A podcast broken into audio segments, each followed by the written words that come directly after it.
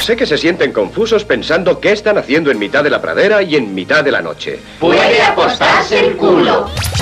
Aquí Radio Fuerzas Armadas de Saigón rock and roleando desde el Mekonga. Ta, ta, ta, ta.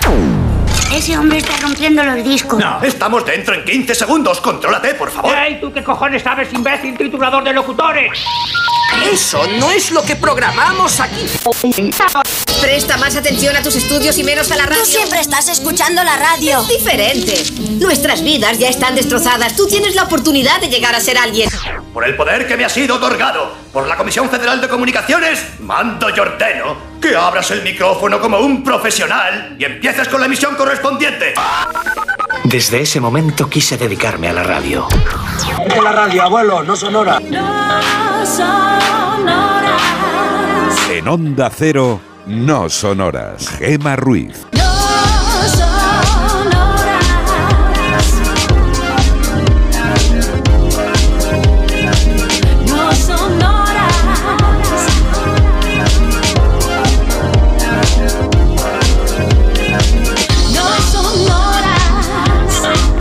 Y 36 de la madrugada, 12 y 36 en Canarias y aquí comienzan No Sonoras.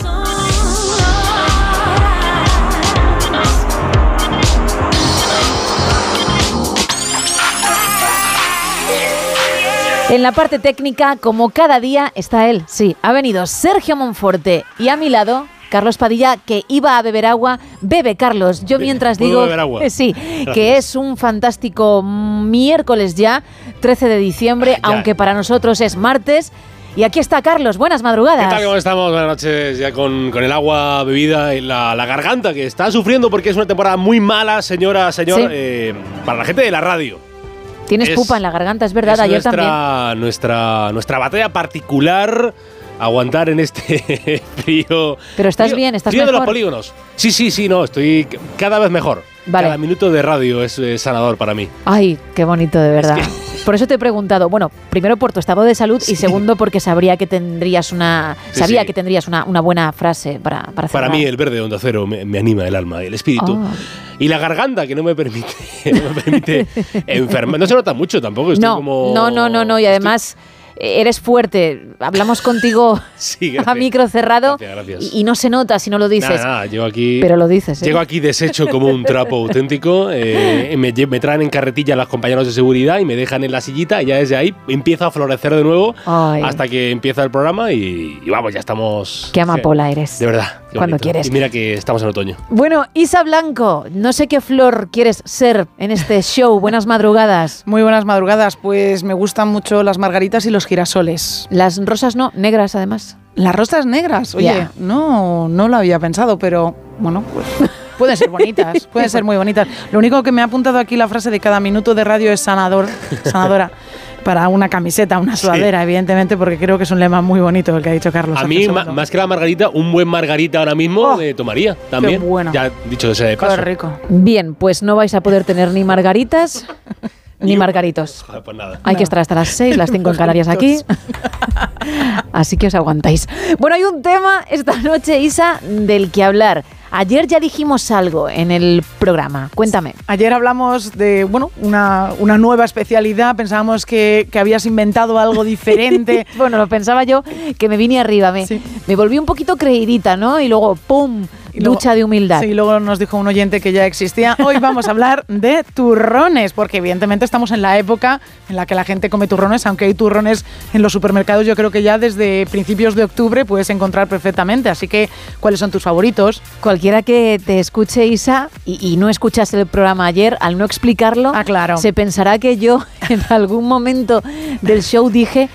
Uy, se podrían inventar los, Los turrones. turrones. No, es que dije churrón en Churrón. vez de chocolate y turrón y creíamos que el churrón, es decir, turrón con sabor a churro, no existía y, y se podía crear, pero existe, ¿no? Existe, existe una marca muy conocida, tiene un turrón de chocolate que dentro además tiene una parte de churro, con lo Wow. cual es la, bueno, es directamente coges un trocito y ya estás tomándote unos churros con chocolate. Y decías sabores favoritos, ¿no? Sabores favoritos, los que no te gustan, ¿Desde cuándo comes turrón y hasta cuándo te dura el turrón?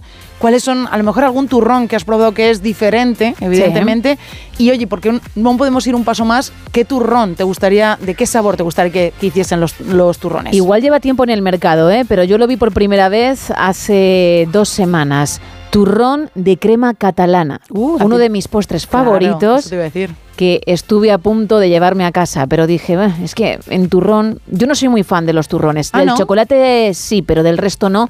Y, al final estuve dudando, pero no lo cogí. Me dice Monforte que lleva muchísimo tiempo. ¿Por qué? Porque él fue pastelero. Es pastelero, efectivamente. y entonces entiende de dulces, entiende de, de ese tipo de sabores y apunta a ello. Bueno, pues es el tema de la noche. Y precisamente entre todos los que participéis vamos a regalar un lote conrado con chocolates y turrones, pero también una entrada doble para esta película que llega el viernes a nuestros cines. Tu padre siempre ha sabido que eres especial. Y nada cambiará eso, María. Es una aventura musical navideña para toda la familia que mezcla melodías clásicas propias de la Navidad, humor, fe y nuevas canciones pop. Es una renovada versión de la historia más grande jamás contada, de la historia de María y José y el nacimiento de Jesús. Se titula Camino a Belén, como digo, llega el 15 de diciembre a nuestras grandes pantallas y hoy una entrada doble puede ser tuya, además de ese lote Conrado si participas. Pero también tenemos otro lote de esos chocolates y turrones para alguien que averigüe la canción de esta semana. They say the supposed to heal ya, but ain't down much healing. Dice Monforte que nunca en tono, que hoy pues no iba a ser diferente. Yo creo que es en la que mejor he estado, ¿eh? En ah. la que mejor me he visto, por lo menos. De la temporada, dices. De toda la temporada. O de, tu, o de tu vida. no, de la temporada. Ah, vale, yo... yo es por la Rever, ¿eh? Que me pone Monforte, es el efecto. Puede ser. Porque si no lo haría mucho mejor, pero ah, le quitamos encanto al concurso. ¿eh? Un tono bajo muy interesante. Si ¿eh? queréis a capela algo a micro cerrado para vosotros. Lo que más me gusta es la humildad del artista, que es al final lo que más se valora, ¿no? La humildad de la gente, de los artistas. Carlos, si no creo yo en mí. no, no, no. Así, así empecé, porque si no. bueno, pues entre todos los que averigüéis qué canción es, canción y artista, tendremos ese lote extra. Vamos a recordar los canales. Estamos en dos redes sociales, estamos en X y también en Facebook, en ambas con el mismo nombre, con arroba NSH Radio, un teléfono al que se puede llamar y entrar en directo en el programa, el 914262599 y también estamos en un WhatsApp, en el 682472555, donde nos podéis mandar mensajes de texto y también notas de voz hablándonos de los turrones y también de cuál es la canción que hoy Gemma nos ha interpretado. que va a seguir interpretando además, porque va a sonar, va a sonar. Arrancamos. Ahora da la sensación todo está en mis venas.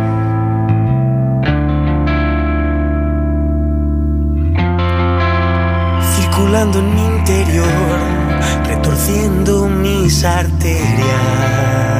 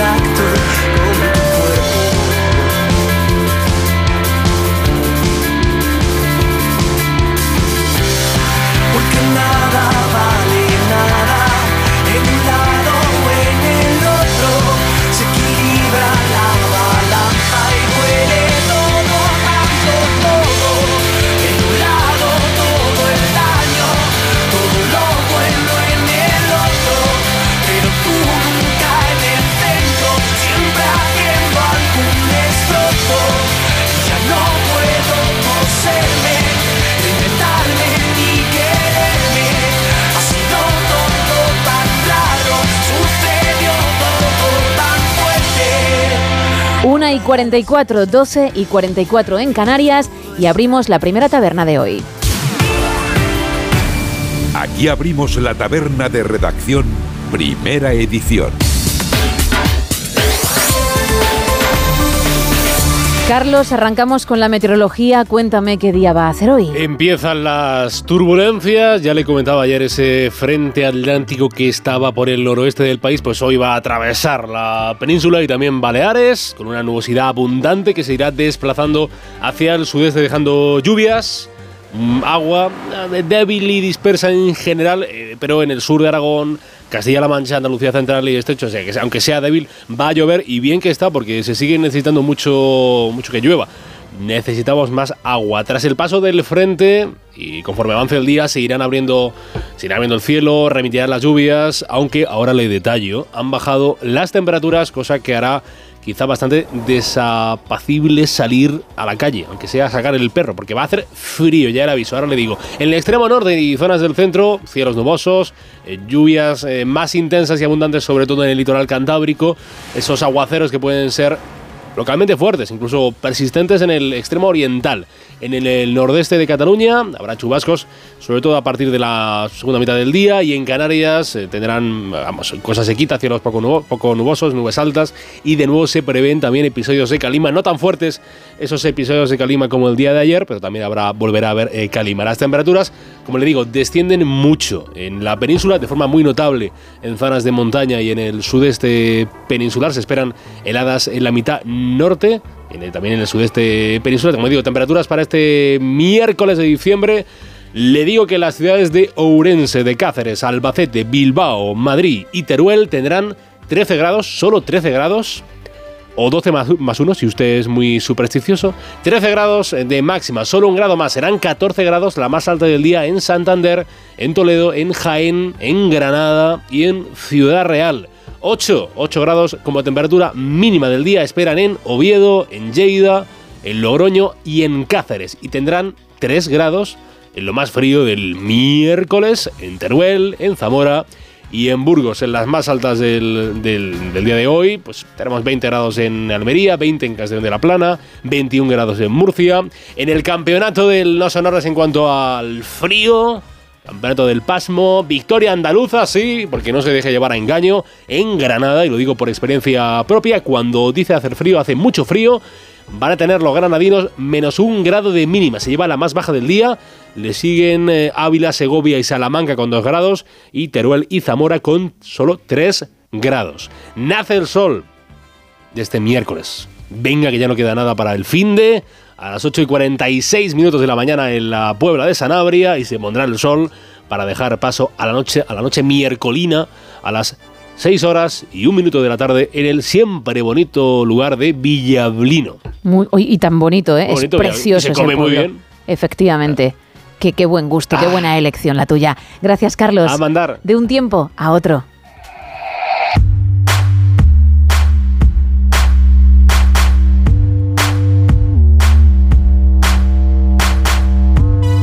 Vamos con la actualidad, con las portadas de algunos de los principales periódicos del país. Arrancamos con La Razón, que este miércoles ya 13 de diciembre titula Feijó, si van a corromperse, no en nombre de España. El Congreso dio el primer paso para iniciar la tramitación para aprobar la amnistía con el apoyo de 178 diputados. Zelensky insta a Estados Unidos a desbloquear los fondos para Ucrania y Puigdemont pide al gobierno llevar el catalán ante el Tribunal de la Unión Europea. En la portada del país podemos leer el Congreso avala la amnistía en un debate de alta tensión. La proposición de ley inicia su trámite parlamentario con una mayoría de 178 votos. También otro de los titulares es el Gobierno prevé un techo de gastos récord de casi 200.000 millones. Las pensiones subirán entre un 3,8% y un 14% el próximo año.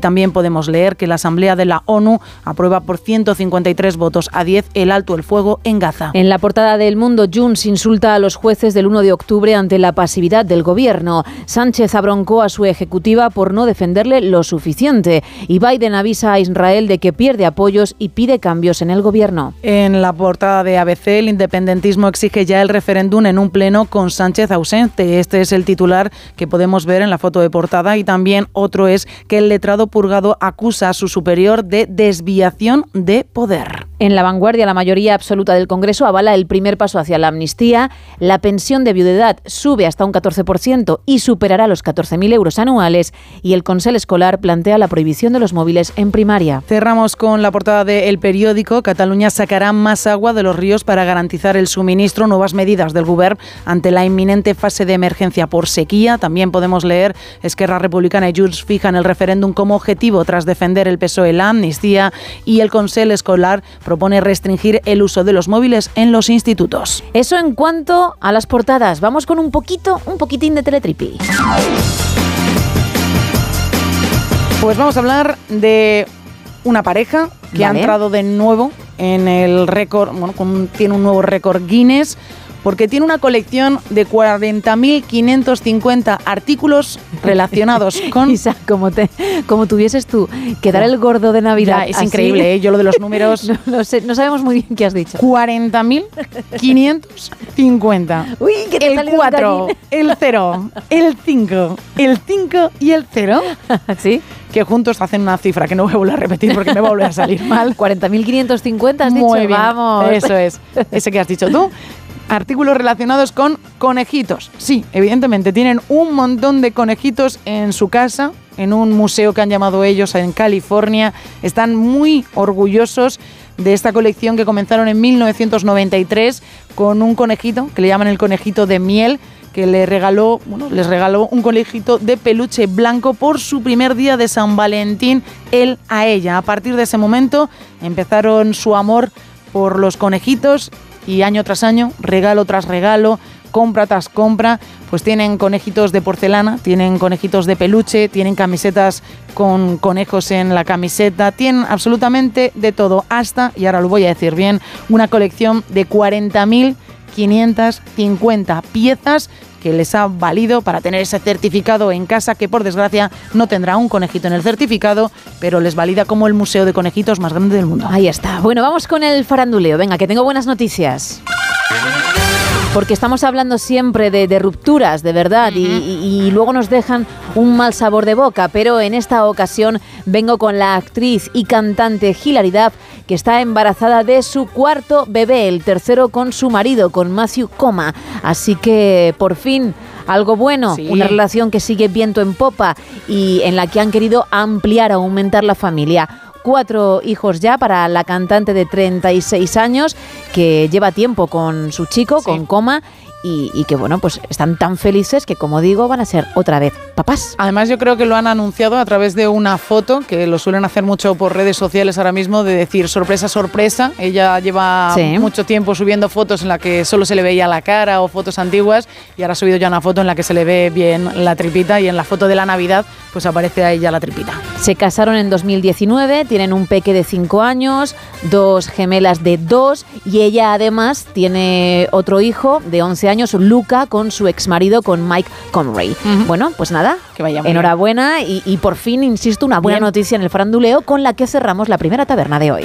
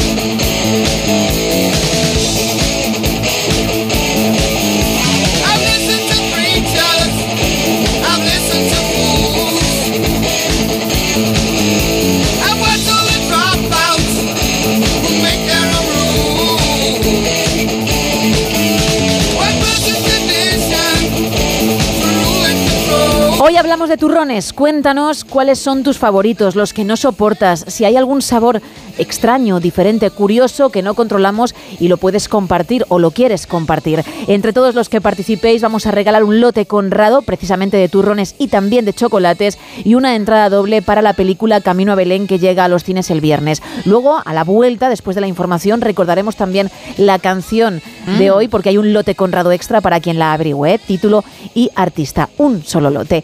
¿Qué van contando nuestros oyentes, Isa? Nos cuentan por WhatsApp, muy buenas noches, me encanta el turrón duro y también el blando. Los de sabores no mucho. Y nos dice, bueno, nos hace una pregunta este oyente, dice, aunque me gusten los turrones, me pregunto quién compra turrones en las ferias. A ver si hay algún oyente, nos dice este oyente, que los compre y nos lo cuente. También nos dicen desde Valencia, mis turrones favoritos son el blando de Gijona y también el de chocolate, no me gustan los de frutas y nos dice que pasemos una muy buena noche. Igualmente, evidentemente.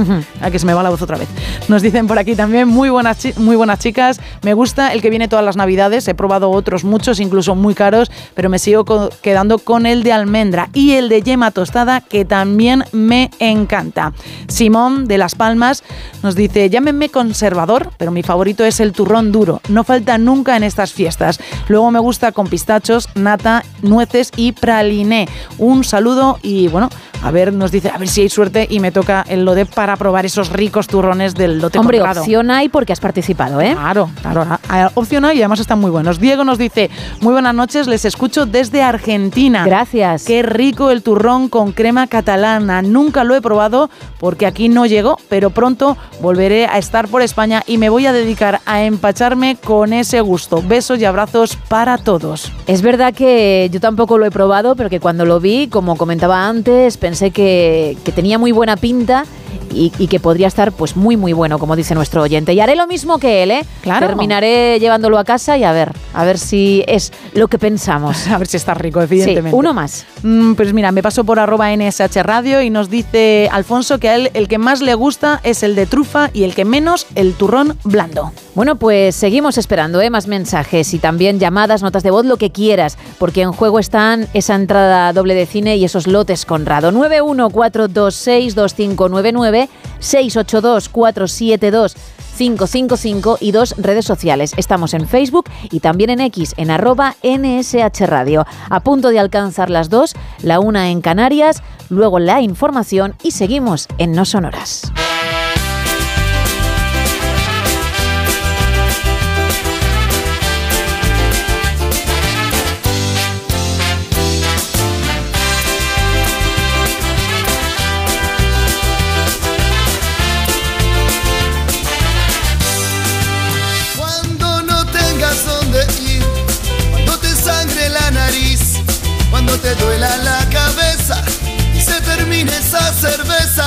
Cuando las alas de tu avión se derritan sin razón y el cáncer de la soledad te haya matado en la ciudad. Yo romperé tus fotos, yo quemaré tus cartas para no verte más, para no verte más. Yo romperé tus fotos, yo quemaré tus cartas para no verte más, para no verte más.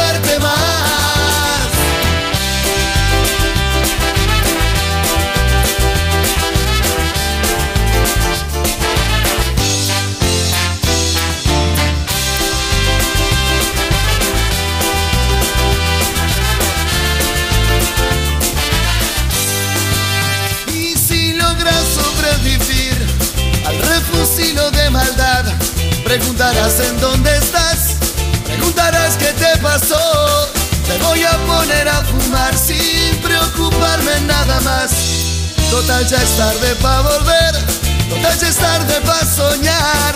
Y romperé tus fotos y quemaré tus cartas para no verte más, para no verte más. Yo romperé tus fotos, tus cartas para no verte más, para no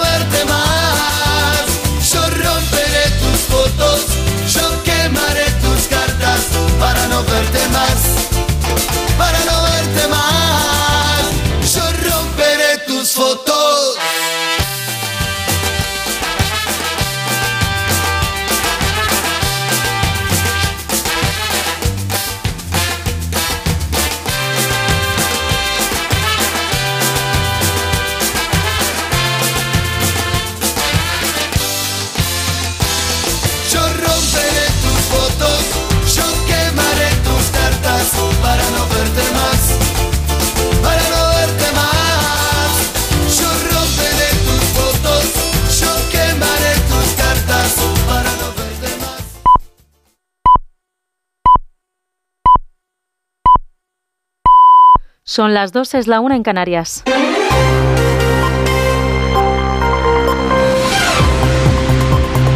Noticias en Onda Cero. Buenas noches. El presidente de Ucrania, Volodymyr Zelensky, ha finalizado su gira internacional en busca de financiación en la Casa Blanca. El mandatario se ha reunido con el presidente Joe Biden, que ha anunciado el desembolso de más de 185 millones de euros en ayuda militar e insta al Congreso de los Estados Unidos a desbloquear la ayuda para Kiev. Los congresistas republicanos defienden que cualquier futuro desembolso a Ucrania debe ir ligado a cambios en materia de política migratoria. El viaje de Zelensky se produce en medio de un debate interno en el país y con los fondos a punto de agotarse. Más detalles con nuestro corresponsal en Estados Unidos, Agustín Alcalá. En su rueda de prensa conjunta con Volodymyr Zelensky, el presidente Joe Biden ha señalado que si el Congreso, como parece seguro, no le entrega la asistencia militar que ha solicitado para ayudar a Ucrania, será un gran regalo de Navidad para Vladimir Putin. Putin confía en que Estados Unidos no cumpla su cometido en Ucrania. Debemos, debemos, debemos de demostrarle que está equivocado. Hoy la libertad en Ucrania está en juego y si no frenamos a Putin, pondrá en peligro la libertad de cualquier persona en cualquier sitio y seguirá adelante. Zelensky ha calificado como una locura la sugerencia de algunos aliados de Donald Trump en el Congreso de que negocie con los rusos y se ha comprometido a recuperar el territorio que las tropas de Putin han ocupado en su país.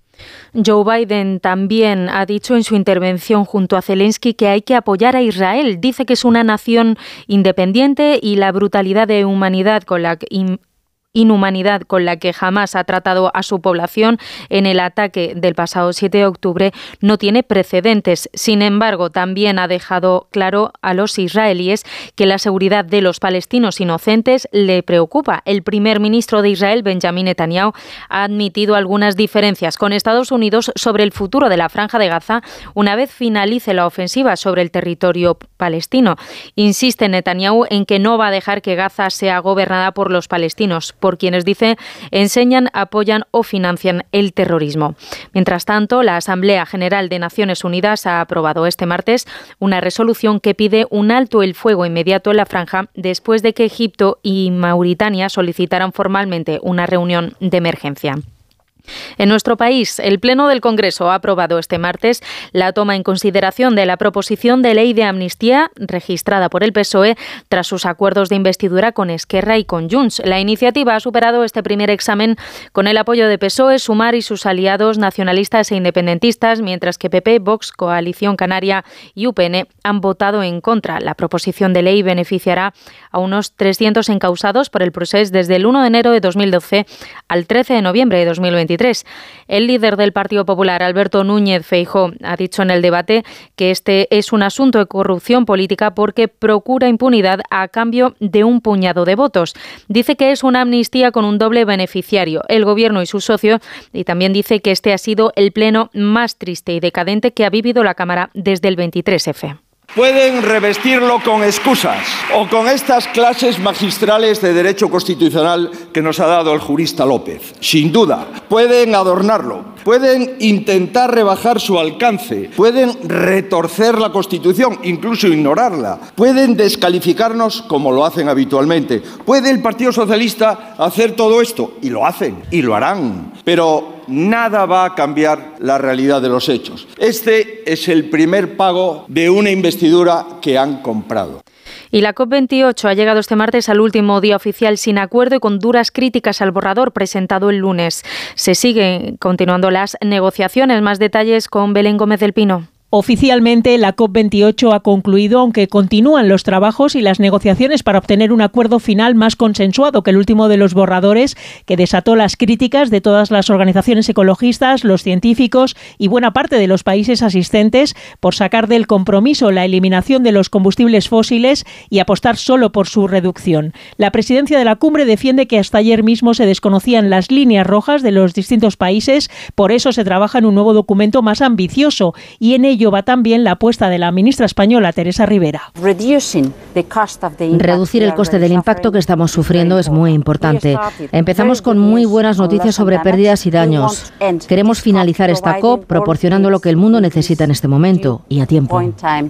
A la espera de ese nuevo borrador y su contenido, las delegaciones presentes en Dubái se preparan para una negociación que podría no dar frutos hasta el próximo jueves. Eso ha sido todo. Más información a las 3, a las 2 en Canarias. Síguenos por internet en ondacero.es.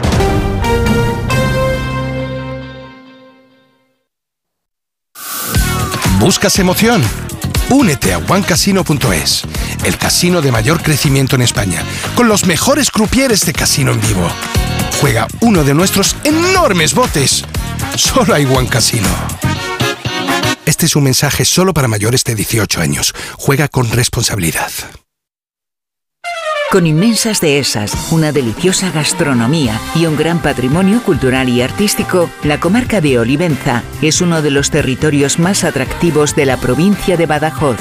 Y gracias al Plan de Sostenibilidad Turística para la comarca de Olivenza, los municipios que la integran podrán afrontar los retos necesarios para construir un próspero futuro. En Olivenza estará este sábado el programa Gente Viajera, que será en directo desde el convento de San Juan de Dios, con el patrocinio de la Diputación de Badajoz. Este sábado, a partir de las 12 del mediodía, Gente Viajera desde Olivenza, con Carlas Lamelo. Te mereces esta radio. Onda Cero, tu radio.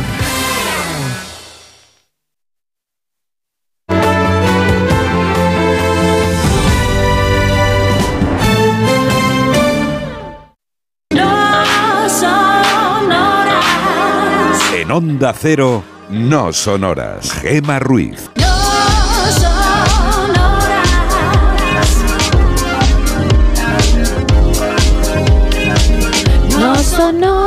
Sonoras. 2 y 6 de la mañana, 1 y 6 en Canarias y seguimos en directo en No Sonoras. Ya sabes que te vamos a acompañar hasta las 6, las 5 en el archipiélago canario. Y si no lo sabías, pues ahora ya sí lo sabes. Hoy estamos hablando de turrones, de los que más te gustan, de los que no soportas, de los sabores más curiosos que has visto. Yo nunca me había topado con el de crema catalana, sí con el de tarta de queso y bueno, pues me sorprendí el otro día a pesar de que nuestro pastelero, Monforte, dice que lleva tiempo en el mercado. Bien, cuéntanos tus experiencias. Vamos a regalar precisamente chocolates y turrones de Conrado, un lote, pero también una entrada doble para esta película. Tu padre siempre ha sabido que eres especial. Y nada cambiará eso, María. Dile a María que estamos listos. Que esa música, que suene. Harry, you're getting married. It's about to be the best day of your life. Es una aventura musical navideña que mezcla de todo, mezcla melodías clásicas propias de la Navidad, humor, canciones pop para venirte arriba, para cantarlas también. Y claro, cuenta también la historia de María y José y el nacimiento de Jesús. Estamos en Navidad. Camino a Belén llega a nuestros cines el 15 de diciembre, este viernes. E insisto, una entrada doble puede ser para ti. Pero también, además de esa entrada doble y el lote Conrado del que hablaba por hablar de turrones, tenemos otro lote otros chocolates y turrones extra para alguien que sepa esta canción y también su artista. They say the time's supposed to heal ya, but ain't down much healing. Wow, es que es, es un baladón, que no voy a dar muchas más pistas, y es escuchar ahora este trocito y, y querer Seguir cantando. bueno, cantar más y escuchar más. Y sacar, sacar Y- la linterna, ¿no? Del y móvil, mover el brazo de un lado efectivamente, para el otro, ¿verdad? Y meterte en, Claro. En- en la tristeza, porque es una canción triste que cuenta su letra, de verdad, ¿eh? Una pasada de canción, pero hay que averiguar cuál es e insisto también su artista. 914262599. Estamos también en dos redes sociales, Isa. En X y en Facebook, en arroba NSH Radio. Y en un WhatsApp, el 682472555 para mensajes de texto o notas de voz como esta. Buenas noches, chicas. Hola. Esta madrugada ya tocáis un tema que me interesa muchísimo, que son los turrones, porque soy sumamente golosa. Aunque sea golosa, también soy muy disciplinada, pero el que más me gusta de todos, que me vuelve loca, me chifla, y me he comprado ya cuatro barras, es el turrón negro, pero negro de 85 con avellanas. ¿En serio? Me encanta. Y después el de yema tostada también y Gijona, para que veáis que soy muy conservadora y muy clásica en mis gustos, pero esos son mis preferidos que nunca faltan. Ah, y los bombones también me gustan. Y polvorones de almendra también. Todo. Que paséis un feliz programa. Gracias y gracias por participar. como ha empezado a escucharse algo en el audio, pensaba que nos iba a demostrar que es muy golosa y tiene los turrones delante, porque ella ha dicho, para que veáis, y ha comenzado a sonar eso y he dicho que soy golosa y los tengo aquí, pero no. comiendo. Oye, negro al 85% y con avellanas, y luego el de yema que, que tostada, que tiene que ser todo lo contrario, ¿eh? Efectivamente, sí. Bueno. De los dos lados, al final, ¿no? En la variedad está el Claro. gusto. Más gente. Buenas noches, chicas. Juan de Berriozar. Hola, Juan. Eh, de turrones. Bueno, pues a mí los que más me gustan el de crema catalana, el de coco y el de chocolate, tres chocolates. El de tres chocolates. Buenísimo. Y el duro, porque ya los dientes ya no están tan fuertes. Me gusta, pero ya no tanto. Y nada, gracias por acompañarnos y hacernos más breve la noche. Un besazo. Un beso. Hombre, no merece la pena que un diente se pierda por un turrón, ¿eh? No, la verdad es que Hay no, que ¿eh? ser fuertes y dejarlo a un lado. Más. Buenas noches. Hola. Juanjo desde la ruta dirección Murcia. Hola, Juanjo. A mí los turrones me gustan todas. Y en más de una ocasión he ido a llevar azúcar y almendra y, y demás productos a, a la capital mundial de- del turrón que es Gijona o Xixona, como la llaman en valenciano. El, el turrón de crema catalana es un escándalo de lo bueno que está. Y los turrones que llevan frutas me encantan, pero en general todos. Venga, que paséis una buena jornada. Oye, al final mm, voy Sí. a comprarlo, ¿eh? Vas a tener que comprarlo, ¿eh? Y no tardando en unas horas, porque me lo estáis pintando de qué manera. Bueno, pues queremos más, más, más, que hay mucha noche por delante. Arrancamos esta hora. En el mismo folio, la lista de la compra y una canción como un cupón de los ciegos. Rima la soledad con el atún en aceite vegetal y en oferta. Vaya precio sin competencia. Una mano pide el cielo, la otra en el cajón del pan. Hay manchas de grasa, de llanto, de tinta. Estoy harto de tanto frotar. Tú que eres tan guapa y tan lista. Y tú que te mereces. Y un príncipe, un dentista. Tú te quedas a mi lado. Y el mundo me parece más amable, más humano, menos raro. Eres tan guapa y tan lista, y tú que te mereces, y un príncipe, un dentista, tú te quedas a mi lado, y el mundo me parece más amable, más humano, menos raro.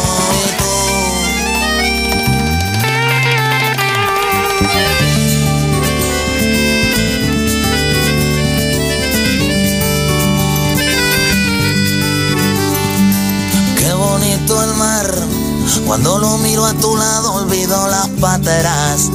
Las mareas negras, los alijos incautados. La playa en donde se dejan morir las ballenas. Este infumable plato combinado. Una mano pide al cielo, la otra en el cajón del pan.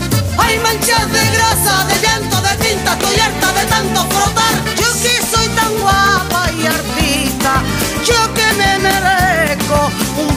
príncipe, un dentista.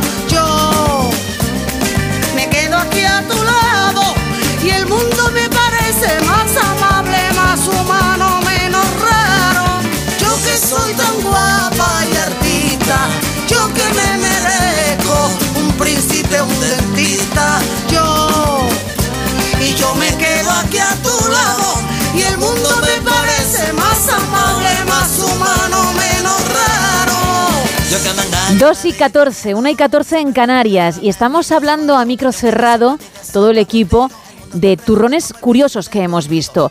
Yo hace un par de días, además del de crema catalana, vi uno de crema de whisky, que tiene pintaza. ¿Tú has visto también alguno que, Sí. que el, el resto no hemos visto? Yo he visto uno de mojito también. Yo no soy muy de, de este tipo de turrones con esos sabores, soy más de un turrón de chocolate. Pero oye, probar un, un trocito para saber qué tal está, pues no estaría del todo mal. Hay uno muy, muy dulzón, pero que también tiene buena pinta, que apuntaba a Monforte, que es el de chupa chups. Ojo, ¿eh? Tiene que empalagar, hay que ir poquito a poco.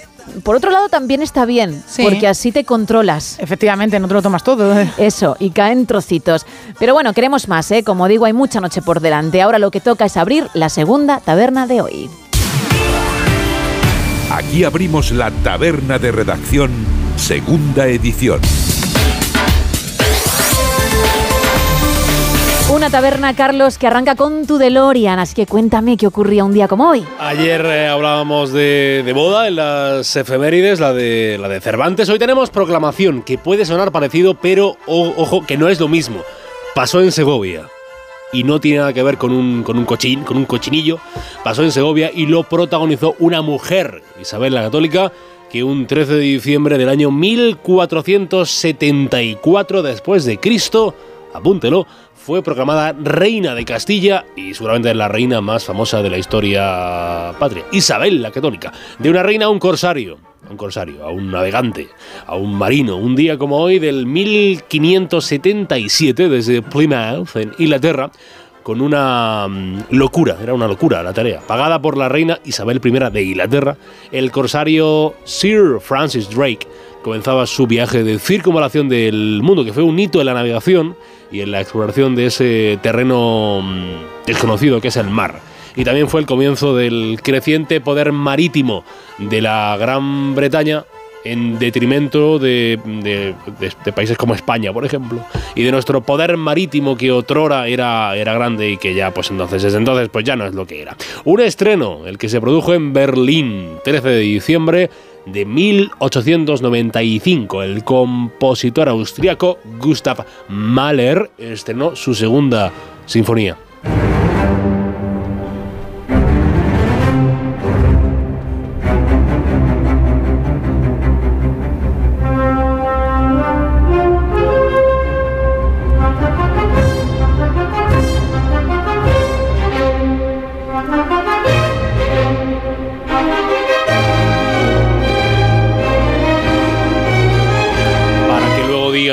Segundas partes nunca fueron buenas, pues aquí está la segunda sinfonía de Gustav Mahler, que, que es bien bonita y que podríamos escuchar toda la hora completa de radio, pero, pero, pero no vamos a hacerlo, no vamos a hacerlo. Una creación se produjo tal día como hoy, año 1938, se fundaba la Organización Nacional de Ciegos de España, o sea, la ONCE.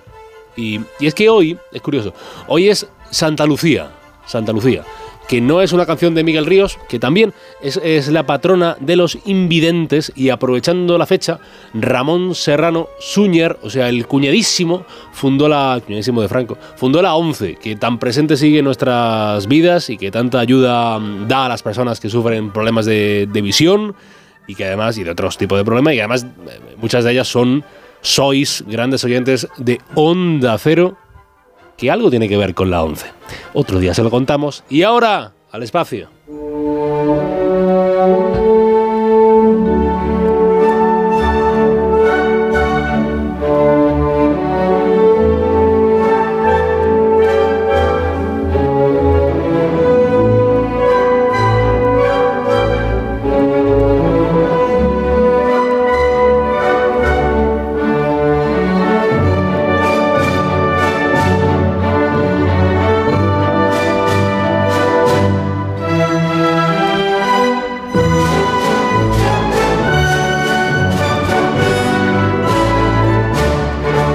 Comenzó un 13 de diciembre de 1972 la misión Apolo 17, que es la última misión tripulada a la Luna hasta la fecha, 51 años, y aún no hemos vuelto a visitarla. El comandante y veterano de la misión Gemini 9 y Apolo 10, Eugene A. Cernan, el piloto del modelo lunar y geólogo Harrison H. Smith, llamado Jack, y el piloto del módulo del mando Ronald Evans, pues fueron los tres. El trío Larala, el que fue a la, Luna en la última misión tripulada que ha tenido la Luna, que es la misión del Apolo 17. Del espacio al, al Paraninfo de la Universidad de Alcalá de Henares, que es ciudad que es cuna de escritores, y es el lugar donde se entregan cada año, eh, acuden los reyes, eh, los premios, el premio Cervantes, que es uno de los grandes premios de la literatura en español. Y el 13 de diciembre del año 1995 en España, eh, en el Paraninfo de la ciudad de Alcalá de Henares, eh, Camilo José Cela recibía el Cervantes y dejaba en su discurso, que es un discurso muy bueno, que si usted tiene tiempo se lo puede poner en YouTube, eh, es un discurso que dejó una de las frases para la historia, refiriéndose a su majestad, al entonces joven Felipe VI, decía... en España, yo os lo digo, Alteza, porque sois joven y español, el que resiste gana. Ahí estamos, y sigue cumpliéndose eso. El que resiste en España, lo dijo Cela, el que resiste gana. En los nacimientos tenemos un precursor de la generación del 98. En Granada nació Ángel Ganivet, año 1865, tal día como hoy, el escritor, el diplomático también español. Y si ayer comentábamos el aniversario del fallecimiento, yo sé que usted que es oyente de No Sonoras lo sabe, ayer comentábamos el aniversario del fallecimiento de Concha Piquer. Concha Piquer, pues hoy hay que hablar del aniversario de su nacimiento. Yo tenía 20 años y él me doblaba la edad. En mis sienes había noche y en las suyas madrugada. Antes que yo lo pensara, mi gusto estaba cumplido. Hace 117 años, en 1906, eh, venía al mundo Concha Piquer y ya es casualidad que justo eh, falleció tal día como de otro año. Es decir, que, que el día casi, casi estuvo a punto de nacer y morir el, mismo día, cosa que es rarísima, rarísima. La primera presidenta del Congreso, la que fuera primera presidenta mujer del Congreso, celebra 72 años. Es eh, Luisa Fernanda Rudy, que nació en 1950, otro día 13 de diciembre. 66 años. Alcanza, mm, eh, iba a decir un, un- así un poco faltando, un tío con una cara un poco rara, que es Steve, Steve eh, Buscemi. ¿Lo he dicho bien, Isa? Bucceni, yo diría. Bucceni, Buc- es italiano. Pero diría yo. Ah. Yo digo los nombres de, de aquella manera. ¿eh? Bueno, el hombre de mm, el hombre de Reservoir, Dogs, la peli de Tarantino, o de qué buena es Fargo, Fargo, o la del Gran Lebowski, eh, Armagedón también sale, eh, y sale sale en Boardwalk Empire. eh, Sí. Bueno, que es un hombre con una cara un poco extraña, eh, pues también esa es su gracia. Steve eh, Buscemi o Buscemi, bueno, ese hombre con una cara extraña, felicidades, Steve, 66 años, nacido el 13 de diciembre de 1957. 49 años celebra el guitarrista británico de la banda Franz Ferdinand.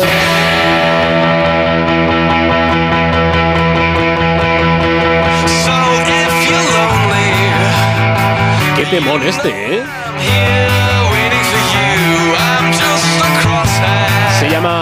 Nick McCarthy, es el guitarrista británico de la banda Franz Ferdinand y cumple 49 tacos. Felicidades, Nick.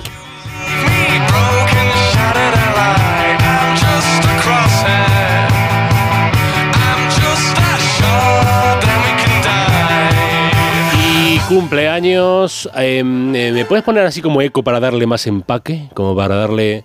Es una mujer. Es una mujer que es una estrella. Oh. Es cierto que yo tengo mis más y mis menos con ella. Uy, que ha quedado como muy poético esto. A veces he dicho que no la quería, que no era fan. 34 años alcanza. Mm, ya vas, ya vas hacia los 40, ¿eh? Vendrá a España ya mismo, al Bernabéu, y no para jugar al fútbol. Es verdad. Es el cumple de ella. Esta mujer en este santuario, la mujer que hizo esto, You went to a party, I heard from everybody. You part the crowd like the Red Sea, don't even get me started. Did you get anxious though? y también que hizo esto otro también. Flamingo pink, sunrise boulevard. Que al final me voy a hacer también, es que me voy a hacer fan, lo, Si es que- lo si es estáis que persiguiendo Te y lo está pidiendo ella también. también hizo esa otra cosa, pónmela, pónmela, pónmela, pónmela, pónmela, ya, Hombre. Pónmela ya, pónmela a dream high in the quiet of the night. You know that I caught it. Bad, bad boy, shiny toy with a price. You know that I bought it. Killing me slow out the window. I'm always waiting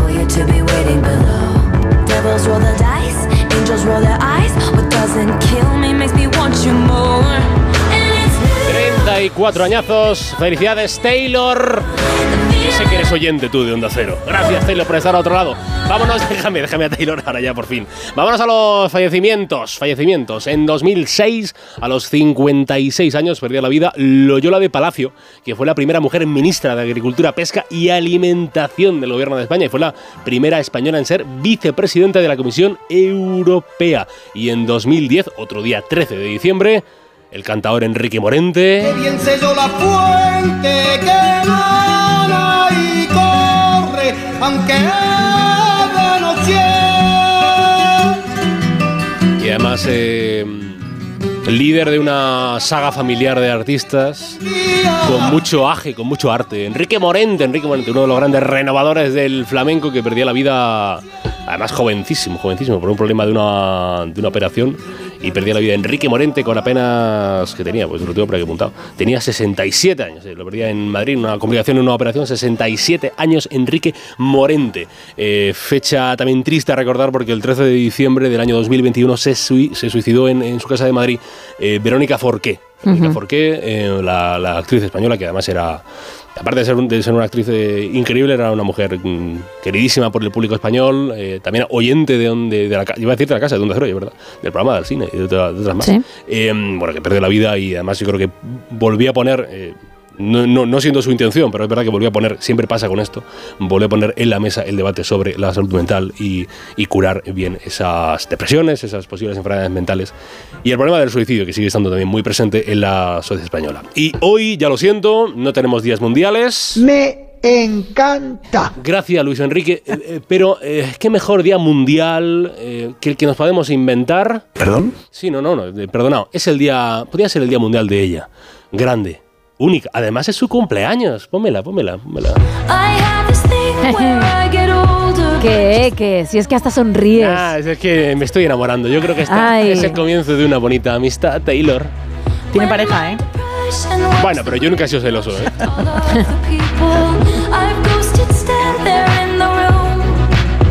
Oye, pero con la tontería, ¿no creéis que, mm, que Onda Cero nos puede facilitar así una acreditación?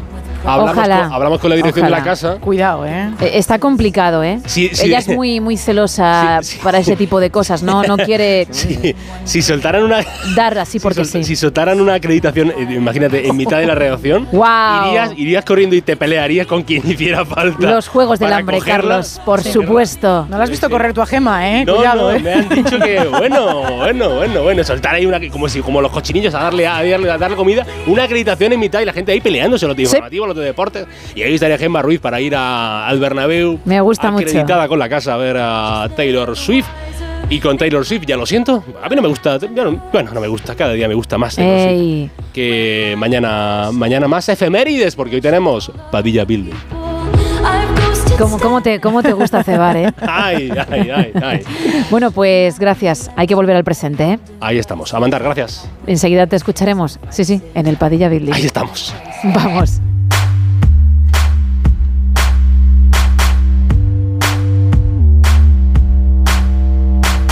Arrancamos con el Independiente en la actualidad en este segundo repaso que titula Las comunidades de vecinos podrán vetar los pisos turísticos en sus estatutos. Biden critica por primera vez a Netanyahu y su forma de conducir la guerra en Gaza y la pensión de jubilación subirá un 3,8%, las mínimas el 6,9% y las de viudedad un 14% en 2024. En el Confidencial podemos leer Feijó durante el debate de la amnistía ha dicho es la sesión más triste y decadente desde el 23F. Podemos se atrinchera y renuncia a convocar a su dirección pese a la sangría de dimisiones y Biden anuncia ante Zelensky más ayuda a Ucrania para no dar un regalo de Navidad a Putin. En el diario.es, el PSOE defiende la amnistía como la política de la esperanza y Feijó anuncia una investigación en el Senado. El juez archiva el caso Neurona después de tres años de investigación contra Podemos por sus finanzas y el gobierno cambiará el impuesto a las energéticas para incentivar la inversión en electrificación. Tres apuntes en expansión. El Gobierno aprueba un techo de gasto récord para el presupuesto de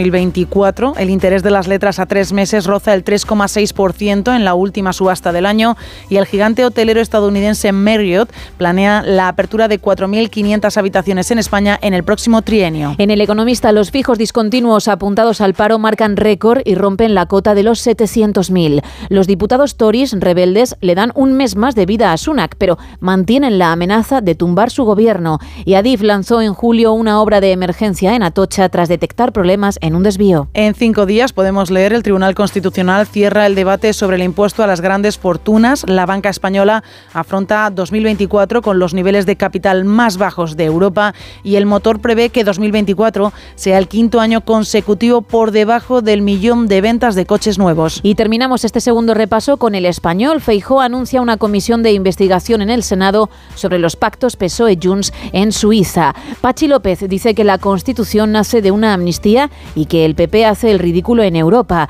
y Puigdemont culpa al PP de que el catalán no sea ya oficial en la Unión Europea. El camino abierto es irreversible. Eso en cuanto a las portadas. Nos vamos con contraportada.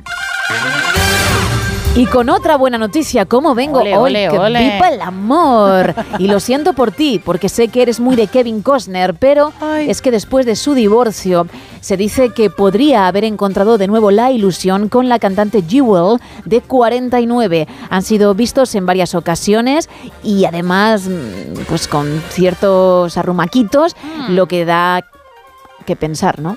A lo mejor hay algo que, está iniciándose y que puede ser pues muy muy chulo. Por cierto, Kevin Costner que estuvo en uno de los conciertos de la gira de Taylor Swift y que se vino muy arriba con un tema que habla de los ex. Anda. Así cantó a su mujer, su exmujer ya, con la que por cierto tuvo un divorcio un tanto problemático. Bueno, pues el actor podría haber encontrado de nuevo el amor con esta cantante y ya digo, son varias las fotos que se tienen de ambos y en varios lugares, en varias citas, que, que no ha sido una o dos de Pascuas a Ramos. Bueno, me alegro mucho a ver si ella le hace entrar Sí. en razón y bueno, y le dice que vuelva para grabar la última parte de la quinta temporada de Yellowstone. pero- A ver, yo sé, yo sé que estás fastidiada por eso.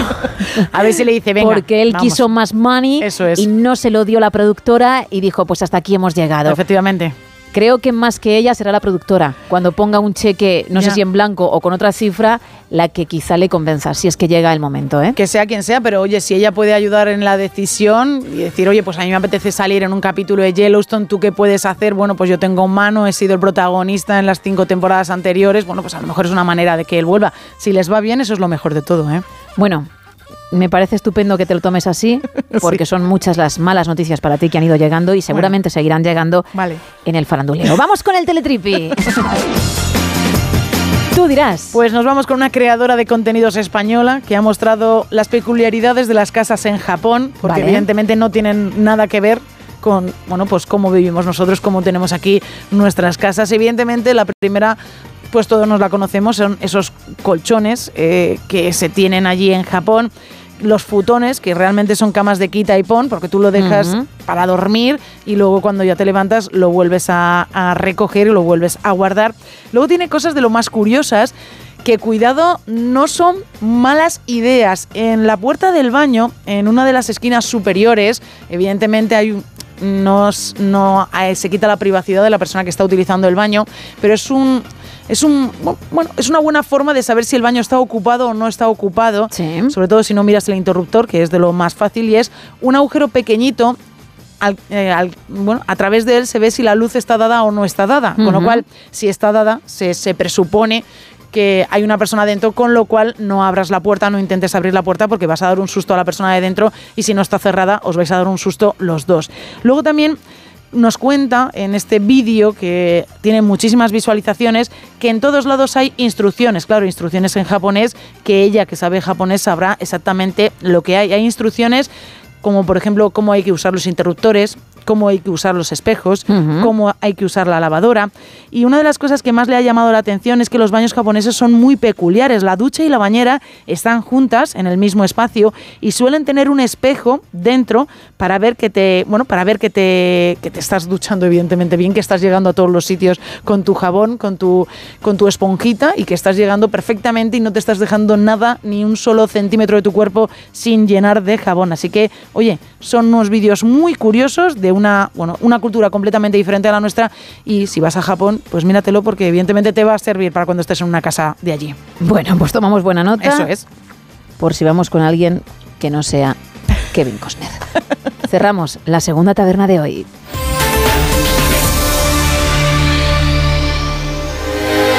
It's second nature to walk home before the sun goes down. And put your keys between your knuckles when there's boys around. Isn't it funny how we laugh it off to hide our fear? When there's nothing funny here. Sick intuition that they taught us so we won't freak out. We hide our figures doing anything to shut their mouths. We smile away to ease the tension so it don't go south. But there's nothing funny now. When will we stop saying things? Cause they're all alright. Oh, and they do what they see, cause it's all on TV. Oh, the kids ain't alright. Boys will be, boys will be, boys will be, boys will be boys. Girls will be. Boys will be, boys will be, boys will be, boys will be boys. Girls will be. I'm sure if there's something that I can't find the words to say, I know that there will a man around to save the day. And that was sarcasm in case you needed it mansplained. I should have stuck to ballet. When will we stop saying things? Cause they're all listening. No, the kids ain't alright. Oh, and they do what they see. Cause it's all on TV. Oh, the kids ain't alright. Boys will be, boys will be, boys will be, boys will be boys.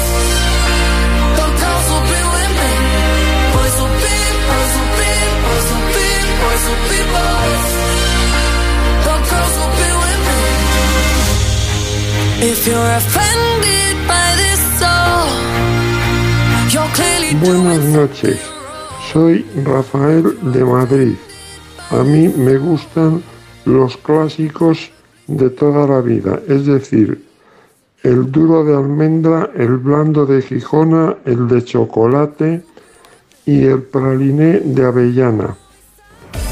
Bueno, no está mal, ¿eh? No está nada Y mal. además hay una variedad importante. Así no te aburres también, ¿eh? Eso es cierto, cada, cada ratito coges uno. Es que no puedes pillar 20 tabletas de, de- de chocolate, por ejemplo, de Ah, turrón ¿no? de chocolate. Hombre, no deberías, porque Ah, acabas del turrón de chocolate hasta el moño. Más gente. Hola chicas, buenas noches. Soy Hola. Pilar. Hola, Pilar. Madrid. Pues a mí el turrón que más me gusta, porque es el único turrón que me gusta. Ya veis que hay miles de sabores, pero es el turrón de yema tostada. Porque a mí en realidad lo único que me gusta de los productos navideños eh, es el mazapán. Un buen mazapán para mí también es muy bueno. Pero como hoy va de turrones, el de yema tostada es el único que me gusta, mi favorito. Buenas noches. Buenas noches. Oye, algún día también hablaremos de todos los dulces navideños, Sí. ¿eh? Abriremos el abanico. Pero efectivamente, hoy la cosa va de turrones, por si nos acabas de sintonizar. ¿Cuáles son tus favoritos? Los que no soportas y aquellos curiosos que has visto en el mercado. No sabemos si los has probado. En caso de ser así, cuéntalo. Y si no, bueno, pues si los has visto también. Entre todos los que participéis en el tema, vamos a regalar un lote conrado de ricos turrones y chocolates, precisamente. Y también una entrada doble para la película Camino a Belén, que llegará a nuestros cines el viernes, el día 15. Luego hay otro lote extra para una canción que enseguida pondremos. Hay que averiguar título y artista, pero léeme, más mensajes, Isa. Pues mira, nos vamos a ir ahora a nuestras redes sociales, arroba NSH Radio, nos cuentan por aquí desde Guadalajara, a mí el que más me gusta es el de chocolate y el de yema tostada, y nos cuenta que él ha visto uno de arroz con leche, un turrón de arroz con leche. También nos cuenta Rosa desde Palma de Mallorca que le gusta el de nata y nueces y el que menos el de arroz con leche, y le gustaría tener un turrón que no engordara y que fuese saludable. También nos cuenta otra oyente que el que más le gusta es el de Gijona, pero este año ha probado uno que es el de turrón con galleta cheesecake y que está buenísimo. Nos cuentan también José Agustín que el que más le gusta es el que lleva fruta y el de Gijona. También hay otro, Agustín, que nos dice que le gusta el de yema tostada y le gustaría uno de risotto de setas. ¿Qué dices? O uno con sabor de bocata de calamares. Uf, mm, nos estamos yendo un poquito, ¿eh?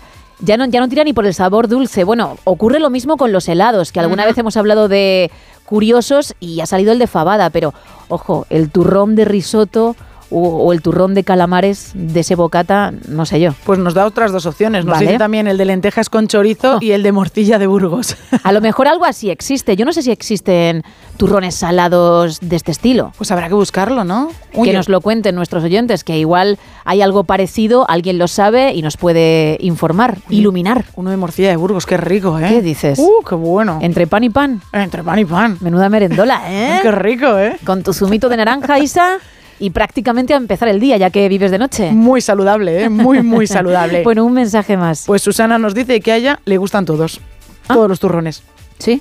Ya está. A ti no, solo el de chocolate, ¿no? a Por mí, cierto. A mí el de chocolate. A mí me pasa igual. Sí. Luego le preguntaremos a Carlos y, por supuesto, por supuesto, al pastelero del Hombre, grupo. claro.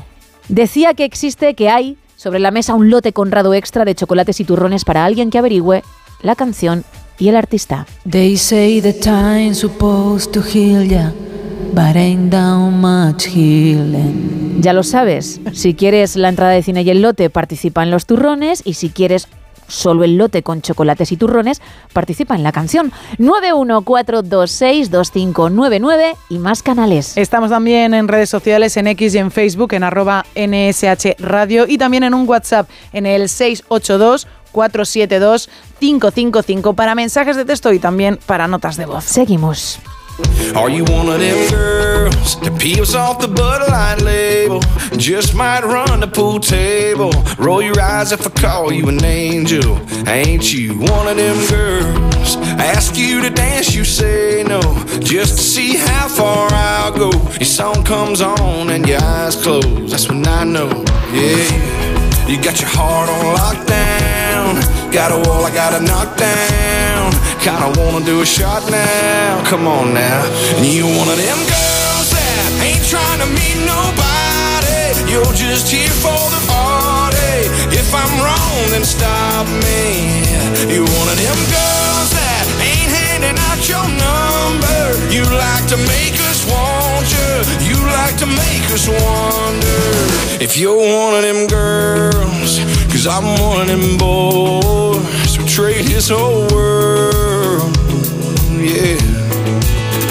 For one of them girls who likes to act all quiet. Sexy, not even trying. Yeah, you know I ain't lying. Damn right, you're one of them girls. Broke every heart in your hometown. On the day you rolled out, got 'em all wishing on stars now. Have I found one of them girls that ain't trying to meet nobody? You're just here for the party. If I'm wrong, then stop me. You're one of them girls that ain't handing out your number. You like to make us want you. You like to make us wonder if you're one of them girls. Well, I'm one of them boys trade his whole world. Yeah.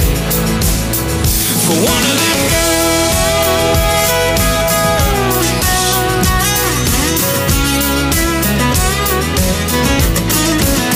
You're one of them girls I wanna put my lips on, hold all night long, write a little love song. 2 y 42. Oye, cómo nos gusta también este tema de Lee Bryce, ¿eh? el One of Them Girls, que de vez en cuando suena en el No Sonoras. Hay que encender la pequeña pantalla, es decir, hay que tirarse en el sofá para disfrutar de una buena serie.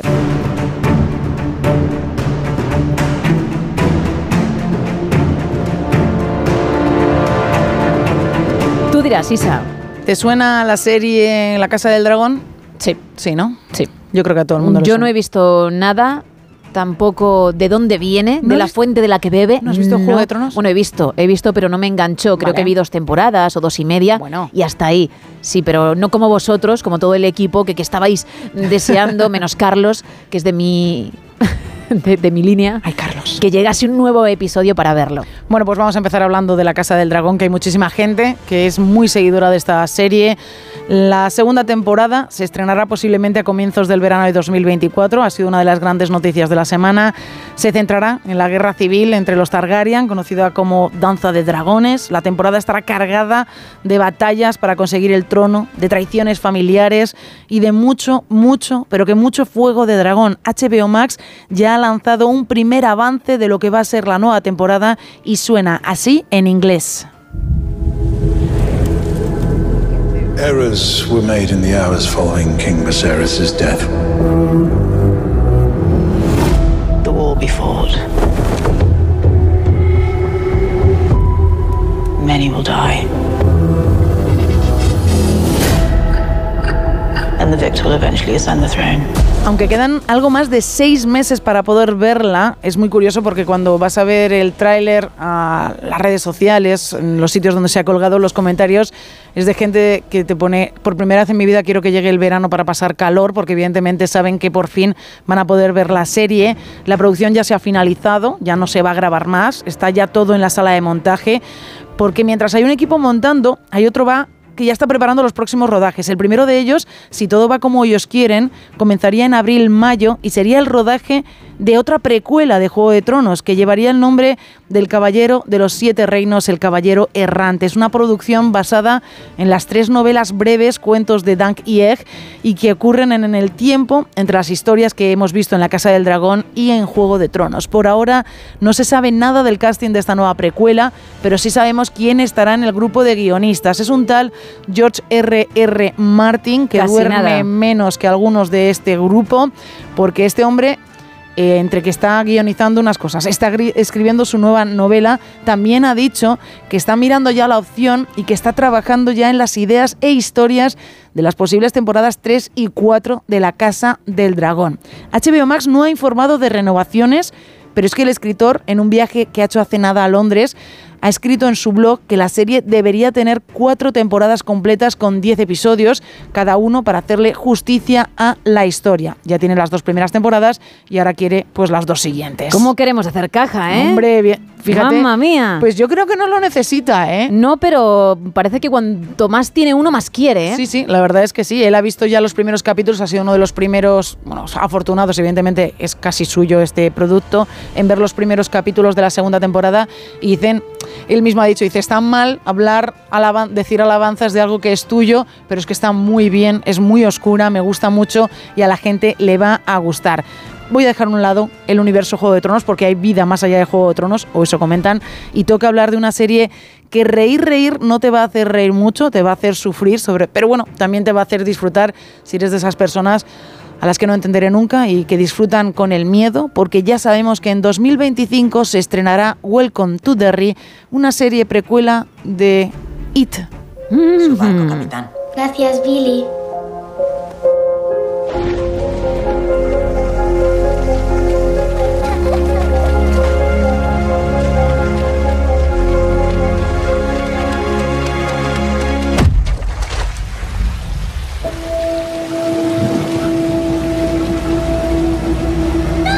Bueno, esta sabemos que tú no la vas a ver, que No. te has venido muy arriba y te viniste muy arriba en su día con Mm. todo lo que tuvo que ver con Juego de Tronos, pero no con el terror. No, el terror yo no, no, no lo termino de, de coger. Es más, escuchar simplemente el tráiler y a mí ya me entra el canguele. El estreno de esta serie, Welcome to Derry, estaba previsto para 2024, pero como consecuencia de la huelga de guionistas y de actores ha tenido que retrasarse hasta 2025. Anda, Andy perdón, y Bárbara Muschetti, que han sido el director y la productora de las dos películas anteriores, se encargarán también de este nuevo proyecto en la pequeña pantalla. Ambos han confesado que cuando eran jóvenes leían por turnos los capítulos de la novela de Stephen King hasta que se caían las hojas y se compraban un nuevo libro y volvían a leer de nuevo la novela. No se ha dicho nada sobre la trama, pero sí se ha dicho que la historia se desarrollará obviamente en la ciudad de Derry sobre la década de los años 60. Globos rojos y nuevos payasos y la mayor de las pesadillas para algunos de nosotros. Y oye, la verdad es que simplemente pensar en los payasitos y ya a mí ya me entra un poco de, de miedito. Bueno, pues lo vamos a dejar aquí. Vale. Luego continuaremos, porque Perfecto. creo que te queda información para contarnos. Sí, sí, hay cosillas, sí. Para desarrollar. Mm. Y porque tampoco te quiero hacer sufrir. Porque ya te veo, ya te veo. ¡Uf, qué miedo! Regular. te veo diferente. es que. Y a lo mejor lo que tenemos que hacer es cambiar de tema. Cuando era un chiquillo, qué alegría. Jugando a la guerra, noche y día. Saltando una verja, verte a ti.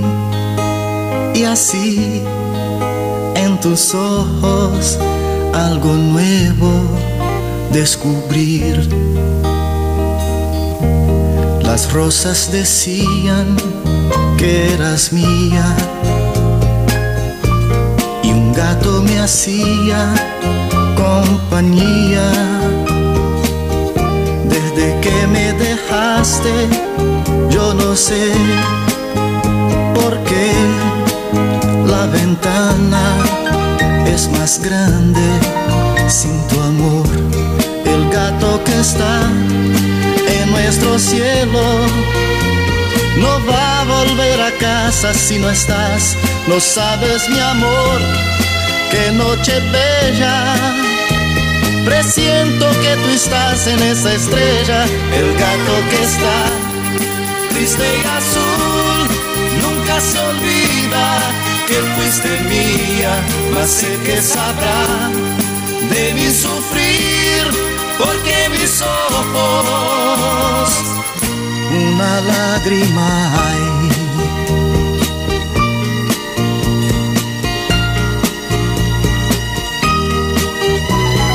¿Qué tal? ¿Cómo te encuentras, Isa? Ahora mucho mejor, mucho más Sí. relajada. Ya no pienso en payasos malignos. Solamente en un gato que está triste y azul, ¿no? Sí, efectivamente. Pero es mejor eso, ¿no? La lagrimita por eso que no por el terror. Ya, ya, no, no, el terror lo vamos a dejar metido ahí en un lado y vamos a, a quedarnos con el gatito. Bueno, menos de 10 minutos para alcanzar las 3, las 2 en Canarias y tenemos que desmentir bulos que corren como la pólvora en las redes sociales.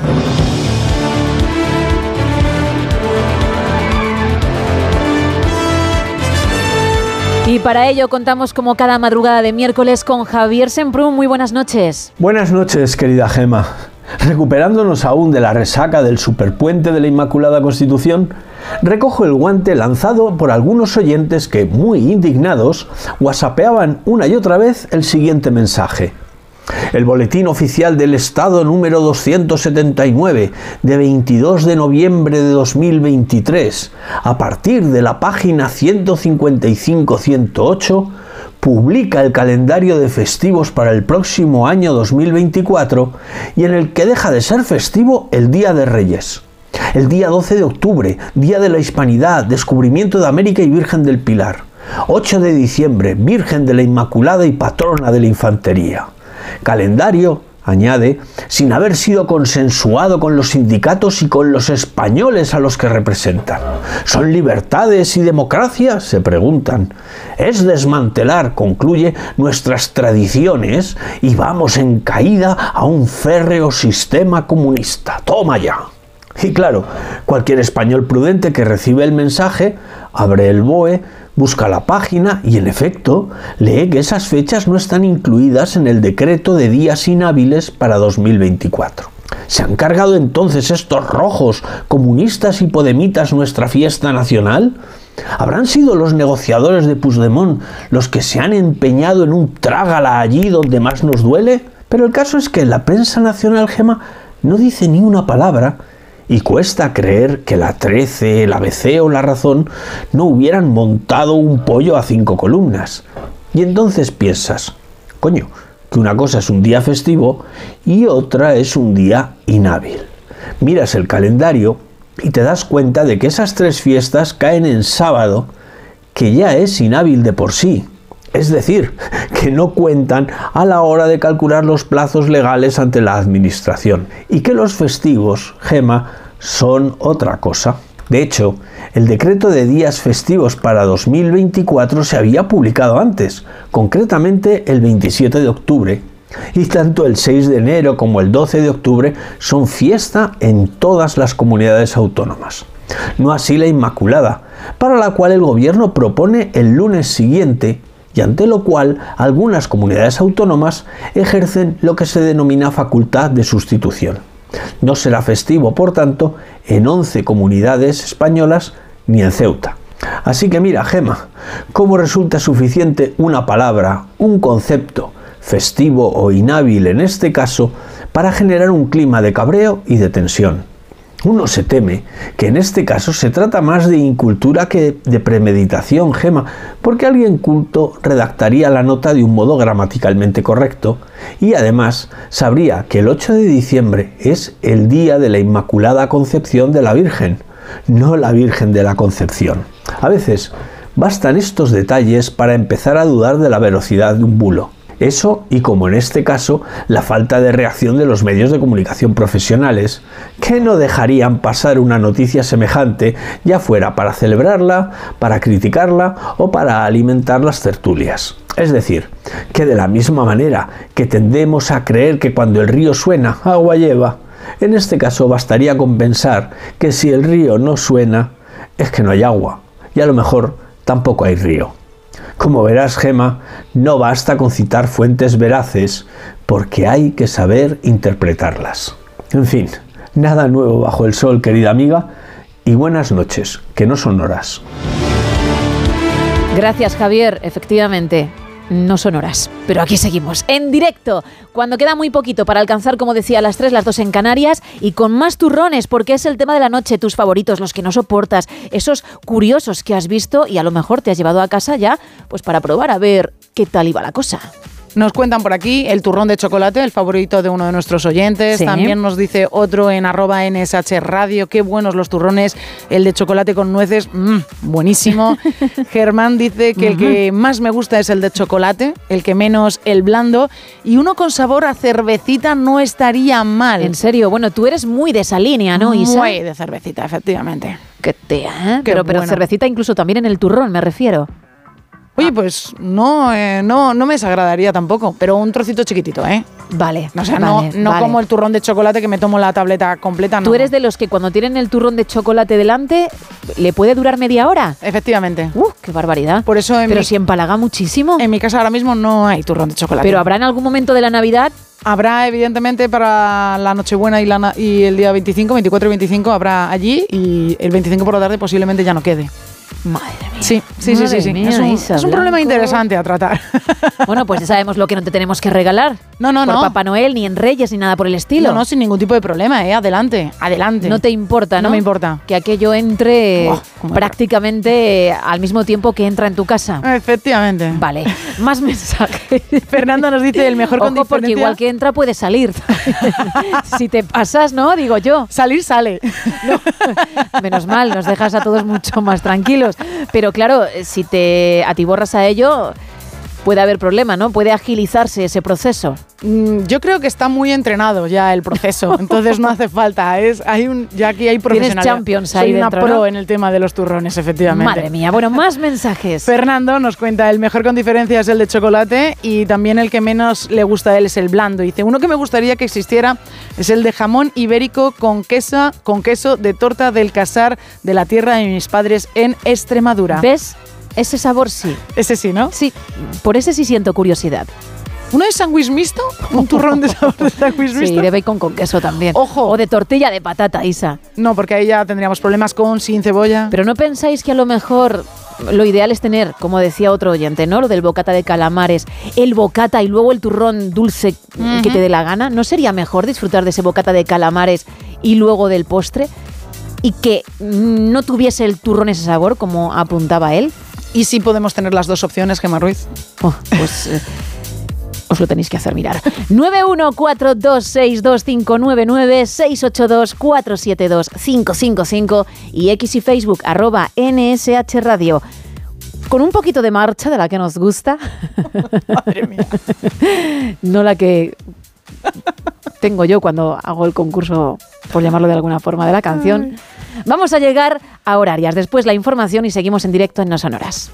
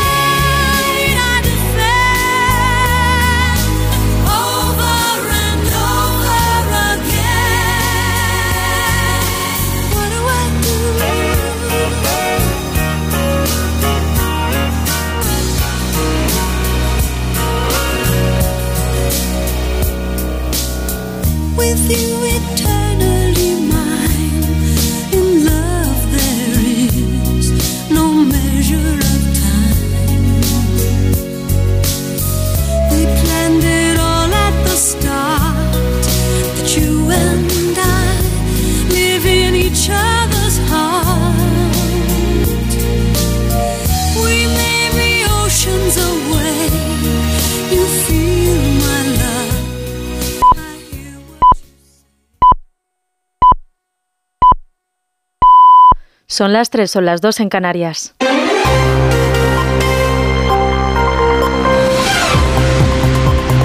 Noticias en Onda Cero. Buenas noches. Este martes han quedado registradas en el Congreso las comisiones de investigación del caso Pegasus, de la Operación Cataluña y de los atentados de Cambrils y Barcelona en agosto de 2017. Es lo que el PSOE había pactado con Junts y Esquerra a cambio de la presidencia de la mesa del Congreso para la socialista Francina Armengol.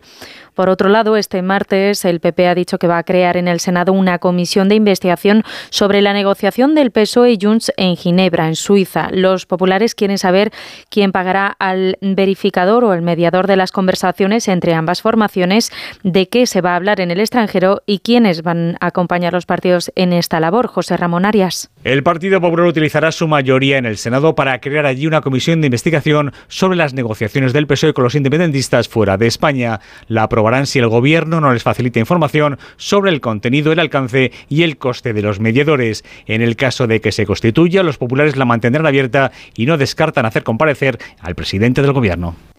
La Asamblea General de la ONU ha reclamado este martes un alto el fuego humanitario en Gaza. Pide a Israel y a Hamas que cumplan con las reglas del derecho internacional, especialmente en lo referido a la protección de la población civil. Se trata de una resolución no vinculante aprobada por 153 votos a favor y 10 en contra que aumenta la presión internacional sobre Israel y sus ataques en la franja palestina.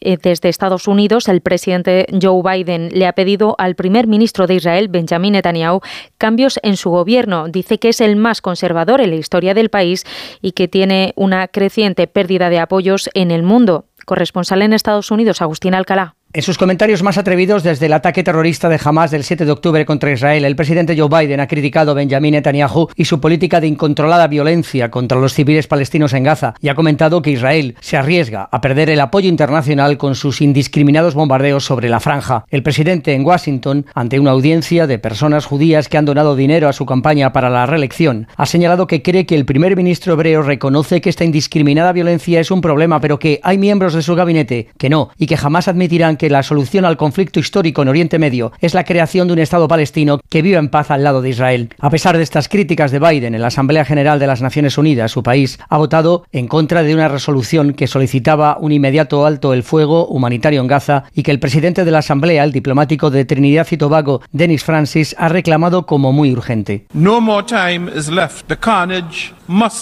No hay tiempo que perder. La carnicería tiene que terminar. Tenemos una prioridad por encima de todas. Salvar vida. En nombre de la humanidad, les pido nuevamente, paren la violencia ahora. Stop this violence now. La resolución ha sido aprobada con 153 votos a favor, 10 en contra y 23 abstenciones. En Reino Unido, el primer ministro británico Rishi Sunak ha conseguido este martes mantener en pie en el Parlamento su proyecto de ley para deportar a inmigrantes indocumentados a Ruanda, pese a la abstención de miembros de la ala dura de su partido conservador. Esto ha sido en la primera votación sobre su ley. La votación se había convertido en la práctica en una moción de confianza sobre la gestión del primer ministro como jefe del gobierno. Corresponsal en Londres, Celia Maza. Después de que el Tribunal Supremo considerara ilegal el Plan Ruanda, Sunak ha cerrado un nuevo pacto con el país africano con modificaciones para intentar mostrarlo como un destino seguro. Espera así tener la aprobación de la justicia tanto de la británica como de la internacional, ya que el Tribunal de Estrasburgo también se opuso al polémico plan, pero el ala dura del partido quiere ir más allá. Reclama incluso sacar al Reino Unido de la Convención Europea de Derechos Humanos. Los rebeldes hoy se han abstenido, pero amenazan con pasar a la acción en enero si no se aprueban una serie de enmiendas para endurecer la medida. Es posible que la formación se esté planteando cambiar nuevamente de líder. Podría parecer descabellado teniendo en cuenta que queda solo un año para las elecciones generales, pero teniendo en cuenta el modus operandi de los Tories, no se puede descartar ningún escenario. Y este martes ha fallecido el periodista e histórico colaborador de Onda Cero, Lorenzo Díaz, a los 79 años. El sociólogo castellano-manchego era la actual pareja de la exministra de Trabajo, Madalena Valerio, y llegó a Onda Cero con su esposa, la fallecida Concha García Campoy, con quien tuvo dos hijos en común, fruto de su matrimonio.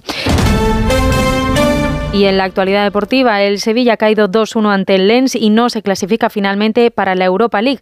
La Real Sociedad empató sin goles en su visita ante el Inter de Milán y el Real Madrid ganó 2-3 ante el Unión Berlín. Eso ha sido todo. Más información a las 4 a las 3 en Canarias. Síguenos por internet en ondacero.es.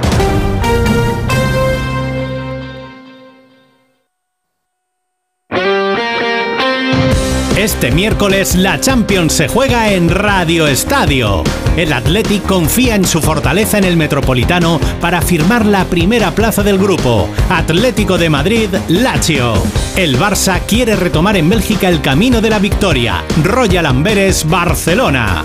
Este miércoles desde las ocho y media de la tarde, la Liga de Campeones se juega en Radio Estadio con Edu García. Te mereces esta radio. Onda Cero, tu radio.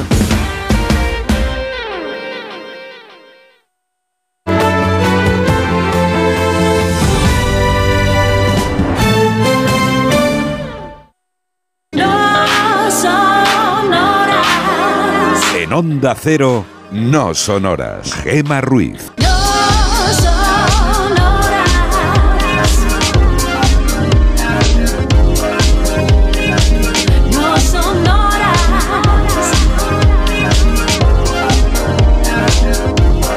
Son las 3 y 6 de la madrugada, las 2 y 6 en Canarias. Seguimos en directo en No Sonoras y hoy con un tema que está dando mucho de qué hablar. Isa, recuérdalo para todos aquellos que nos acaban de sintonizar. Hoy estamos hablando de turrones, de esos ricos turrones que ahora en Navidad todos tenemos en casa o que vamos a tener próximamente, de los sabores que más nos gustan. También cuáles los que no nos gustan, decirnos cuáles son esos turrones que ni locos comeríais. Y luego, oye, ¿Conocéis turrones de sabores diferentes? Hemos hablado de turrón de mojito, también de crema de whisky, creo que Gema es el que tú habías visto.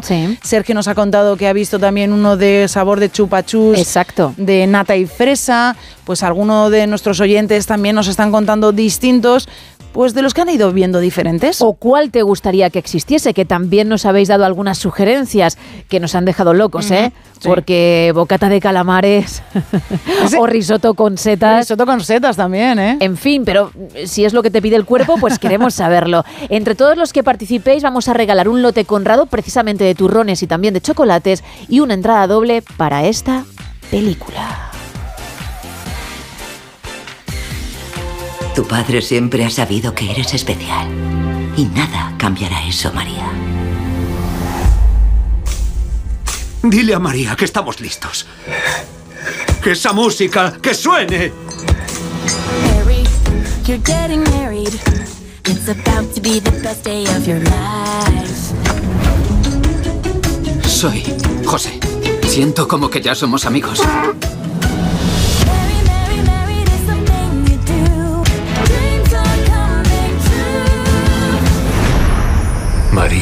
Aventura musical navideña con todos los ingredientes para pasar un buen rato. Camino a Belén llega a nuestros cines el viernes y una entrada doble puede ser tuya junto a ese lote conrado. Pero tenemos un lote extra. Sí, sí, más chocolates y turrones para alguien que sepa qué canción es esta y cuál es su artista original. They say the time's supposed to heal ya, but ain't down much healing. Uh. 914262599. También estamos en WhatsApp en el 682-472-555 y en X y Facebook arroba NSH Radio.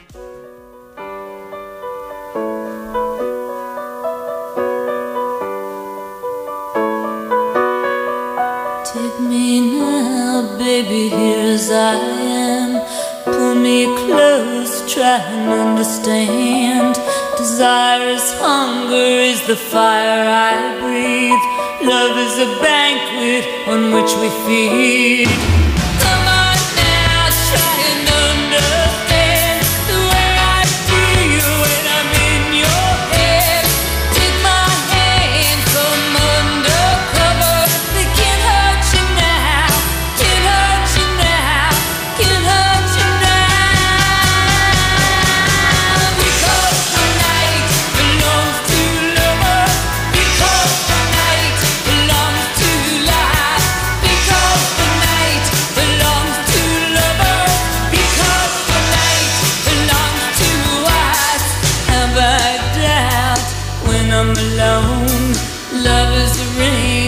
The telephone. Love is an angel disguised as lust. Here in our bed until the morning comes.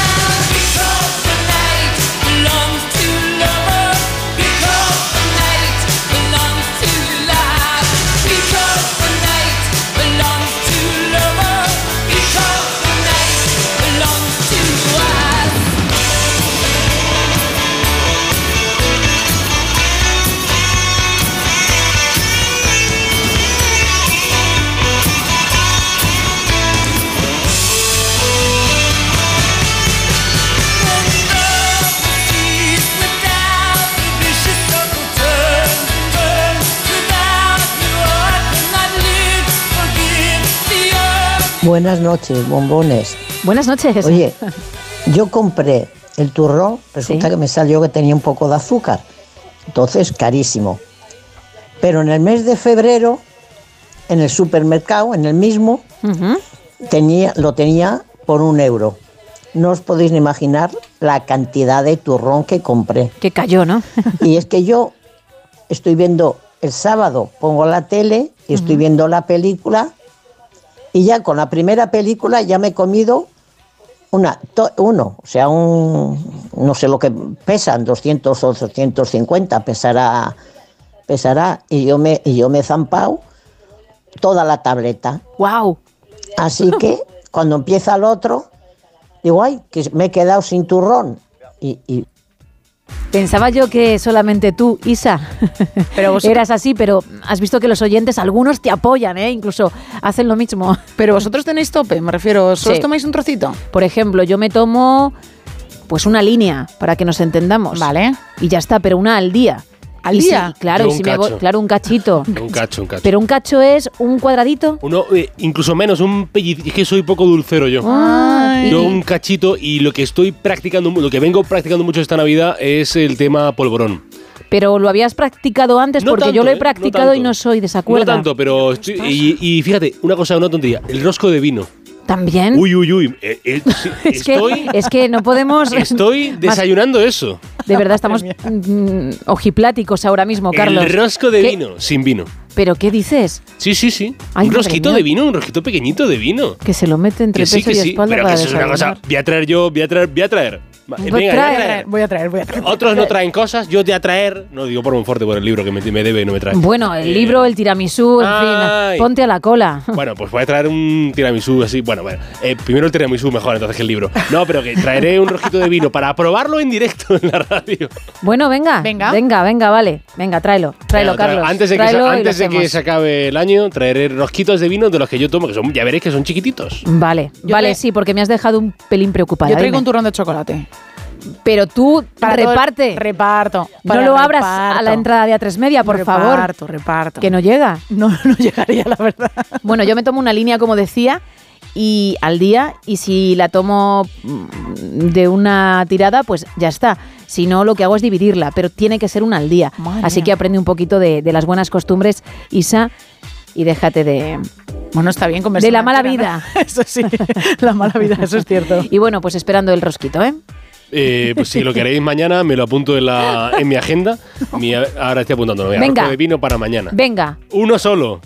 venga, uno solo. Uno Pues solo. Sí, porque a ver si no nos va a gustar, No, que es lo más probable, y se pueden estropear, ¿eh? está- bueno, bueno, como yo, no te preocupes. no te preocupes, porque esté malo, Bueno. no te preocupes, que me lo como yo. Pues si es la excusa, traes lo que, trae lo que quieras, ¿vale?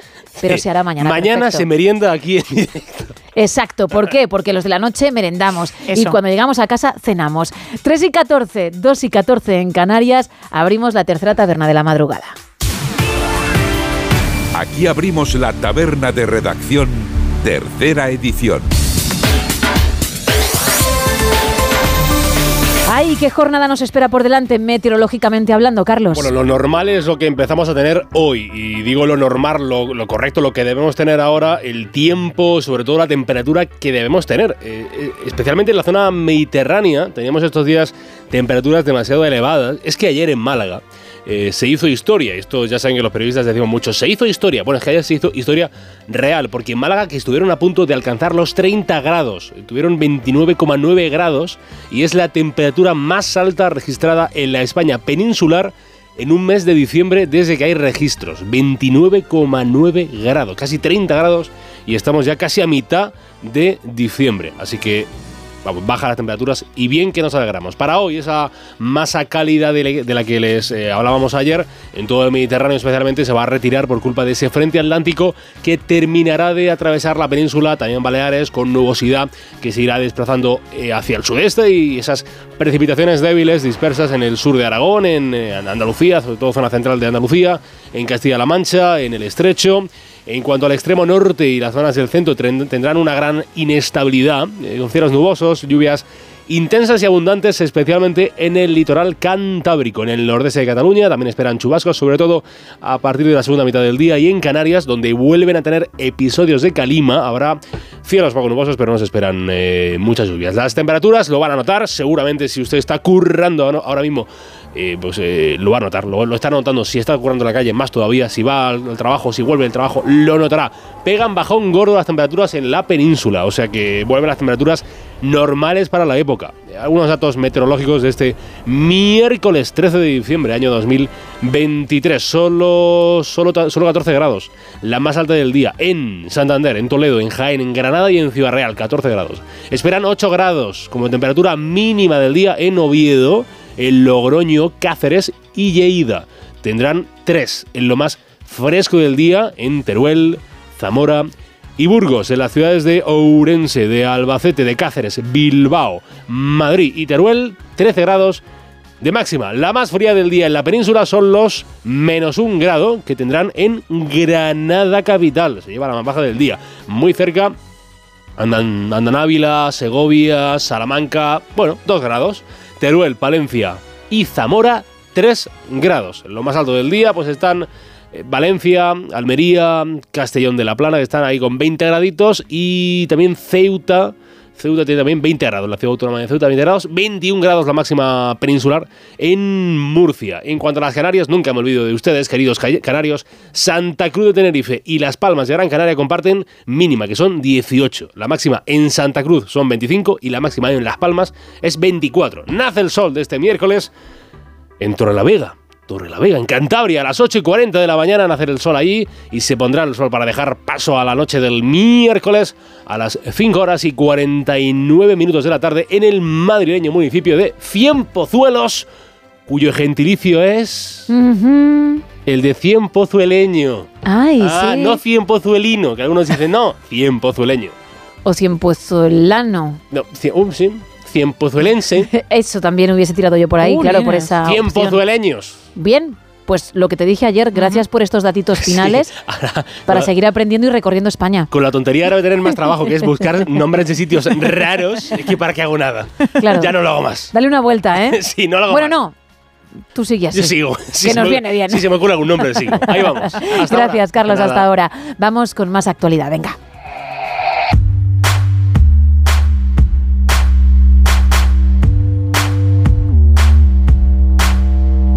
Arrancamos con el diario de Cádiz. Hasta 500 denuncias por tenencia ilícita de armas en la vía pública en la provincia de Cádiz en el último año. Cádiz amaneció ayer con nuevos retrasos en trenes de cercanías, de media distancia y también tranvías. Y también Cádiz es una de las ciudades españolas donde más esfuerzo supone comprar o alquilar una vivienda. En el correo, varios virus respiratorios saturan las urgencias y fuerzan a Sanidad a ampliar camas. Bilbao no cobrará las multas de la OTA, donde no funcionaron los parquímetros, y cerca de 71.000 vascos con pensiones bajas registrarán subidas de entre el 5 y el 14%. En las provincias de Valencia, los usuarios estallan con las cercanías de Valencia, falta de puntualidad y aglomeraciones en los trenes. Detenido un hombre por violar a su compañera de piso en Manises y Ayuso y Mazón escenifican su unidad contra Sánchez y reivindican el eje económico Madrid-Valencia. Seguimos con la provincia, Diario de Las Palmas. El mayor cable de fibra óptica del mundo une Gran Canaria con Europa, África y Asia. Conato de incendio en Santa Lucía de Tiraja y Clavijo pide a la Cámara pelear la regla de gasto y la financiación estatal. En el Faro de Vigo leemos que suben a 22.000 los adolescentes gallegos que mezclan alcohol y bebidas energéticas. Redes albanesas tras el mayor alijo de cocaína intervenido en Galicia, 7,5 toneladas que entraron por el puerto de Vigo. Y el Amorebieta, rival del Celta, en la Copa del Rey. Tres apuntes en la opinión de Murcia. El Real Murcia saca adelante su plan de reestructuración. La exconcejala de Murcia, Margarita Guerrero, nueva directora general del Y el Constitucional rechaza el recurso de Murcia contra el impuesto a las grandes fortunas. En el comercio diario de Asturias, Salud aplicará la telemedicina para reducir los tiempos de atención en 11 tipos de cáncer. Asturias recibirá del Estado 455 millones más que este año y acuden a la llamada por un intento de suicidio en Oviedo y encuentran un arsenal de armas. En el diario Montañés podemos leer la exconsejera Gómez de Diego sustituye a Quiñones como delegada del gobierno. Luis Tomilson, Tom, Tom Linson, cabeza de cartel del Santander Music 2024. Ex de One Direction, Sí. que creo que, que mm, allá por donde va es éxito absoluto. ¿En serio? Sí, sí. Fíjate, ¿eh? A mí me sorprende mucho, porque decíamos que Harry Styles es el que más tirón tiene y ojo, porque le sigue muy de cerca a Luis. Aquí está Luis, ¿no? Persiguiendo a Harry. a Harry. Harry contra Luis. Bueno, pues... Oh, qué peliculón. Pues quien quiera ir a verle, cabeza de cartel del Santander Music 2024 y un titular más del diario Montañés Torrelavega encarga la urbanización de El Valle por 2,3 millones y proyecta 457 nuevas viviendas. En el Heraldo de Aragón, las estaciones de esquí de Aragón confían en abrir este fin de semana gracias a las nevadas. El atleta aragonés Tony Abadía condenado por malos tratos a su pareja y el PP pedirá al gobierno acabar antes del 2030 las autovías entre Huesca, Pamplona y Lérida. En Huelva Información, Antonio Sanz destaca el papel decisivo del puerto para la industria del hidrógeno verde. Pillado en Ayamonte intentando robar una vivienda con un puntal de obra y condenado a cuatro años de cárcel por abusar sexualmente de dos menores de 9 y 13 años en Huelva. En la nueva crónica de León, el obispo de León traslada su plena confianza en el párroco de la Magdalena y no tomará medidas. La nueva estación de autobuses de León se inaugurará esta semana y dos detenidos por tráfico de drogas que llevaban de Ferrol a Ponferrada. Turno ahora de hoy Extremadura. La Universidad de Extremadura celebra sus 50 cumpleaños eh, con el reto de la interna- internacionalización. Ingresa en prisión el detenido en Badajoz por los dos atracos en cafeterías de San Fernando y la extremeña Matilde García Duarte deja de ser la mano derecha del alcalde de Madrid. En el diario de Mallorca leemos que la consejera de Vivienda, Marta Vidal, aún aparece como administradora de una sociedad a pesar de ser incompatible. La mujer que intentó matar a sus dos hijos en Manacor pacta 20 años de prisión y el Tribunal Supremo avala que el alquiler turístico tenga el permiso de la comunidad de vecinos. Y cerramos con Diario Sur. La Junta ve inaceptable el rechazo de Interior a ampliar la policía adscrita. El gobierno andaluz exige al gobierno un plan de choque para paliar la falta de médicos y registrado un terremoto de 3,5 grados de magnitud con epicentro en Jayena, Granada. Eso en cuanto a la actualidad, en cuanto a las informaciones que aparecen en portada. Pero hay teletripi, hay noticias curiosas que nunca verás ahí y que merecen su hueco. Y hablamos de turrones, que me gustan mucho. Y hay que hablar de osos, que también me gustan mucho. Que la verdad, esta semana, la verdad es que solo, Vaya, llevamos- pues, solo llevamos un programa. Qué, qué manera de hilar, ¿no? La información. Fíjate, me gustan los turrones y también los osos. Y me gustan los osos, Vale. evidentemente. Bueno, pues la noticia de hoy, una noticia del Teletripi, es que un oso casi se lleva por delante a un grupo de esquiadores en una estación de esquí de California. Estaban evidentemente los esquiadores disfrutando de un día maravilloso, bajando por la montaña, disfrutando ese arte que tienen, sobre todo los más pequeñajos, que es increíble lo rápido que van y lo fácil que lo hacen. Y de repente, pues estos esquiadores empiezan a, a apartarse. Incluso algunos van mucho más rápido porque a la izquierda de la pista ven un oso, pero un oso de tamaño considerable. Ponte en esa situación, ¿eh? Ojo, ¿eh? Un tamaño considerable. Pero ¿qué pasa? Que este oso estaba llamando a su madre, que era una señora osa, que estaba en el lado derecho de la pista. La señora osa le, dijo, venga, espabila que nos tenemos que ir a este lado de la montaña, que aquí están los humanos disfrutando de una maravillosa jornada de esquí.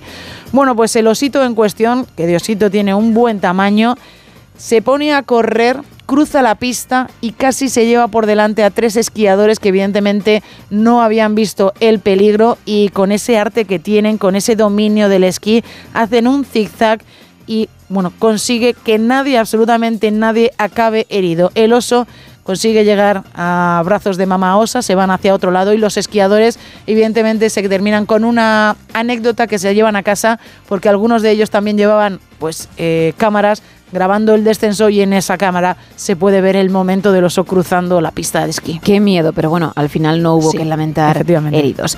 Ni algo peor, claro, porque Claro. hubiese sido un accidente bastante serio. Vamos con el faranduleo, venga.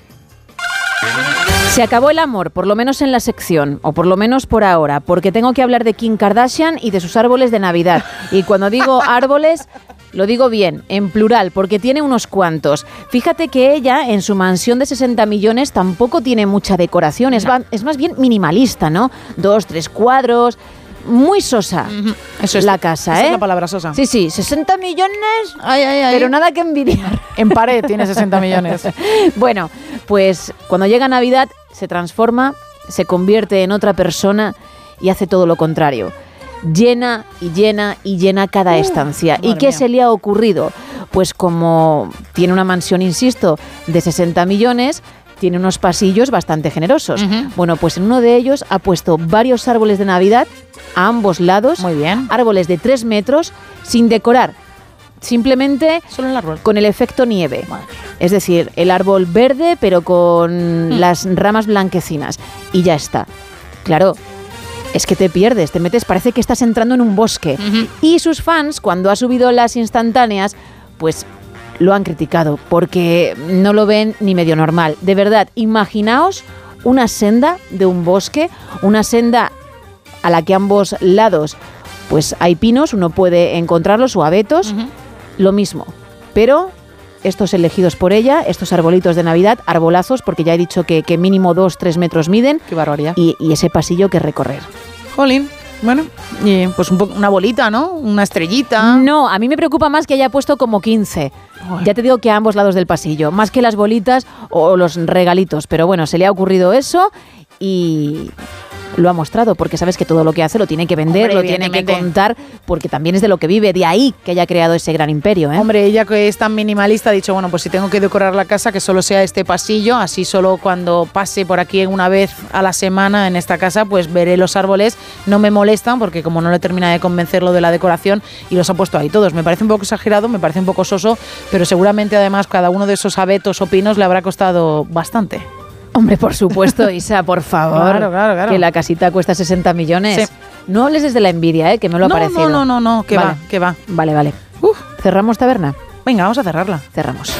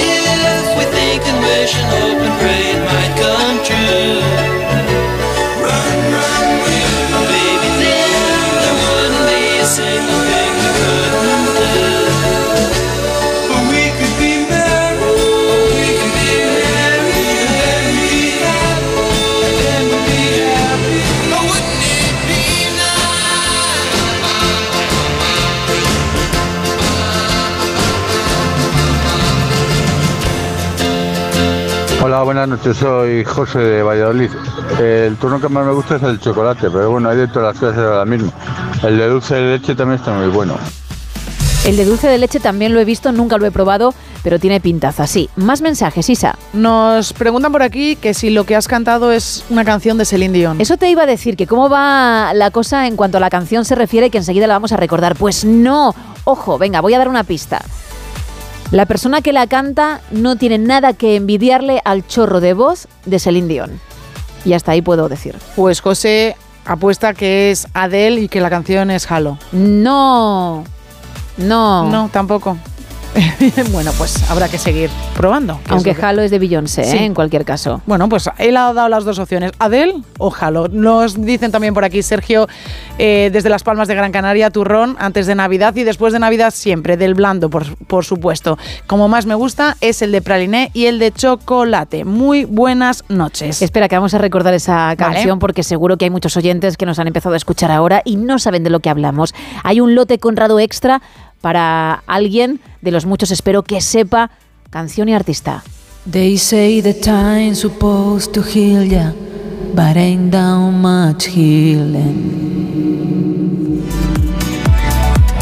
Bueno, pues ahí está. Y luego también tenemos otro lote Conrado y la entrada doble para Camino a Belén, que llega a los cines el viernes, para quien participe en el tema de los turrones. Pues nos cuentan por aquí, buenas noches, a mí el turrón que más me gusta es el de guindas al licor con chocolate, el de crema catalana, yo lo he probado y me resulta demasiado empalagoso. Desde Benidorm, Fernando nos dice, me gusta el turrón duro, aunque me cueste ya a mi edad, pero y sobre todo el blando de Gijona, el de yema y el gran invento, el de chocolate. No me digas que no lo pruebas según lo ves, cuando ves ahí un turrón de chocolate. Dice, en Asturias hacen uno de fabada. No lo he probado, nos dice Fernando, pero bueno, que sepamos que en Asturias existe el de fabada. También nos cuentan por aquí, a mí me gusta el de chocolate con almendras, con avellanas y arroz hinchado. Bueno. Arroz hinchado. Sí, el arroz inflado de toda la vida entiendo. Que creo Monforte hace muy bien. Por cierto, pastelero, porque le vamos a llamar así. ¿Cuál es tu turrón favorito? Cuéntanoslo a micro. Incluso si lo dices un poquito alto, no porque se acopla, digo, a lo mejor entra por, por el micrófono y se le escucha la voz, pero no. El de yema. El de yema. Un buen pastelero, ¿eh? Pastelero de, de raza, un pastelero de los que ya no quedan. que dice, oye, oye, el de yema. El de yema. Bueno, que se agote en las estanterías de, de los supers, porque ahora los oyentes tienen que tenerle como, como Claro. la palabra que cuenta, ¿eh? Efectivamente.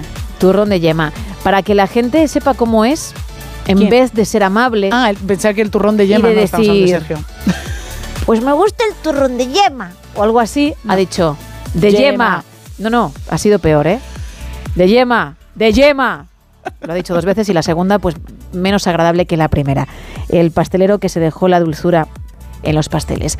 914262599 y esas dos redes. Estamos en X y estamos también en Facebook, en ambas con el mismo nombre, con arroba NSH Radio. Seguimos.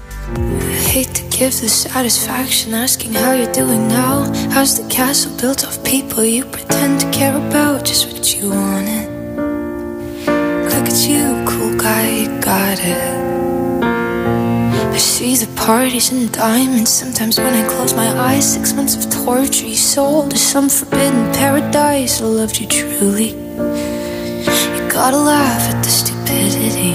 Cause I've made some real big mistakes, but you make the worst one look fine. I should have known it was strange. You only come out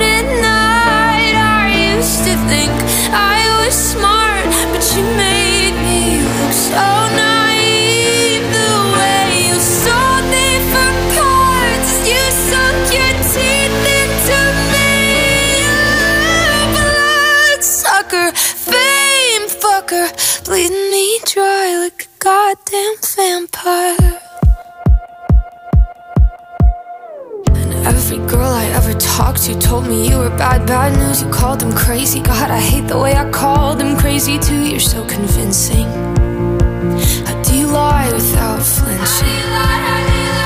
Ooh, what a mesmerizing, paralyzing, fucked up little thrill. Can't figure out just how you do it, and God knows I never will. And for me and not her, 'Cause girl. No sonoras. Gemma Ruiz.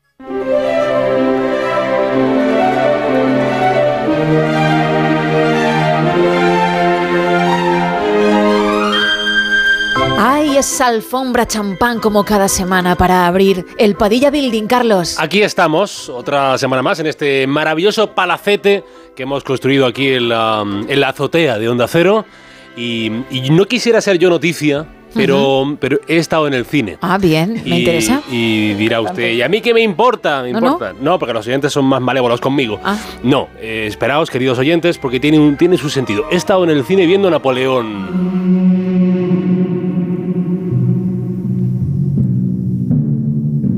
La nueva peli de Ridley Scott tiene una misión hercúlea, que es la de contar en dos horas y media, eh, intentar contar la vida y obra de ese señor bajito, francés, genio de las tácticas militares, el líder galo Napoleón Bonaparte, el emperador de los franceses que quiso gobernar el mundo y casi lo consigue.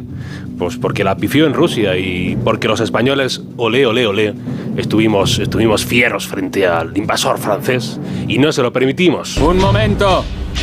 Que crean que nos llevan ventaja. Y reservándome mi opinión sobre la película y sin ánimo de distriparle a usted la peli, que no tiene mucho sentido porque la, la peli cuenta lo que ya pasó, eh, se sabe que Napoleón tuvo un final triste, alejado de París y de Francia, desterrado en una isla remota, lejanísima, convertida en su cárcel particular, la isla de Santa Elena, a más de 1.800 kilómetros de distancia de la costa occidental de Angola, en África. La prisión militar para un hombre que cambió el modelo de entender las guerras, de atacar, de defender, de matar y de ganar. Los que ostentan el poder solo me ven como un bruto, indigno de un alto cargo. Es, eh, es buena idea. Seguramente es la mejor idea si quieres encerrar a alguien a quien tú consideras peligroso, pues aislarlo en un lugar, en un lugar perdido del mundo. Si ya de por sí una cárcel aísla, pues una cárcel en una isla, doble aislamiento. Pero no es, eh, no es Santa Elena, Santa Elena, la prisión militar más famosa de la historia, y mira que tenía papeletas para hacerlo, es una cárcel que está en una isla cuyo nombre se debe a un español.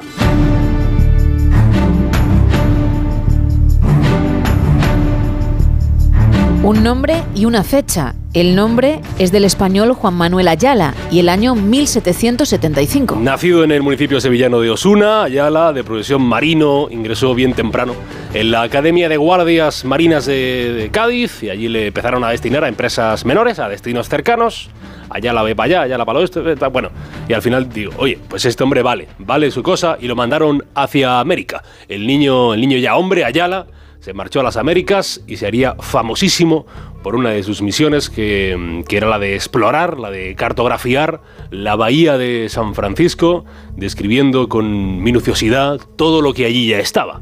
Entre ello, entre ello los islotes. Islotes a los que se les puso nombres, nombres españoles, faltaría más. Yo nací en Madrid, soy español, mi pasaporte y mi documento nacional de identidad son de España, eh, vivo en una monarquía parlamentaria, tengo un rey, tengo una serie de símbolos que me representan. Así es, muy bien. Y siendo tan españoles, se puso, por ejemplo, el nombre Isla del Carmen.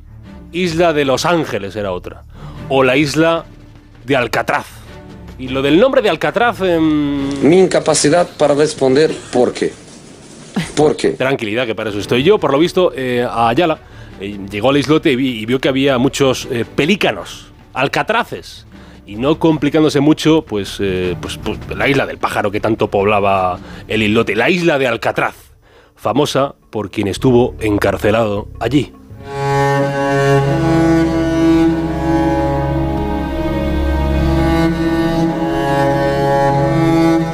Exacto, encarcelado porque es la isla de Alcatraz, es decir, la prisión de Alcatraz, el penal más reconocido del mundo. La Roca, como lo llaman algunos, el lugar donde estuvo preso Al Capone, por ejemplo, donde nadie, aparentemente nadie, escapó con vida.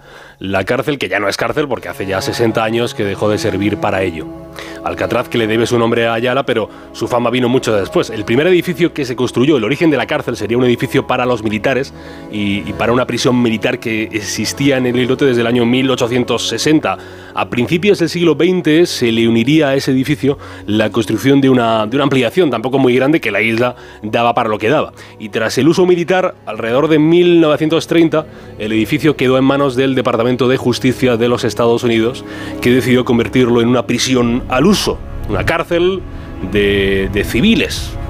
Pero claro, la ubicación a dos kilómetros de la costa de San Francisco, pues donde para escapar había que nadar esas aguas heladas de la bahía, es decir, la seguridad del edificio, todo ello le otorgó bien pronto la condición de, contenedor, o, o sea, de basurero, donde iba a parar lo peor de cada casa, lo peor de cada casa. 336 celdas para una prisión que nunca se lle- llenó por completo.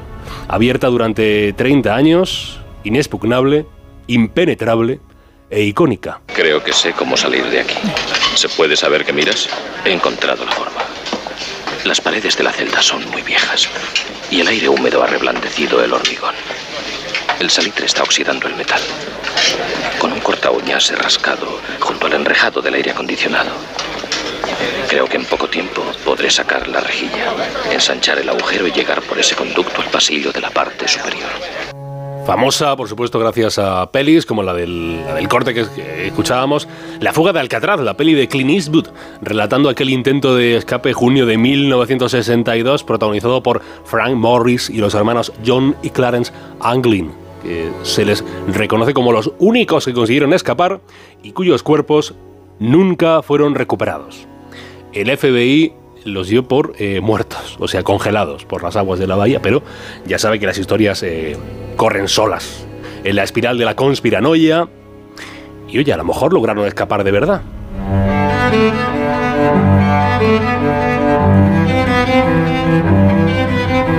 Solo se tiene constancia de que un preso, uno, lograra escapar y llegar hasta la costa de San Francisco con vida. Aunque fue capturado en pésimas condiciones, con una hipotermia y un cansancio que lo estaban matando, pero es cierto que al menos John Paul Scott, John Paul Scott, condenado por el robo de un banco en Kentucky, fue la única persona que demostró eh, que lo de que es imposible escapar nadando de Alcatraz, eh, él lo logró a medias, eh, porque una vez recuperado de la hipotermia, pues fue de nuevo enchironado.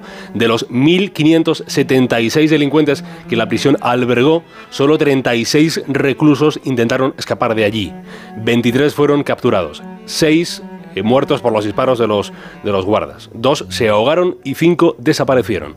Todos ellos eh, se presume que murieron, murieron ahogados, los desaparecidos, tragados por ese agua de la bahía. Pero en ningún preso fue ejecutado por una pena de muerte, ¿no? Las muertes que allí se produjeron pues, fueron las efectuadas por los guardas, las vidas que se llevó el agua e incluso los suicidios, cinco contabilizados, que en esa isla rocosa de Alcatraz tuvieron lugar.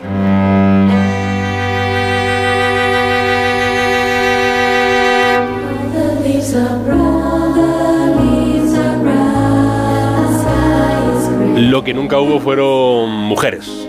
Mujeres, mujeres presas ni mujeres guardas, pero en la prisión, o al menos en la isla de Alcatraz, sí hubo mujeres, mujeres adultas e incluso niñas, porque claro, la cárcel contaba con un personal de seguridad y de limpieza y de mantenimiento, y muchos de ellos vivían en la propia isla, en un departamento de la prisión, pues ahí vivían fam- familias enteras. Qué bonito vivir en Alcatraz, pero de manera libre. Hay varias eh, curiosidades más de esta prisión de Alcatraz, y es que a pesar de lo que se pueda pensar, estaba considerada una prisión muy, muy confortable. Las instalaciones para la época eran de primera, los menús, eh, la comida eh, para los presidiarios, decían que era de muy buena calidad. Esto eh, se contaba que se hacía porque ya que tenías a toda la purria, es decir, a lo peor de cada casa, al menos manténlos bien comidos y así te ahorras que se cabreen más de la cuenta. Y además las duchas tenían agua caliente, cosa que muchas veces no era lo habitual en las cárceles americanas y también es verdad que esto se dice que se hacía pues para que solo se acostumbrasen al agua caliente y si saltaban a las frías aguas gélidas aguas de, de San Francisco, el cambio fuera brusco. O sea que incluso las cosas que hacían bien, las hacían por su bien, o sea, por el bien de la prisión, de los, de los guardas y, y de que no escapasen. Las celdas medían unos 3 metros de ancho por 1,5 metros de largo y había camas individuales, ¿eh? que, que esto era casi novedoso para la época. Eh, es un tanto extraño de decirlo, pero, pero la prisión de Alcatraz, de Alcatraz que era eh, peligrosa, pero no tan incómoda como algunos la pintan, aunque siguiese siendo una cárcel, con todo lo que conlleva ser una cárcel, una prisión muy cara, muy cara. Y ese fue su final y su principal problema. Eh, lo narran los periódicos que, contenían declaraciones de los directores de la cárcel. Mientras que en otras prisiones destinaban 3 dólares diarios por preso, en Alcatraz eran 10 dólares por preso. Y a ello se le sumó pues, el problema de la propia estructura de la prisión. Hombre, si tienes una prisión en una isla, el salitre, la humedad, el, viento, todo afecta mucho más a una prisión como la de Alcatraz que a otra construida en un sitio resguardado. Y la reforma como toda reforma, es primero un lío muy gordo y después una cantidad de dinero que prefirieron no pagar. Chicos, nos vamos. Bueno, se van los trabajadores de manera libre y los presos, grilletes y barcas en busca de otro lugar en el que seguir cumpliendo condena. Entre los problemas de estructura, la cantidad de pasta que se dejaba el gobierno americano para sostener la prisión y sumado ello a la fuga del 62 del- de, Morris y de los hermanos Anglin, la prisión cerró definitivamente en marzo de 1963, aunque no acabó ahí su vida. Our love is alive. No acabó su vida porque se ha acabado convirtiendo en un símbolo de la ciudad de San Francisco. Es una atracción, una atracción eh, mucho más famosa que la isla de Santa Elena. Jaque mate Napoleón. Es una atracción más si uno va a la, a la ciudad de San Francisco. Primero, pues el Golden Gate, del que ya hemos hablado aquí en el Padilla Building. Recupérenlo, que está en el podcast. Acuérdate de que Isa Blanco dijo yo he estado y te va a decir lo mismo También de has Alcatraz. estado en Alcatraz. También he estado Sí. en Alcatraz. La celda de Al Capone. He estado, he estado. Y me cerraron en una celda porque es una de las atracciones, evidentemente, que hay. ¿Y qué tal? ¿Y bien la experiencia? Muy agobiante, ¿eh? Muy, muy agobiante. También, pero fuiste de día, porque he leído que había excursiones nocturnas. He ido de día y me mareé en el barco que llega hasta allí, ¿eh? ¿No hay foto? Hay foto, hay foto. ¿Se Pues puede- sí, que se- compártela. Que se, suba a las redes del programa. Claro, o por lo menos en nuestros WhatsApps, que menos. La enseña al grupo, no os preocupéis. Bueno, pues eso, que uno puede ir a ver la celda de Al Capone y donde se escapó Morris y, y que te encierren como a Isa Blanco en una celda y tenga mucho miedo. Se encuentra en el Registro Nacional de Lugares Históricos de los Estados Unidos. La cárcel no Isa, me refiero, y goza de una especial protección y cuidado. Y recibe más de un millón de turistas al año. Al año ¿eh? Hay gente a la que le gusta ir a la cárcel Sí. de Alcatraz y luego salir, que tampoco somos tontos.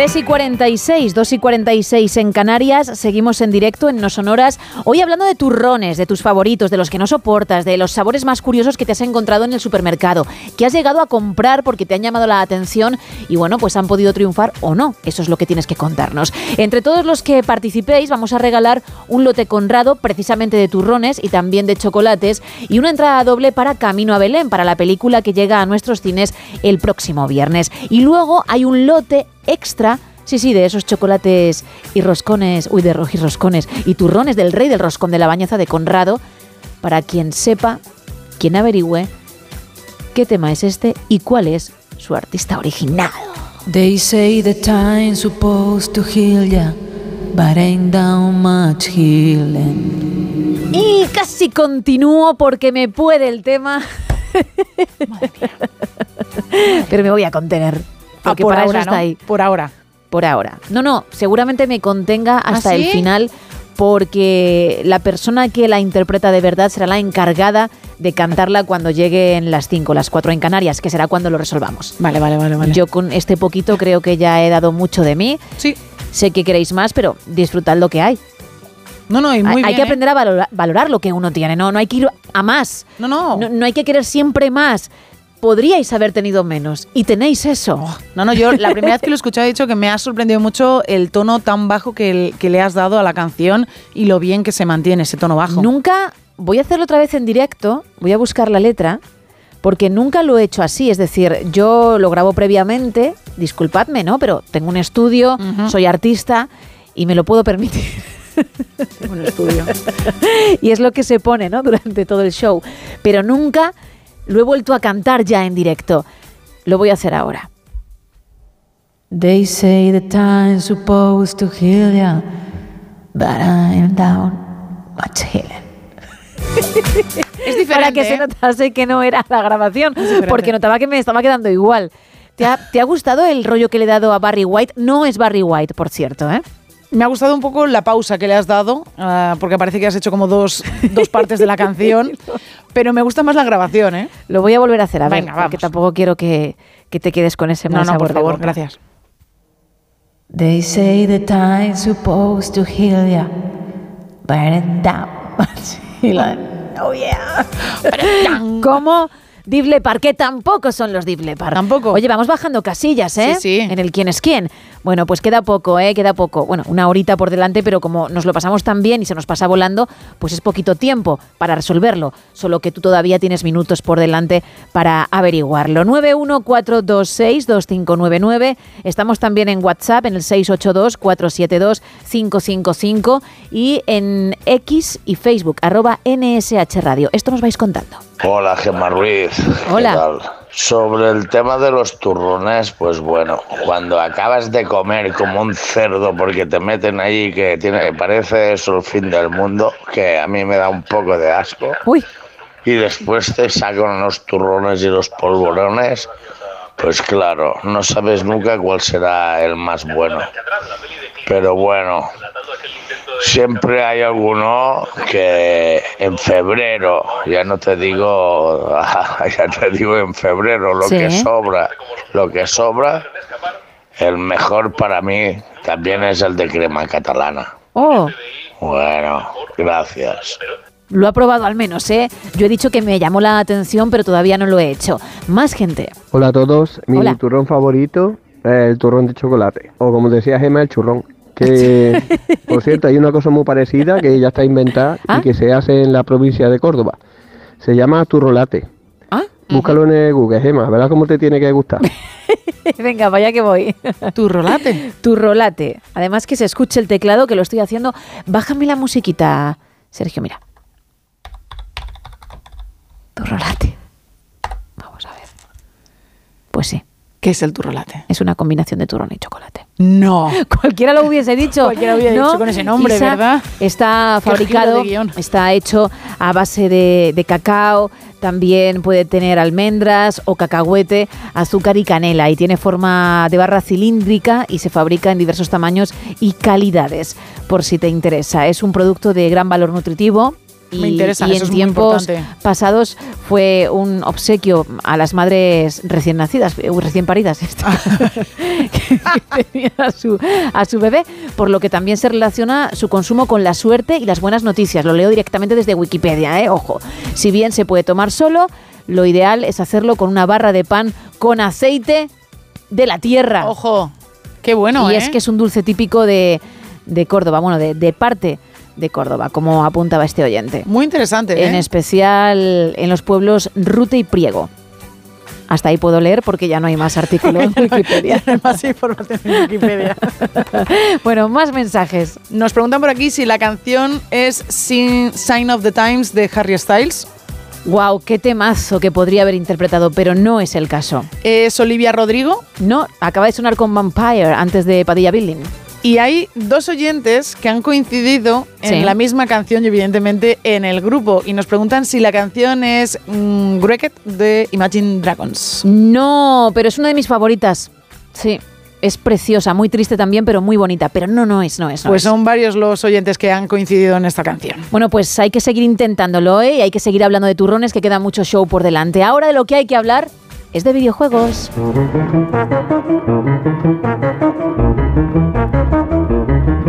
Con nuestro experto en la materia, con Nacho García. Muy buenas madrugadas. Muy buenas madrugadas, compañeros. Bueno, pues sí, se celebró efectivamente Game of the Year. El juego del año en ese encuentro en Los Ángeles, California. Eh, sorpresivamente, el ganador como juego del año 2023 ha sido Baldur's Gate 3, ese mm, juego de rol en el que nos batimos el cobre con un montón de enemigos y eh, bueno, el otro gran ganador que no se ha llevado el premio del año, pero ya lo adelantábamos aquí, ha sido ni más ni menos que Alan Wake 2. Entre los dos se han llevado un montoncito. Baldur's Gate 3 se ha llevado aparte del mejor juego del año, eh, la mejor comunidad online, el mejor juego de rol y el mejor videojuego multijugador. Y eh, en el caso de Alan Wake 2 se ha llevado el premio a la mejor dirección, el premio a la mejor eh, narrativa y el premio a la mejor dirección artística. En otro orden de cosas, los, los que más eh, han llorado han sido los de Sony, porque Spider-Man 2 no se ha llevado absolutamente nada. Es una cosa extraña esto de los premios, de los concursos, donde hay un jurado, pero por otro lado el jurado del público que también puntúa, bueno, viene siendo habitual. El caso es que ya sabemos cuál es el mejor juego de 2023 y el mismo día que se celebraba la gala salía, se estrenaba, se ponía en el mercado ni más ni menos que Avatar Frontiers of Pandora, las, las eh, fronteras del territorio de Pandora, con lo cual ni va a entrar como mejor para, para optar como mejor juego de 2023, ni tampoco entrará para optar como mejor juego de 2024, pero de hecho es un juegazo. La lástima es que hasta el nivel, eh, hasta la misión número 11, no podemos aprender a pilotar nuestro bicho, montarnos el bicho y salir volando por ahí. Pero desde luego eh, no se lo pierdan. Es un eh, juego con un mundo abierto increíble que recuerda muchísimo a Far Cry y en el que vamos a tener que, bueno, desde enfrentarnos a la RDA, esos malos humanos que están eh, robando todos los recursos minerales de Pandora, a recolectar nosotros mismos ingredientes con las plantas para hacer comidas para obtener recursos para mejorar eh, el armamento y, como no, ir aumentando nuestras habilidades para mejorar en el recorrido, sobre todo de la exploración, porque más que nada es un, juego para explorar ese bello mundo de Pandora ya disponible tanto para PC Computer como para PlayStation 5 y Xbox Series. ¿Sí? Simpo. Chin, chimpum. Gracias, Nacho. Cuatro minutos para alcanzar las cuatro, las tres en Canarias. Unos cuantos mensajes más, venga. Pues mira, nos escribe, por ejemplo, un oyente que nos dice, yo trabajo en un supermercado de noche y así tenemos solo el lado de los turrones. Nos manda una fotografía en la que podemos ver todos los turrones y nos dice que faltan los de sin azúcar. Y dice, el Gema está el que a ti te gusta con un millón más. ¿Y cuál es el que le gusta a Gema? Pues evidentemente a todos. También nos manda muchas fotografías que nos dice, también nos mando el de chupachus que hemos comentado. Nos manda también un turrón de macadamia con vainilla, bourbon de Madagascar y caramelo salado. Otro de turrón donuts con praline de almendra y nos manda, bueno, nos manda una foto de absolutamente todos los turrones que tienen ahora mismo en la tienda. También nos cuenta otro oyente, yo el turrón que no soporto es el de frutas y mi preferido es el de Gijona. Eh, nos cuenta Rosa que a ella le gusta el turrón duro, el de chocolate, el Sí. de yema y el de café. También me quedo con el mensaje de Antonio que nos dice que para él el turrón de guirlache siempre, siempre en Navidad. Y uno más, venga. Pues mira, nos están contando por aquí ahora mismo. Hola, muy buenas noches. Creo que la canción que interpretas es Spending My Time de Roxette. No, y tampoco es esta que algunos habéis dicho, la de When You Say Nothing at All, que me gusta mucho de Ronan Keating. No es. Por eso va a sonar ahora, para llegar a las 4, llegar a las horarias. Luego información, y ya sabéis que esto continúa porque estamos contigo hasta las 6, las 5 en el archipiélago canario. It's amazing how you can speak right to my heart.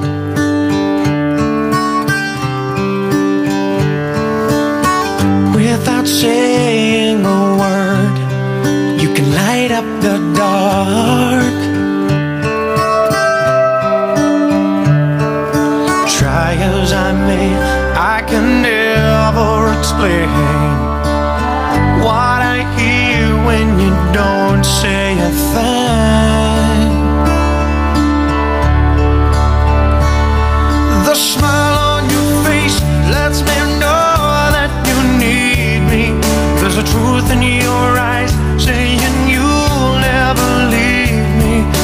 touch of your hand says you'll catch me wherever I fall.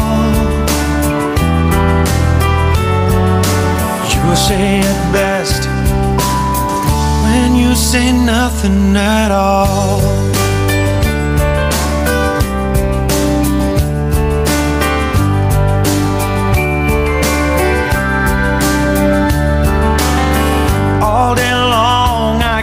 Hear people talking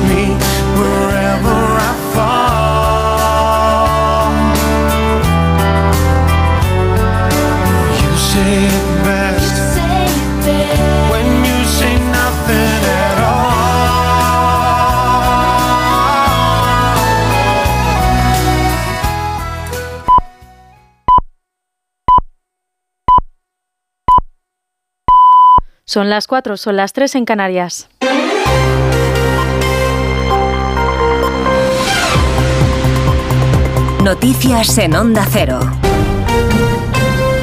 Buenas noches. Al menos dos niños y un periodista han muerto esta madrugada en una nueva serie de bombardeos del ejército israel en varias zonas de la franja de Gaza. El ejército israelí también ha atacado varios objetivos militares en territorio sirio horas después de denunciar que milicias del partido chií libanés Hezbollah habían lanzado misiles desde Siria hacia los altos del Golán, ocupados por Israel.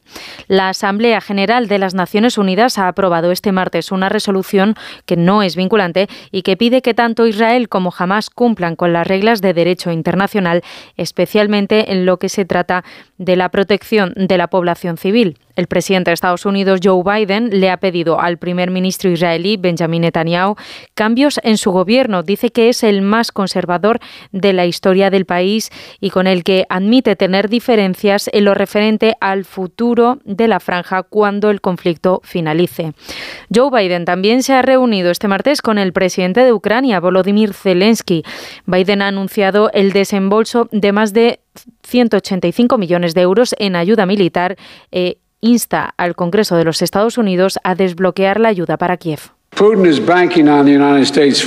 Putin confía en que Estados Unidos no cumpla su cometido en Ucrania. Debemos, debemos, debemos de demostrarle que está equivocado. Hoy la libertad en Ucrania está en juego y si no frenamos a Putin pondrá en peligro la libertad de cualquier persona en cualquier sitio y seguirá adelante.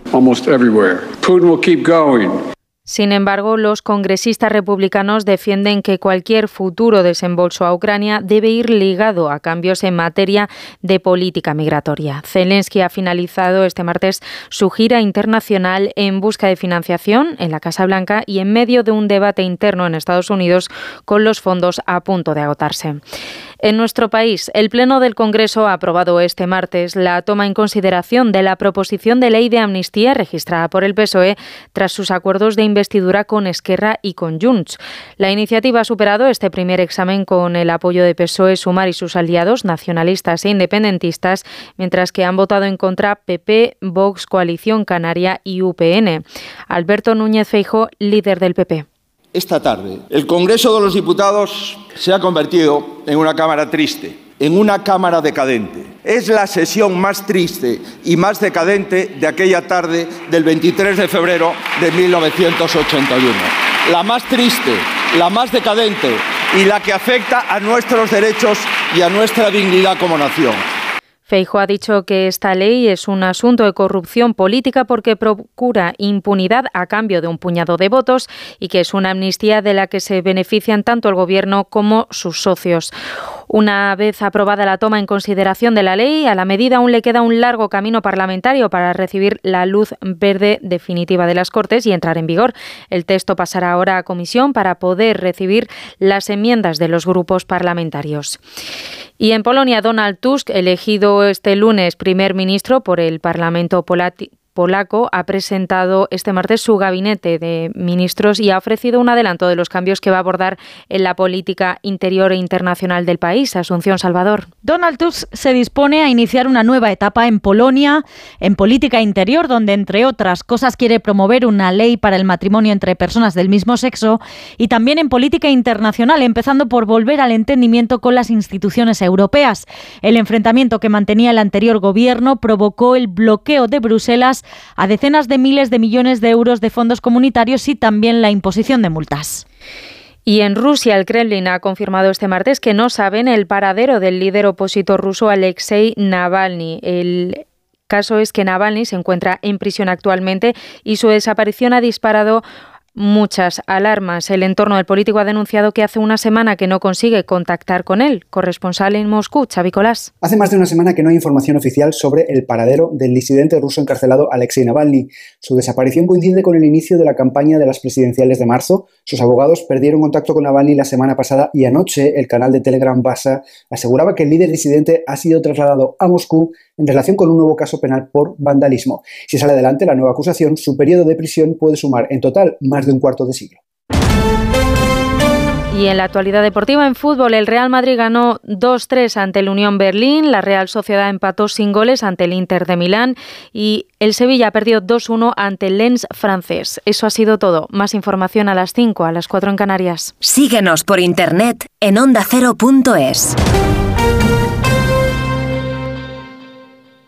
Ayudo a hacer los deberes a los niños y descanso. Vale, ayudo a hacer los deberes a los niños, acerco a mi madre a Aquagym y descanso. Vale, ayudo a hacer los deberes a los niños, acerco a mi madre a Aquagym, paseo a Coco y... No se puede estar en todo.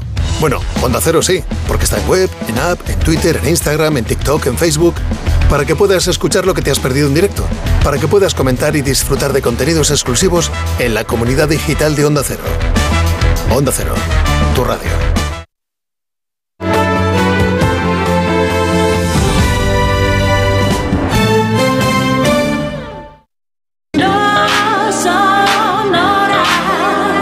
En Onda Cero, no son horas. Gema Ruiz. No son horas.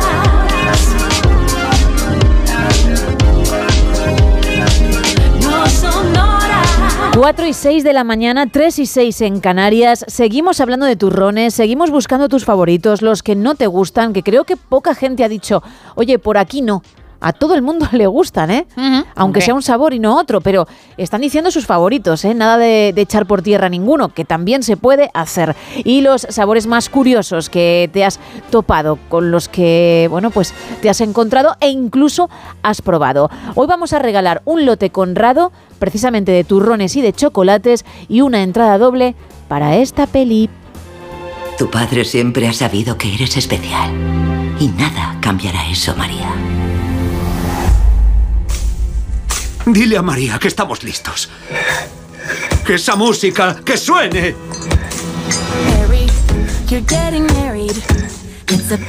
Una aventura musical navideña con todos los ingredientes para pasarlo en grande en el cine. Llega a nuestras pantallas el viernes, Camino a Belén se titula y una entrada doble puede ser tuya además de ese lote. Y luego está el lote extra, más chocolates, más turrones si sabes qué canción es esta y cuál es su artista original. They say the time's supposed to heal ya, but ain't down much healing. Oh, qué maravilla. 914262599 y más canales. Estamos también en eh, redes sociales, en X y en Facebook, en arroba NSH Radio y también en un WhatsApp en el 682-472-555, donde nos podéis mandar mensajes de texto y también nos podéis mandar notas de voz. Perfecto, por un momento he dicho suspende el examen. ¿eh? Uy, sí, sí, sí. Estaba leyendo ahí los mensajes que estaban entrando justo ahora de la gente que piensa qué canción puede ser y así como, uy, me toca. ¿Qué, qué me ha preguntado, no? Es ¿qué me como en, en la clase de historia con el profe, ¿no? Isabel Blanco. ¿Qué? ¿Qué? Salga al encerado.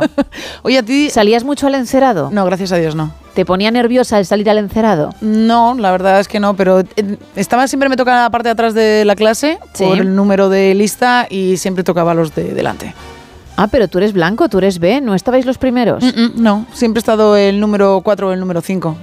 Ah, bueno, pero claro, Claro, número claro. 4, número 5 me parece de los primeros, porque yo, al ser R, estaba en el veintitantos. De hecho, en gimnasia, cuando, en educación física, cuando había que hacer pruebas, normalmente se hacía por orden de lista.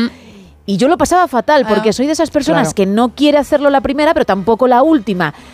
Con que lo haga uno antes que yo, ya, Ya valía, ¿no? puedo ir y me lo quito. Pero no, no me lo podía quitar porque prácticamente todo el mundo lo había hecho antes que yo. Claro, nosotros en clase teníamos los pupitres puestos en filas, entonces el número 4 y el número 5, que era normalmente el que me tocaba a mí en la lista, siempre estaba pues al final, en las dos últimas filas. O en la penúltima o en la última. ¿Eras de charlar, de hablar, de que Mucho. te echasen la bronca por ello? No, de echarme la bronca no, pero de hablar mucho. A mí lo que me pasaba era que hablaba tanto que sí que me echaban la bronca, se pensaban que era porque me llevaba muy bien con el compañero con el que estaba y creían que la solución era cambiarme. Ah, Pero no- es que no seguía hablando y me seguía llevando igual. Bueno, esto nos vais contando. Hola, buenas noches. Hola. Los turrones, vamos, me encanta todos. Y el que más me gusta, el de almendras. Y que el blandito también. Pues nada, que tengáis unas buenas noches. Que me gusta mucho vuestro programa. Gracias, de verdad, y también gracias por participar. Pues seguimos buscando eso, que hay mucho tiempo por delante, hasta las 5, las 4 en Canarias. Luego continuaremos, ¿eh? pero con la edición Buenos Días, con toda la actualidad, hablando también de tecnología con José Ángel Corral, pasando un poquito de miedo con Juan Gómez y cocinando con arroba maricocinitas. Ahora lo que toca es arrancar esta penúltima hora. Venga.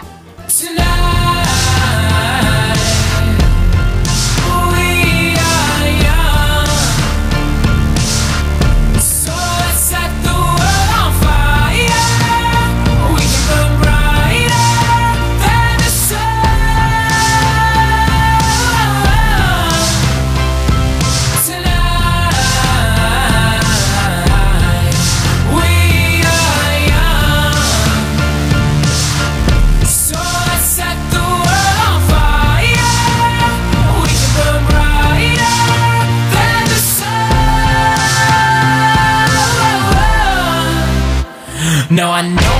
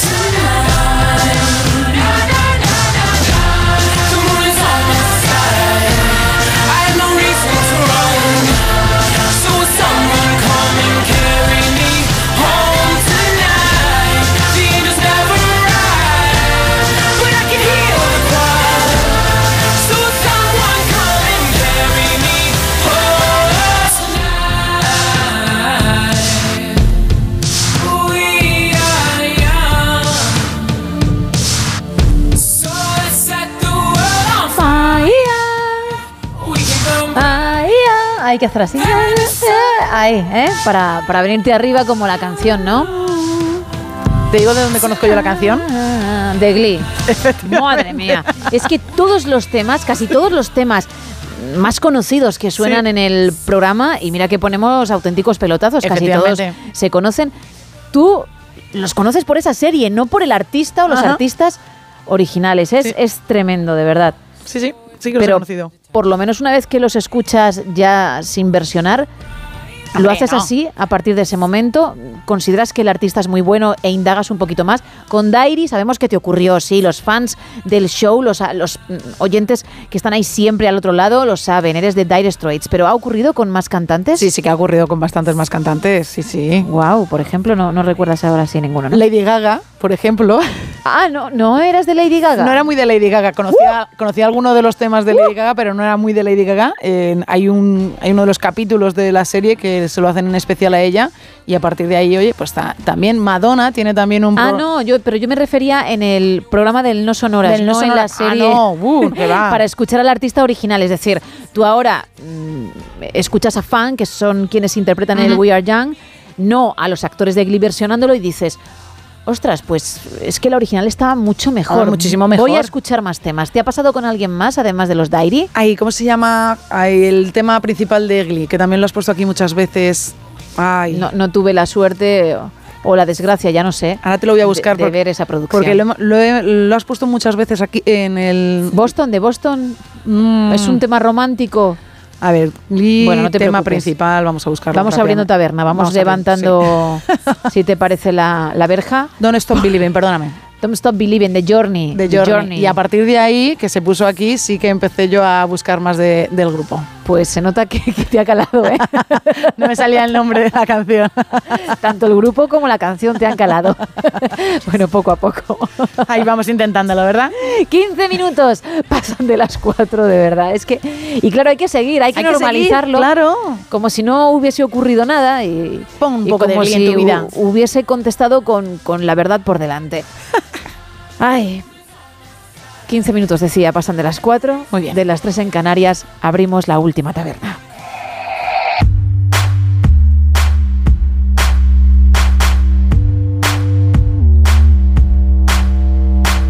Una taberna que arranca con la actualidad, con las portadas de los principales periódicos del país y comenzamos con la razón. Feijó, si van a corromperse, no en nombre de España. El Congreso dio el primer paso para iniciar la tramitación para aprobar la amnistía con el apoyo de 178 diputados. Zelensky insta a Estados Unidos a desbloquear los fondos para Ucrania y el PSOE denunciará por un delito de odio a Abascal por sus declaraciones. En la portada del país podemos leer el gobierno prevé un techo de gasto récord de casi 200.000 millones. Archivado el caso Neurona contra Podemos después de tres años. Biden lanza una crítica directa a Israel por el bombardeo indiscriminado y la Asamblea de la ONU aprueba por 153 votos a 10 el alto el fuego en Gaza. En el mundo, Junts insulta a los jueces del 1 de octubre ante la pasividad del gobierno. Sánchez abroncó a su ejecutiva por no defenderle lo suficiente y el PP llamará al mediador a una comisión de investigación de la amnistía en el Senado. En la portada de ABC podemos leer a Feijó que dijo la tarde más decadente y triste desde el 23F, corrupción, desigualdad, obsceno,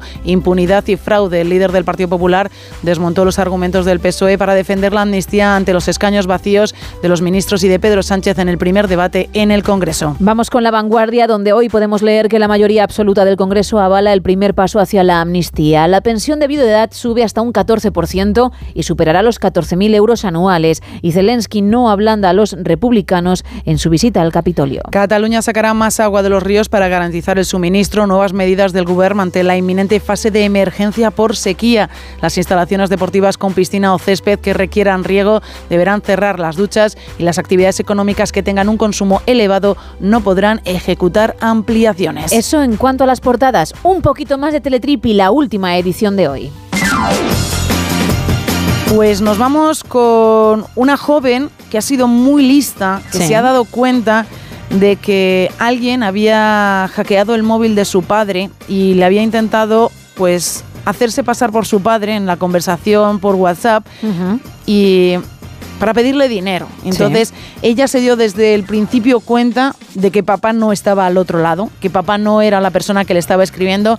Lo primero porque se, se hablaba con ella de una forma que normalmente no se refiere a ella, no es como la suele llamar, y usaba frases que normalmente su padre no sabía usar. Entonces ella, evidentemente que sabe que hay mucha gente que hay por ahí con mala baba con y mucha y mala con baba, mucho veneno y malicia, sí. pues ella lo que hizo fue, como dicen los jóvenes, trolear ¿no? a este estafador. Le continuó la conversación y entonces pues la conversación dice así, que ya lo ha publicado en redes sociales.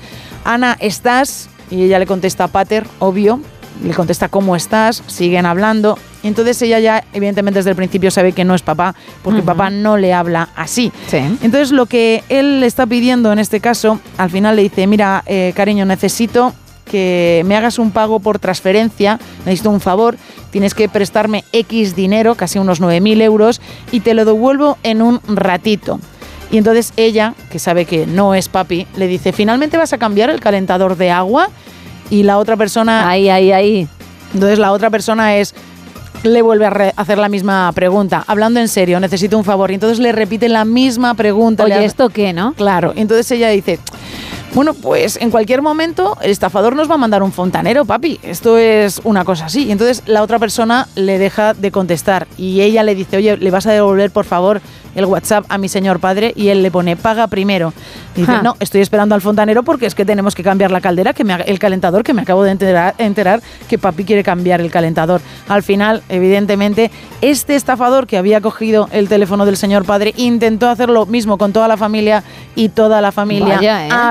Por esta chica que se fue, que fue muy rápida, todo el mundo le contestaba lo mismo. No me digas que se nos ha roto el, el calentador, papá, que necesitas el dinero. Y al final... Acabó tan harto que dijo, mira, me voy a otro lado, ¿no? Entiendo que también lo denunciarían, claro, a las Efectivamente, la- lo denunciaron, pero aquí el que intentó sacar el dinero se fue rápidamente porque la gente está ya muy atenta. Cuando alguien te hable y te pida dinero, tienes que estar muy atento porque se- lo más seguro es que no sea ni papá, ni mamá, ni ninguno de tus hijos. Es alguien que ha cogido su número y que te está intentando estafar. Así que, oye, síguele la broma y evidentemente, como has dicho tu Gema, a denunciar. Sí, sí, o bloquea y, y- y denuncia. De hecho, lo hablamos, lo comentamos muchísimo en la sección de tecnología que tenemos cada mañana de miércoles. Cierto de es. hecho, hoy vendrá José Ángel Corral, uno de nuestros expertos, para hablar de temas tecnológicos. Bueno, vamos con faranduleo y con algo serio, ¿eh?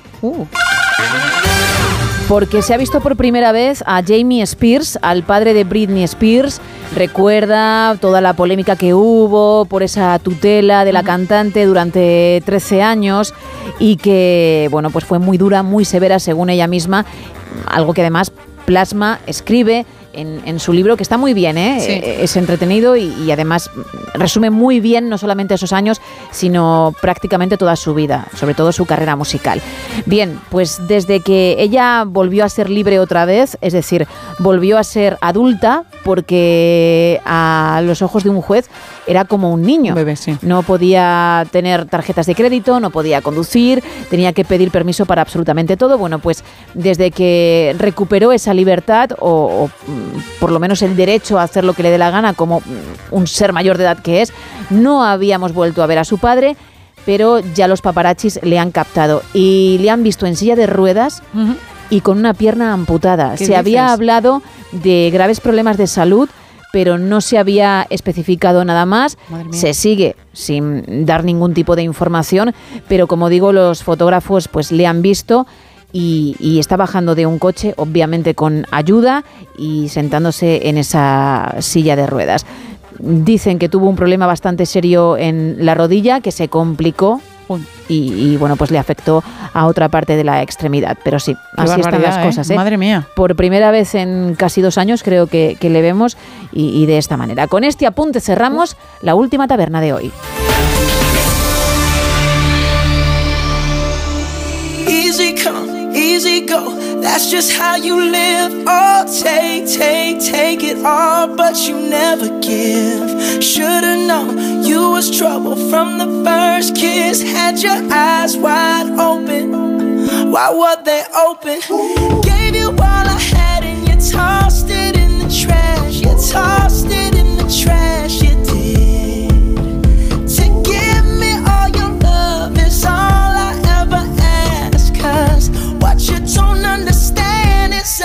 catch a grenade oh, for ya.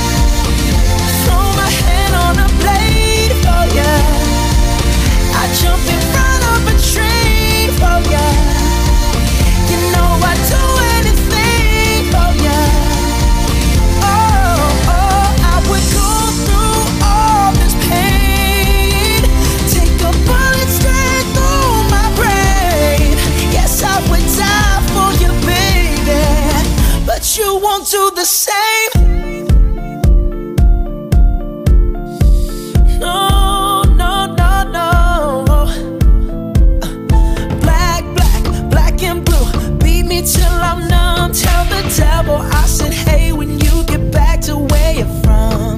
Mad woman, bad woman, that's just what you are. Yeah, you'll smile in my face, then rip the brakes out my car. Gave you all I had and you tossed it in the trash. You tossed it in the trash, yes, you did. To give me all your love is all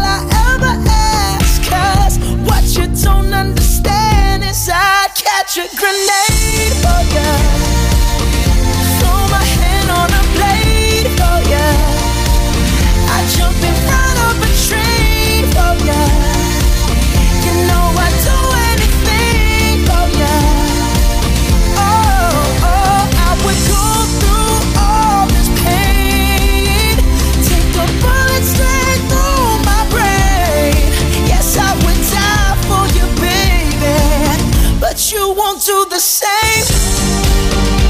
Hola, buenas noches. Hola. Pues para decir, a mí los turrones me gustan todos, no soy delicado. Todos. en especial el blando con almendras de Gijona es el que más me gusta. Sí. Y de la canción no tengo ni idea. Venga, un besito, saludos. Otro para ti, muchísimas gracias por participar. Vamos a escucharla otra vez, a ver si, bueno, pues suena la flauta y justo, ¡pum!, en este momento da con ello. They say the time's supposed to heal ya, but ain't down much healing. Dime, Isa, que por lo menos hay gente en otros canales que sí lo sabe. Pues que ya haya contabilizado tres personas por ahora. ¿eh? Solo tres. Fíjate que yo sentía que entonaba y que esta vez iba a ser sencillo. Bueno, pues no parece que sea así. Entre todos los que eh, lo averigüéis, vamos a regalar un lote Conrado ¿eh? de chocolates y turrones. Y luego hay otro lote y la entrada doble para la película Camino a Belén, que llega a nuestros cines el viernes, si hablas de turrones. Efectivamente.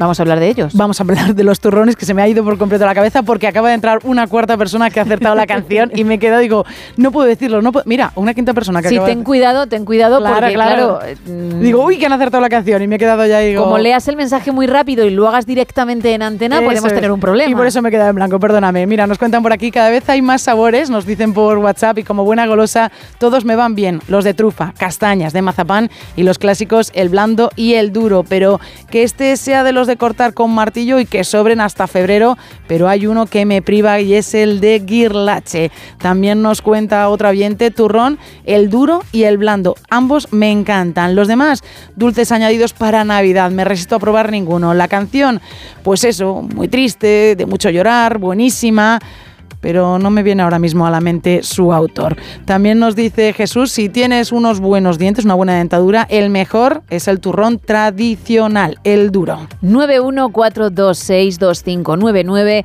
682-472-555 nuestro WhatsApp y estamos en X y en Facebook arroba NSH Radio.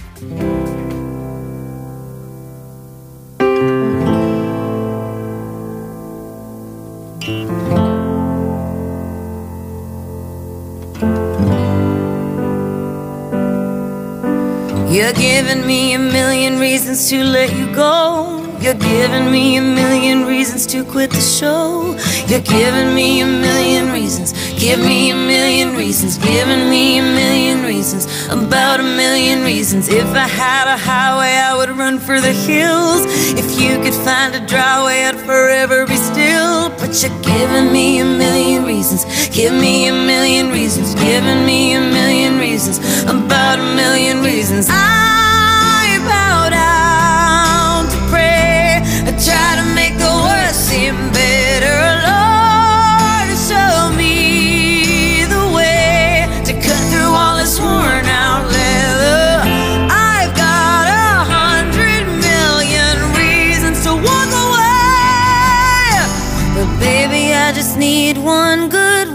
to stay. Head stuck in a cycle, I look off and I stare. It's like that I've stopped breathing, but completely aware. Cause you're giving me a million reasons. Give me a million reasons. Giving me a million reasons. About a million reasons. And if you say something that you might even mean, it's hard to even fathom which parts I should believe. Cause you're giving me a million reasons. Give me a million reasons. Giving me a million reasons. About a million reasons.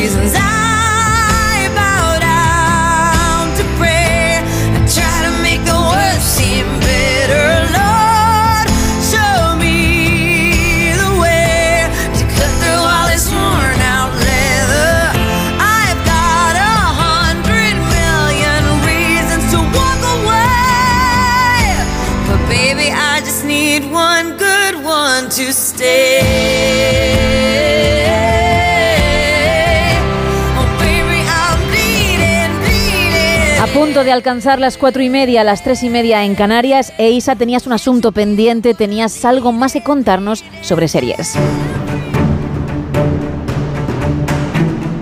Habías dejado en el tintero cierta información que hay que compartir, claro. Efectivamente, y vamos a empezar hablando de ella. Tú has hablado hoy en- de ella en el programa Sí. sobre sus árboles de Navidad en su Oh, casa de 60 ya sé por dónde millones. Hace unas semanas comentamos el debut de Kim Kardashian en la pequeña pantalla como Sí. actriz en American Horror Story, con un personaje que el creador de la serie, Ryan Murphy, por cierto también está detrás de Glee este hombre, creó pensando en ella. Pues cuidado, que le ha gustado tanto a Ryan Murphy el trabajo de Kim que se comenta, se dice, se rumorea que va a protagonizar ella un drama legal en el que interpretaría a una abogada de divorcios muy conocida de Los Ángeles.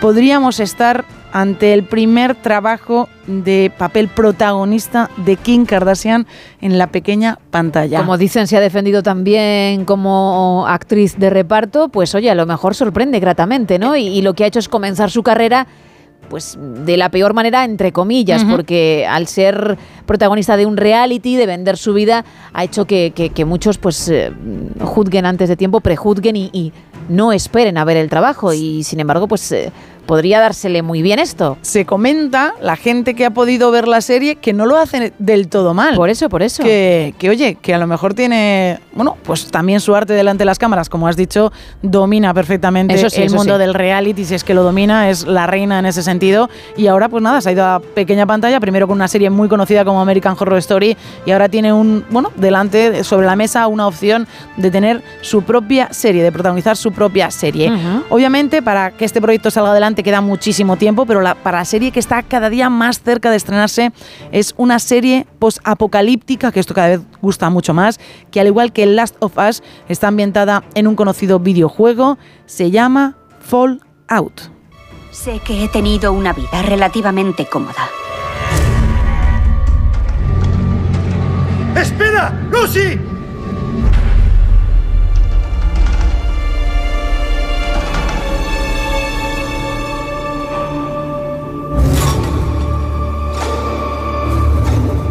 Tiene que irse a casa. Los moradores de los refugios están en peligro de extinción. Dudo mucho que esté dispuesta a hacer lo necesario para sobrevivir aquí.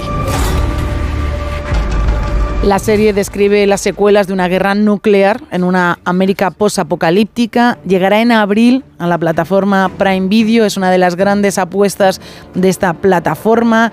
Como digo, muy conocida en el mundo del videojuego. Con, están haciendo ahora mismo un movimiento de marketing espectacular, haciendo, sacando muchos de los pósters. El tráiler, la verdad es que es bastante increíble. Así que, pues nada, en abril, amantes del mundo de los videojuegos, amantes de series del estilo de Last of Us, pues ya tenéis otra opción. Y ahora, por desgracia, traigo malas noticias para algunos seriéfilos porque se han anunciado cancelaciones de varios proyectos. Por ejemplo, Estación 19, spin-off de Anatomía de Grey, dirá adiós tras una séptima temporada. Lo único bueno que puedo decir de este adiós es que lo hará de forma digna porque se lo han comunicado antes de comenzar la grabación de los nuevos capítulos, así que dejarán Por las historias eso es cerrado. cerradas porque esto es lo peor que le puede pasar a un seriéfilo y es que cancelen tu serie y lo cancelen antes de que puedan cerrar las historias que están abiertas. Disney también ha anunciado que desaparecen de su parrilla por malas audiencias, especialmente dos series de corte muy adolescente como son Cruel Summer y Good Travel. El actor Daniel Radcliffe que todos le conocemos evidentemente por Harry Potter, deberá empezar a buscarse nuevo trabajo, no lo va a tener complicado porque es muy bueno en lo que hace, porque su serie mm, Miracle Workers, tras cuatro temporadas, ha recibido el aviso de que va a ser cancelada. Pero ahora ha habido un poquito de malas noticias, pues venga, vamos un poquito, un poco con buenas noticias.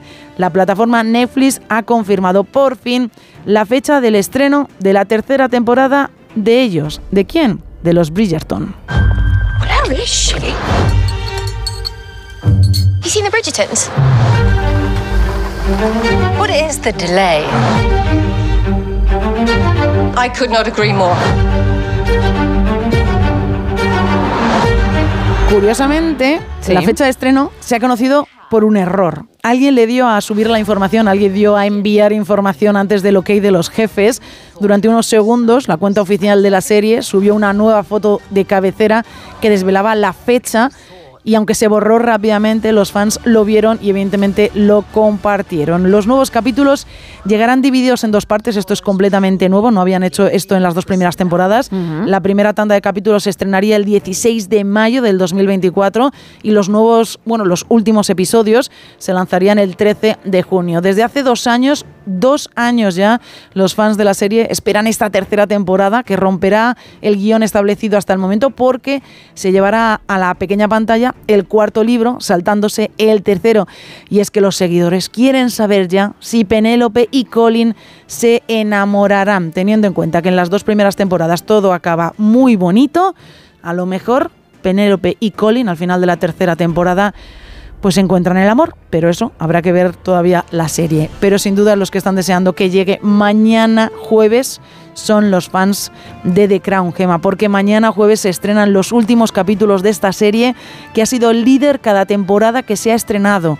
Mañana, como digo, se estrenan los últimos seis episodios de la serie y después ya no habrá más, ya no habrá más The Crown, es la sexta y última temporada. Veremos, como comentamos ayer, ayer sí se alza con el Globo de Oro a Mejor Serie Dramática, si Imelda Staunton se lleva el de Mejor Actriz de Drama, si Elizabeth de Vicky como Mejor Actriz de Reparto y difícil pero no imposible lo tiene Dominic West, que aspira a Mejor Actor y que peleará con el trío de Succession, también con Pedro Pascal por The Last of Us y con Gary Oldman por Slow Horses. Así que The Crown empieza ya a decir su adiós, pero lo va a decir por todo lo alto con unos capítulos que seguramente den mucho, pero mucho de qué hablar. Bueno, pues seguiremos atentos, tú más, sí. y nos lo contarás, ¿eh? Lo contaré. 4 y 35, 3 y 35 en Canarias. Seguimos con el tema de los turrones. ¿Cuál es tu favorito o tus favoritos? Si no puedes elegir uno, ¿eh? O hay tres o cuatro que te pueden y, y tienes que contarlo. Ese sabor que no te convence tanto y mm, por ello no lo compras o no lo tomas. Y también los más curiosos que has visto, que hay un porrón y se han dicho unos cuantos durante toda la noche. Fíjate, tenemos el primer oyente que no le gusta el turrón. Oh, Antonio. Podría ser, podría ocurrir. eh, Parecía que no, pero sí. Ha ocurrido, ha ocurrido. Antonio nos dice, no me gusta el turrón, soy más de mazapán. Y Antonio Gema, Antonio acierta, acierta la canción que él dice tan magistralmente has interpretado. E interpreto. They say the time's supposed to heal ya, but ain't down much healing. Título y artista. Un lote Conrado está ahí, puede ser para ti. Al igual que otro lote y una entrada doble si participas en los turrones. Otro de los oyentes que antes nos comentaba que la canción él pensaba que era la de Imagine Dragons, Sí. lo ha intentado por segunda vez. ¡Ay, cuéntame! Y sí, la ha acertado. En este momento la ha acertado. Y nos bien, dice, bien. Ojo, tengo la mano. le has dado un golpe, un buen golpe, ¿eh? No, tú sabes que yo tengo Sí. una mano un poquito mal. Un poco lesionada tienes una mano. Tengo la mano lesionada. Y le has dado con ganas, además. Un par de días. Qué pena. Vamos a, a sacar el momento ahora en cuanto se pueda. Ay, no sé si va a ser posible. No se puede. No, no se va a poder. Bueno, si no mañana, ¿eh? Bueno, ya, pues- ya lo intentaremos. Lo intentaremos, lo Para intentaremos. que se escuche cómo, cómo he golpeado la mesa feliz y ahora, bueno, pues lo estoy pasando un pelín regular. Pobre mujer. Está, está cogida para, evidentemente, somos pocos lo que la podemos ver en directo y tiene cogida ahora mismo la mano Sí. izquierda, como, ay Dios mío, se me va a caer la mano, se me va a caer la mano. Bueno, la emoción, ¿eh? Porque lo vivo, lo vivo a tope, como veis. Más. Nos cuenta este oyente que ha acertado la canción Gemma, no le des más golpes a la mesa de la emoción. No. Que dice, el turrón que más me gusta es el blando de almendra, de pistacho, el de yema tostada, el de chocolate con avellanas Sí. o el de macadamia. Desde Castellón nos dice José Antonio, el turrón blando llamado de Gijona es el que más me gusta, el duro cuyo nombre es turrón de Alicante, no puede faltar en la Navidad española, también está muy rico. Sí. Junto a los dos anteriores, el de yema tostada es una delicia, así que estas tres clases son los más tradicionales y los más ricos. Y aprovecho la ocasión, dice, para felicitarnos por el programa de radio que realizamos todas las noches. Muchas gracias. 91426. Mira, tengo a Carlos Padilla ahora mismo como si estuviese posando para su primera comunión. Nos está mirando con una sonrisita y, y luego como la barbilla apoyada en su mano. Más tierno él. Ay. Bueno, 914262599, 682472555 nuestro WhatsApp y X y Facebook arroba NSH Radio. Buah, lo que toca. A las 4 y 38, 3.38 en Canarias. Uy, lo que toca. Hay que ligar. Pero no hablo español. No hablo español. No hablo español. No hablo español. I don't speak Spanish. Es la sección en la que intentamos hacerle tilín a otra persona que ya nos lo hace a nosotros, pero no en castellano, sino en su idioma, para romper el hielo. ¿Con qué vamos en esta ocasión? ¿Cuál es la lengua que has, que has elegido, Isa? Con birmano. Vale. ¿Y cómo vienes tú? Yo vengo muy bien, gracias. ¿Vienes venidita arriba? ¿Vienes cariñosa? ¿Vienes mm, más hot? ¿Quizá canalla? Venimos, ¿Por dónde tiras? Venimos directos. Venimos muy directos hoy. Claro, es que puedes venir directa y ser un auténtico desastre porque a lo mejor lo que vas a contar pues está más escuchado que, que cualquier TVO o incluso, No sé yo, ¿eh? incluso pues ser un poquito cutre, ¿no? Bueno, esta segunda parte ya, ya se puede... se- a lo mejor lo podemos dejar ahí, pero yo creo que, que esta frase, si la aciertas, Gema, si la aciertas, te compro yo el turrón que quieres. Ah, bueno, venga, vale, pues vamos. ¿Qué, qué, qué- cómo eres, eh? Que has abierto el abanico para varias opciones. Bueno, vamos a intentarlo. Primera parte. Ayúdame. Ah, y has dicho que vienes. Venimos Directo. muy directos. Se me acaba de parar el corazón al verte. Necesito que me hagas la reanimación cardiopulmonar o algo así, ¿vale? Esa es mi apuesta. Muy bien. O ayúdame. Bueno, voy a, puedo hacer. Sí, sí, puedo claro tener sí. dos opciones. Pues- Por un lado, ese tema de salud. Y por el otro. Puedes pedir el comodín de, de los, de los compañeros. Ah, no, no, no, no, porque Sergio lo único que va a decir es hacer un rescón Gijona, tiramisú". Gijona. porque es que está obsesionado Hablando. con lo de ser pastelero. De yema, de yema. De yema. Bueno, mm, algo así como mm, a apagar este fuego que tengo Uh. dentro, ¿vale? Son mis dos opciones. Primero, esa parte en, en birmano nos has dicho, ¿no? Ayúdame, en birmano se dice cuñipa. Vale. ¿Con quién vienes? Con una amiga Una amiga. que no le termina de convencer lo de llamarla a esta hora para que nos hable en birmano. Pero por lo menos controla el idioma. Sí, sí, lo controla, lo controla. Vamos a escuchar. Cuñipa. Uf, Cuñipa. ¿con qué desgana? Sí, eh, no, no termina, pero le he dicho... Madre mía, y decía yo lo de la yema de Monforte. yema Monforte. Wow, vale, miedo me da la segunda parte. Pero bueno, vamos a ver si he averiguado la historia o no. Y, y también cómo lo pronuncias, claro. Ayúdame Sí. a deshacer mi cama. Bueno, casi, eh, lo, de, ojo, lo de apagar el fuego interior era un poquito mejor, ¿no?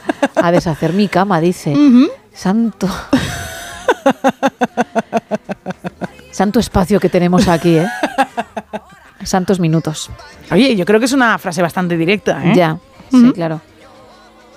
Uf, Es que un día te van a decir, no sé hacerlo, mm, estilo más el saco de dormir o cualquier cosa y te van a dejar rota, ¿no? La verdad es que sí, la verdad es que... Si te hacen eso, sería terrible, porque es malísima la salida, ¿eh? Bueno, He de pero- reconocerlo. Pero te puedes echar unas buenas risas, Es ¿eh? que ni- ni esfuerzo para, para darse la media vuelta hubiese hecho eh, el muchacho. ¿Cómo se diría en birmano? Eia kotu lovia. Vamos a escuchar a tu amiga la desganada. Ella cotuloya. Uf, fíjate, tú no lo pronuncias igual, pero solo con la actitud que llevas, con la alegría, Vamos. Isa, lo tienes todo hecho, de Vamos, verdad. es lo que quería escuchar. Porque vaya señora Oh. Más triste Ahora se me irá a dormir. has elegido para que te echase un cable. Gracias, ¿eh? Un placer, como siempre. Si tú que estás al otro lado quieres probar suerte, también en castellano. Y oye, la cosa funciona, nos lo cuentas, ¿eh? 682-472-555. Seguimos.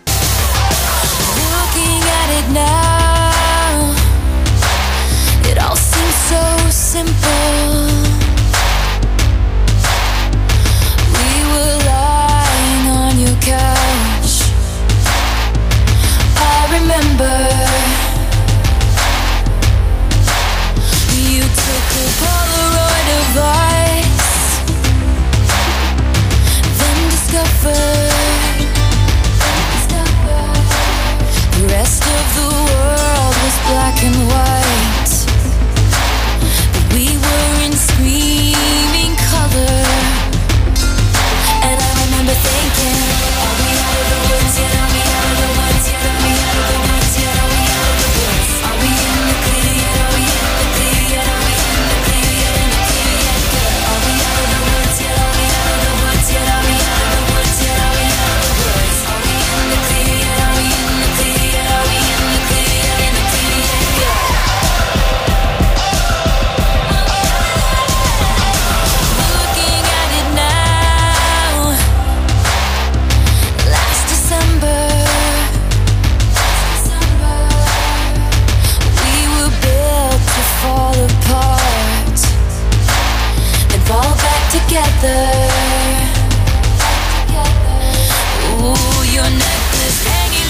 neck.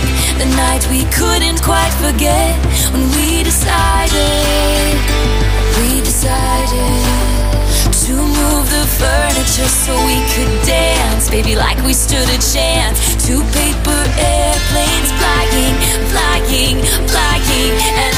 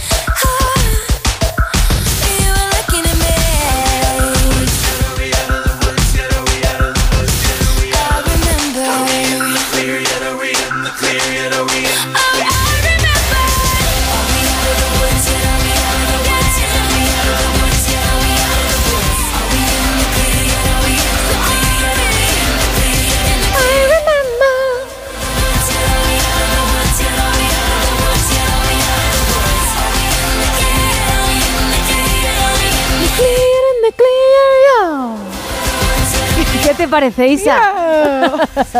bueno, ¿eh? Muy bien, ¿eh? Out of the Boots, fuera de los bosques. Qué bien, ¿eh? Cada vez te acercas más a ella, ¿eh? Cada vez te acercas Tengo más. que decírmelo a mí misma y veo que no me sigues la corriente. Bueno, más mensajes sobre el tema de hoy, sobre los turrones, porfa. Ana nos dice que para ella el turrón de yema, que como ese no hay ninguno, y Ana también acierta la canción que magistralmente has interpretado. Son sus palabras, ¿eh? lo de in- bueno, lo de magistralmente interpretado. También nos cuentan por aquí, a mí los turrones no me gustan, pero si he de comerme un pedacito, pues el de chocolate. Claro, es que- Salva también acierta la canción. Gemma. Perdona que te haya No, no, interrumpido. no. Es que iba a decir que para los que no somos muy fans del turrón, que yo lo he dicho al comienzo del show, el de chocolate es la salvación. Es que al final es engañarte. Es como los que también decimos que nos gusta el café, pero luego tomamos muy poquito café con mucha leche y, y bien de azúcar. No somos cafeteros. Pues esto igual. Pero el turrón de chocolate está riquísimo. Con lo cual estoy de acuerdo con el oyente. Efectivamente. Nos cuentan por aquí, los turrones me gustan todos, sobre todo el de crema catalana y el de almendras. Y la canción puede ser November Rain de Guns N' Roses. Wow, eh, podría haber sido menudo temazo también, eh, para interpretar, para venirte arriba. Menudo temazo. Pero no, y me atrevo, eh, me atrevo con él. No, no me duelen prendas, no, no tengo miedo. No tengo miedo a versionarlo. No, está Monforte Está- está ahí preparado, que ¿no? si lo busca, no, ya será en otra ocasión. Vamos, vamos a hacerlo en pequeñas dosis porque podéis arruinar mi carrera musical y está ahora mismo despegando. Por está, favor, sí, tener sí, sí. en cuenta eso. Más. Alberto nos cuenta con respecto a los turrones, todos y en cualquier época del año, pero no puede faltar tampoco el mazapán con frutas, la yema tostada, turrón de Gijona y el de chocolate. Y la canción. Sí. La canción, Alberto, también la acierta. Pero bueno, ¿cómo me alegro? ¿Qué está pasando en esta última hora? Fíjate, ¿eh? La gente se ha puesto las pilas o hay muchos oyentes que nos escuchan levantándose y claro, cuando uno acaba de despertar Claro. está más fresco, ¿eh? Con las pilas cargadas. Qué bien, qué bien. Me, Es sigue, me sigue doliendo. Te sigue, te- te sigue doliendo la mano, ¿verdad? Es que le has dado un golpe, una, una gana ahí. Qué pena que no podamos rescatar el momento. A ver si nos acordamos, por favor, para mañana.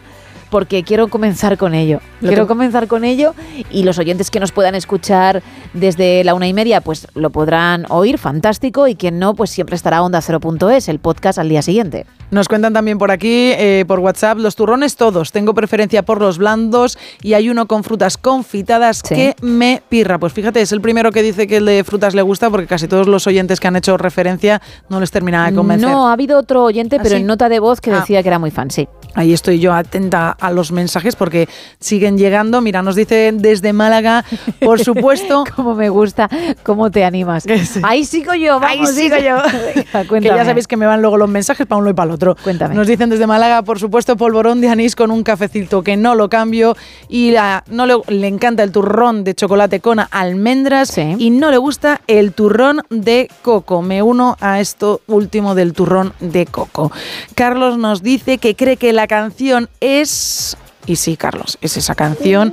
Y de los turrones me quedo con el de yema tostada y el de crema catalana. Que acabéis bien la noche, nos dice. Gracias, igualmente. 914262599-682-472-555. Qué envidiosos que sois en el equipo. Y X y Facebook. ¿Qué han hecho? no, no, no, todos. Ah. Por cómo canto y, y por el concurso. Arroba NSH Radio. Seguimos.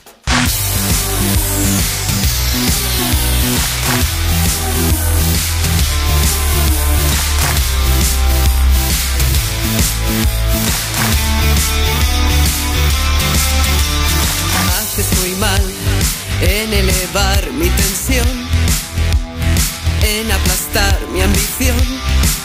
Tú sigue así y ya verás. Miro el reloj mucho más tarde que ayer. Otra vez y no lo haré, no lo haré. ¿Dónde está nuestro error sin solución? ¿Fuiste tú el culpable o no fui yo? Ni tú ni nadie, nadie puede cambiarme. Mil campanas suenan en mi corazón. Qué difícil es pedir perdón. Ni tú ni nadie, nadie puede cambiarme.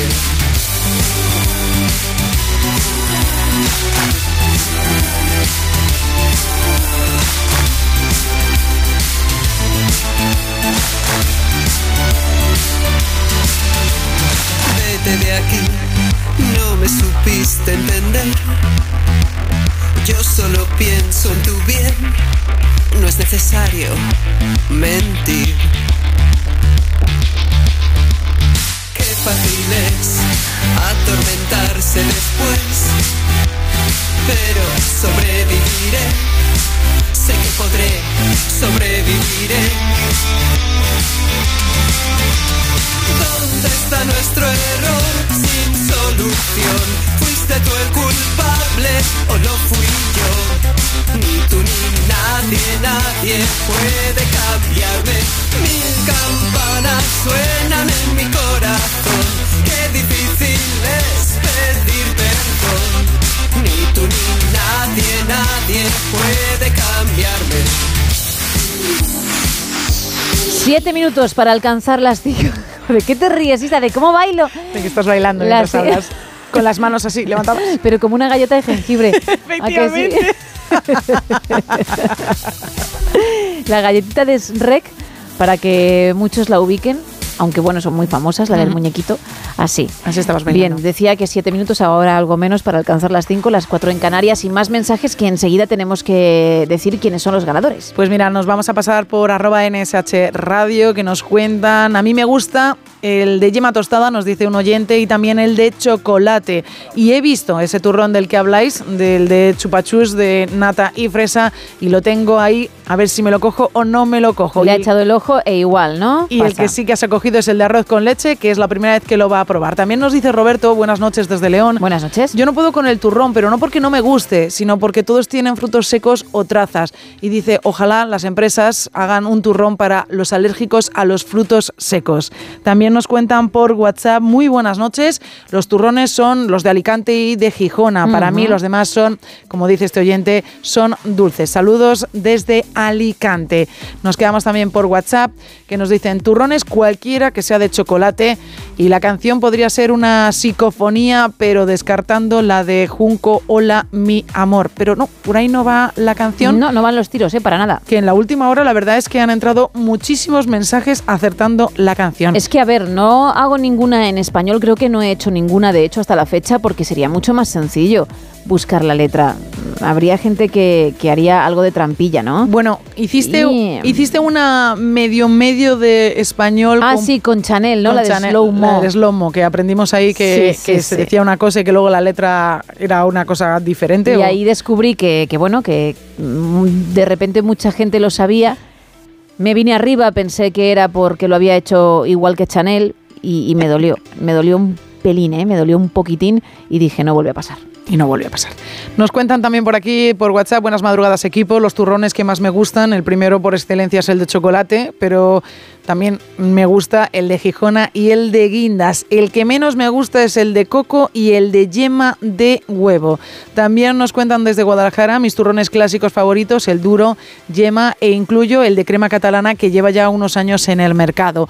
Como novedad recomendable, nos dice esta oyente que lo descubrió el año pasado, el turrón de café. Y el que no aguanta, el que no le gusta absolutamente nada, es el turrón de frutas. También nos comentan, buenas noches familia, no sé si habéis probado el turrón de fresa y nata, está de escándalo. Más. Hola, buenas noches, gente. Os habla Consu. ¿Qué tal? ¿Cómo estáis? Feliz Navidad. Eh, bueno, pues a mí de turrones, como yo soy tan dulzona, tan dulzona, tan dulzona, pues eh, la verdad es que me gusta todo, todo. Desde el marroncito, de Shishona, de crema catalana, de tres chocolates, ¡buah! El que más me gusta es el de tres chocolates.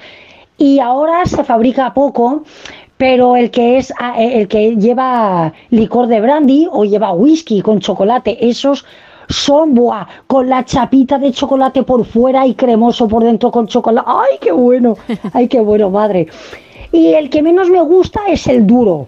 Está, eh, o sea, sabe bien de sabor, pero me rompe los dientes. O sea, a mi padre en paz descanse le encantaba, a mi madre le gustaba el otro blandito, el de, el de almendras, pero a mí el que más me gusta es, es el de chocolate. Y el que menos, menos, menos, menos, menos me gusta es el de coco, que, que parece que cuesta de masticar. Ese no puedo, lo compran mis hermanos, pero bleh, no. Y ese que lleva como trozos de cereza, no.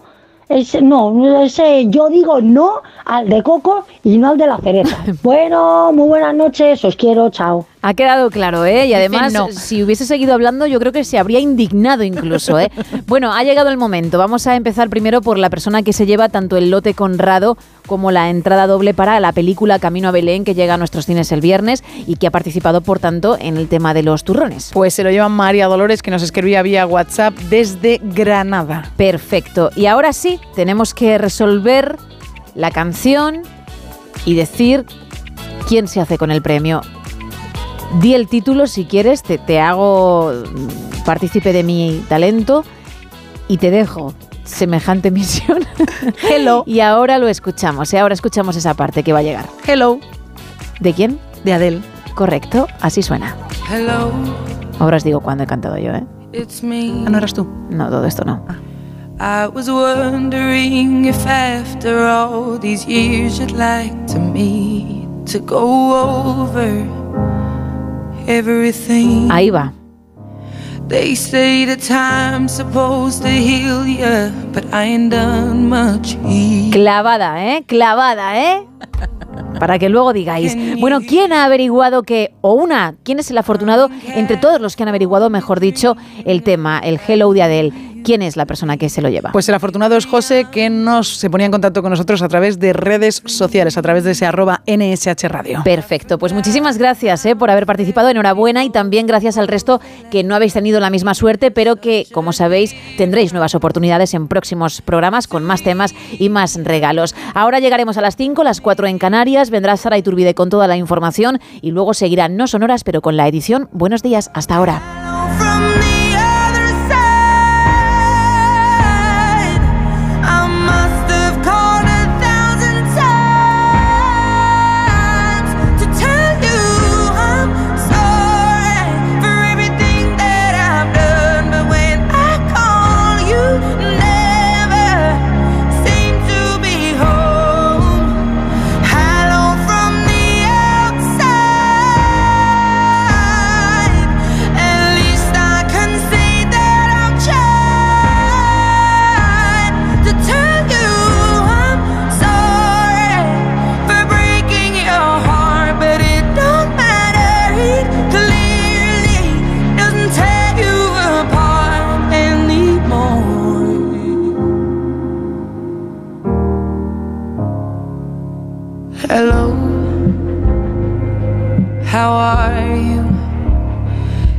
So typical of me to talk about myself. I'm sorry.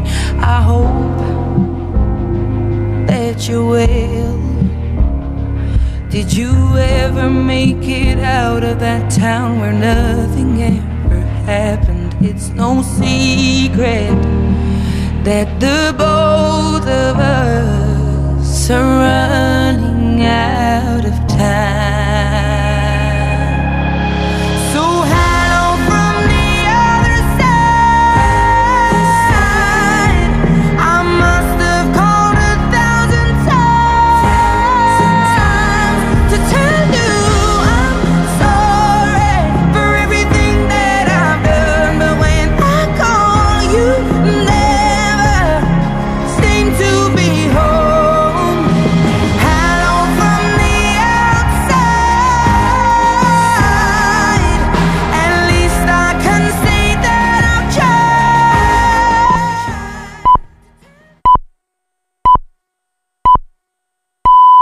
Son las 5, son las 4 en Canarias.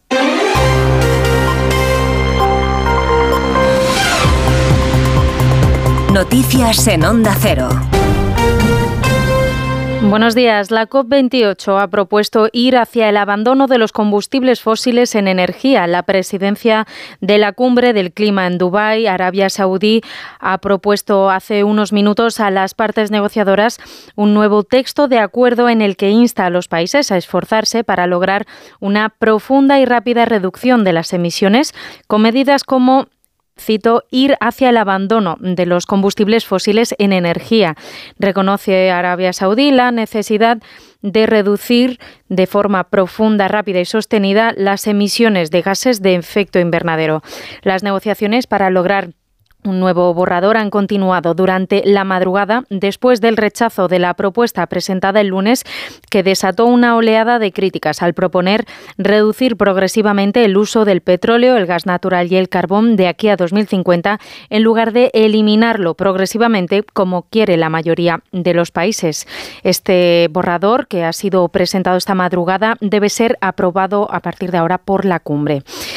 Este martes han quedado registradas en el Congreso en nuestro país las comisiones de investigación del caso Pegasus, de la Operación Cataluña, de los atentados de Cambrils y de Barcelona en agosto de 2017. Es lo que el PSOE pactó con Junts y Esquerra a cambio de la presidencia de la Mesa del Congreso para la socialista Francina Armengol. Una crónica de Ignacio Jarillo. La creación de comisiones de investigación contra los jueces que instruyeron y juzgaron todos los casos del proceso llega al Congreso tras un intenso y agrio debate que comenzaba con el señalamiento de la portavoz de Puigdemont en el Congreso a todos esos jueces del Supremo y Constitucional para que sean ellos los que se sienten en el banquillo. amb personatges indecents com Espejel, Lesmes, Llarena, Lamela, Marchena, Tras las palabras de Miriam Nugueras, el portavoz del PP Miguel Tellado exigía sin éxito a la presidenta Armengol que borrara dicha intervención. Aquí se han vertido palabras ofensivas hacia personas con nombres y apellidos, jueces, magistrados. Señor Tellado, sé perfectamente cuáles son mis funciones como presidenta del Congreso de los Diputados. La oposición de PP y Vox reprochaban al PSOE haber permitido por primera vez en democracia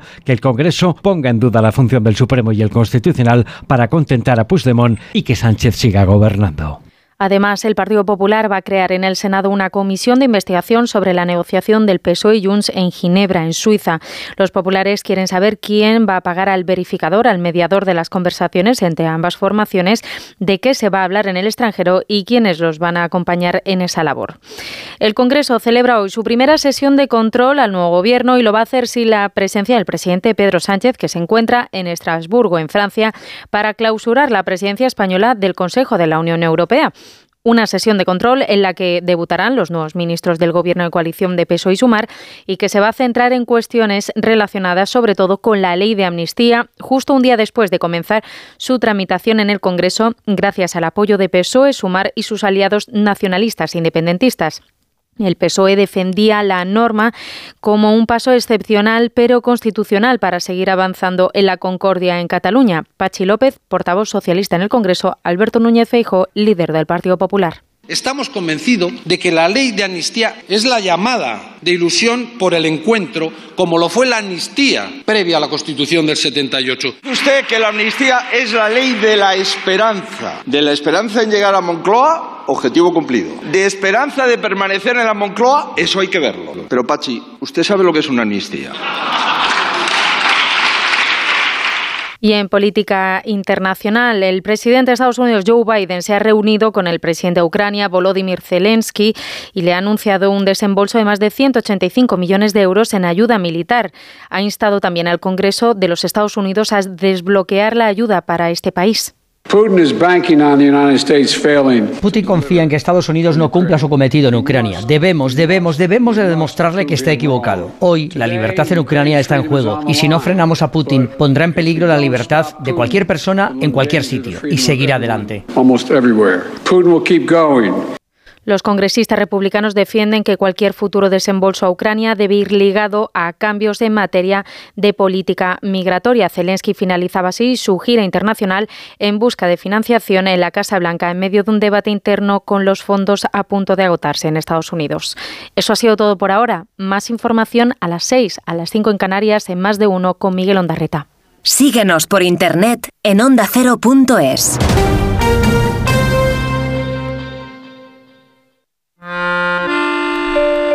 Si eres de los que se duermen con las noticias, aquí eso de despertar interés se nos da bien. Nos acompaña Pedro Sánchez. He tratado siempre de, de cumplir con mi palabra. ¿Y por qué nos ha mentido tanto entonces, presidente? Señor Núñez Feijóo, buenos días. ¿Está usted insinuando que la dirección de correos ha tenido algún interés en que no se repartieran a tiempo los votos por correo? Pocos se atreven a preguntar lo que todos queremos saber, pero en Onda Cero contamos con más de uno. Si escuchar lo mismo de siempre te cansa, despiértate con Alsina. Más de uno con Carlos Alsina. De lunes a viernes desde las 6 y siempre que quieras en la web y en la app. Onda Cero, tu radio.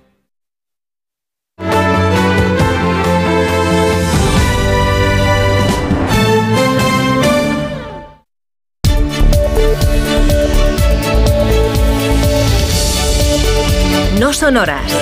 Gemma Ruiz.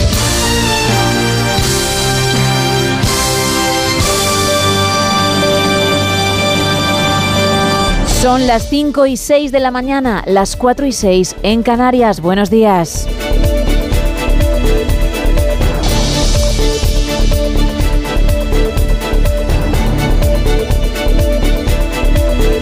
Hoy vendrá nuestro experto en tecnología, José Ángel Corral, para hablarnos de las últimas noticias de las novedades de la inteligencia artificial. También cocinaremos con arroba maricocinitas y lo haremos con buenas recetas de puchero que para el fresquito vienen muy pero que muy bien. Y pasaremos miedo con Juan Gómez que nos hablará de abducciones. Arrancamos ya, lo hacemos con la actualidad, pero ¿qué pasa primero? Por la previsión del tiempo para saber qué jornada nos espera, Isa. Pues mira, ayer hablamos de que un frente atlántico entraba por Galicia a la península. Hoy este mismo frente sigue presente en nuestro país y va a atravesarlo y llegará hasta las Baleares, dejando a su paso muchas nubes y muchas precipitaciones. ¿Dónde? Pues serán unas lluvias débiles en el sudeste, pero también en el sur de Aragón, en la zona central de Andalucía, así como en Castilla-La Mancha y en la zona del Estrecho. Pero es que en el litoral cantábrico va a ser un miércoles complicado, va a ser una jornada de precipita- precipitaciones localmente fuertes que además irán acompañadas de tormentas. En la web de la EMET hay activados avisos naranjas y amarillos en las costas del Cantábrico por fenómenos costeros provocados por vientos de fuerza 8. Un viento que también va a ser protagonista a primera hora de la tarde en el litoral catalán con ranchas de hasta 70 kilómetros por hora. Y también hay aviso amarillo activado por la tarde en los Pirineos, tanto Ostense como Navarro, por nevadas. La cota de nieve estará alrededor de los 1.200 metros y se espera una acumulación de entre 10 y 15 centímetros. En cuanto a las temperaturas, descienden y mucho. En algunos puntos hasta 10 grados respecto a la jornada de ayer, aunque de nuevo nos encontramos con valores muy diferentes, porque en Gran Canaria 24 de máxima, en Valencia 20, pero es que en Guadalajara la máxima será de 12 o en Segovia de 9. Mañana volverá el sol a la península, pero será un sol que no calentará mucho porque los termómetros seguirán bajando e incluso en Málaga, donde se ha batido el récord de calor este mes en diciembre, donde han rozado los 30 grados, verán que sus termómetros estarán por debajo de los 20 graditos y es que es lo que tiene Gema estar a mediados de diciembre. Claro, gracias.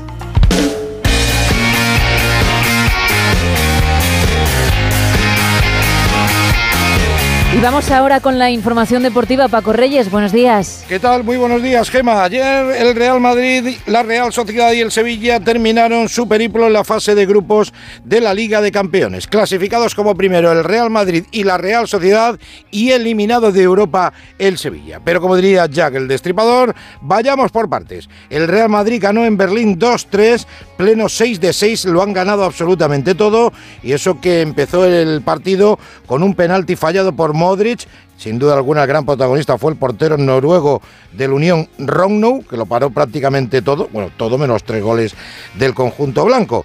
1-0 se fue perdiendo el Real Madrid al descanso, dos goles de José Lu de cabeza y al final el triunfo se lo dio Dani Ceballos en el minuto 88 al conjunto de Ancelotti. La Real Sociedad en Milán ante el Inter terminó empatando a cero, le valía el empate para ser primero de grupo, así que va a estar en el bombo donde van a estar en principio los mejores o los favoritos para ganar la Liga de Campeones. Y el Sevilla es la cruz de los equipos españoles fuera de Europa en un grupo donde el Arsenal fue primero y el PSV segundo. Dejaron entrar por fin a los aficionados sevillistas, pero no fue suficiente para que el Sevilla ganara en Francia. Del resto de la jornada de ayer, lo más destacado es la eliminación de Europa, porque no va ni a Europa League.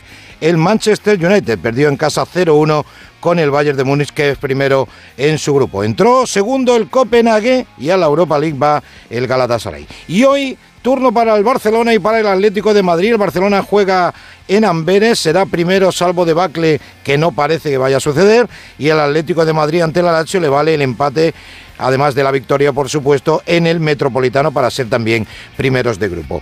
Y ayer sorteo de Copa, Lugo de Primera Federación para el Atlético de Madrid, Arandina de Segunda Federación para el Real Madrid y Barbastro de Segunda Federación para el Fútbol Club Barcelona. El gordo por anticipado. Gracias Paco, 5 y 11 de la mañana, 4 y 11 en Canarias.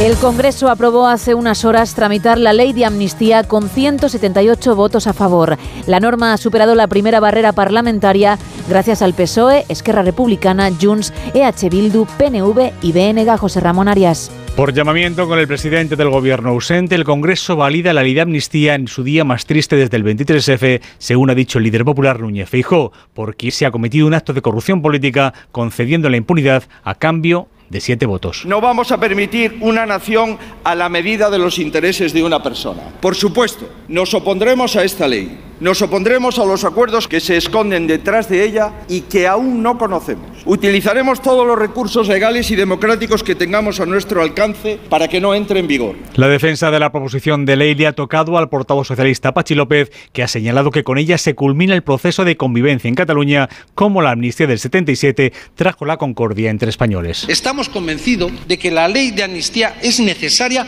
para acabar con la división de los últimos años.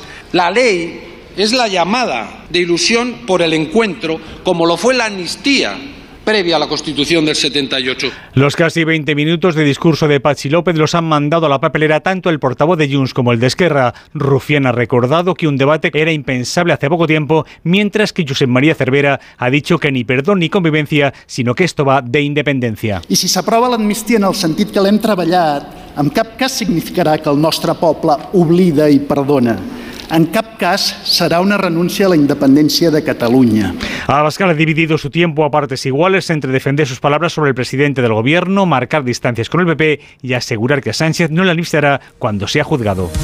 El gobierno y sus socios también han dado luz verde a la creación de tres comisiones de investigación en torno a Cataluña que forman parte de la negociación del PSOE con Esquerra Republicana y Junts, José Ignacio Jarillo. Pues antes de votarse esa aprobación de las comisiones de investigación contra los jueces que instruyeron y juzgaron a los implicados del proceso, la cosa ha ido a mayores y todo por las palabras de la portavoz de Junts, Miriam Nogueras, que pedía que fueran los propios jueces los que acabaran en el banquillo. Marchena, amb personatges indecents com Espejel, Lesmes, Llarena, Lamela i tants altres, en un país normal serien cessats i jutjats d'immediat. El portavoz del Partido Popular, Miguel Tellado, recriminaba a la presidenta del Congreso haber permitido siquiera a Miriam Nogueras decir esas palabras. Este era el momento. Aquí se han vertido palabras ofensivas hacia personas con nombres y apellidos, jueces, magistrados, y creo que usted tenía la obligación de haber pedido en ese momento que se retirasen del diario de sesiones. Usted no puede venir aquí a pasar la tarde. Señor Tellado, sé perfectamente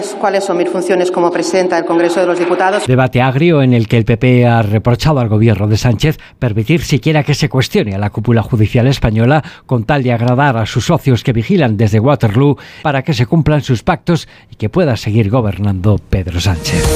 El expresidente de Francia, Nicolas Sarkozy, pasó ayer por los micrófonos de Más de Uno con Carlos Alsina para presentar su nuevo libro Los años de las luchas y aprovechó para hablar sobre la situación política de España y de Europa. España para mí es un gran país de Europa. Creo más en el, en el papel que juega España que muchos españoles. Y echo de menos que después de Aznar ha habido pocos presidentes de gobierno que hayan querido darle una gran dimensión a España. Europa necesita una España fuerte. Y España necesita Europa. Una España unida es más fuerte que una España dividida. No digo esto para meterme en el debate político español. No me lo permito.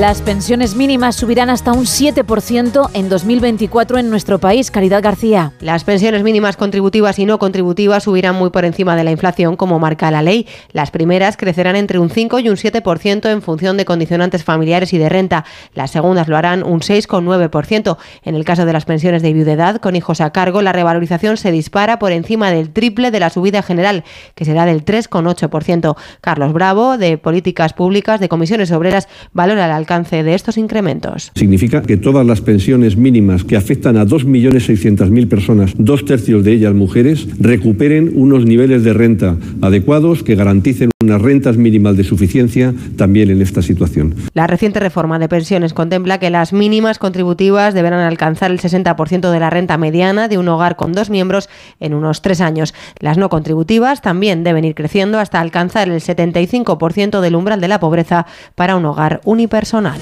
En clave internacional, los ministros de pesca de la Unión Europea lograron ayer un acuerdo sobre las cuotas de pesca en el Atlántico y el Mediterráneo para el año 2024. España ha conseguido la cifra de merluza más importante del siglo, según el ministro Luis Planas, corresponsal comunitario Jacobo de Regoyos. Esto es un aumento del 10,5% para España, que es la cifra más importante del siglo, ha escrito Luis Planas en la red X, ejerciendo ahora Luis Planas la presidencia de turno y, por tanto, en la rueda de prensa que ha dado no ha podido explicar exactamente cuáles son los aumentos o retrocesos para España en muchas de las pesquerías, ni decir tampoco que ha sido un buen resultado para España, como ha escrito literalmente en esa red social. En su lugar, ha resumido así este acuerdo de pesca. Muy contento por el acuerdo pesquero satisfactorio para el conjunto de la Unión Europea que hemos adoptado hace un momento. En este acuerdo por primera vez se han negociado cuotas plurianuales que cubren dos o tres años para algunas poblaciones de peces del Atlántico, pero sobre todo planas. Se ha centrado en las 11.000 toneladas de merluza que van a beneficiar unos 1.200 barcos del Cantábrico.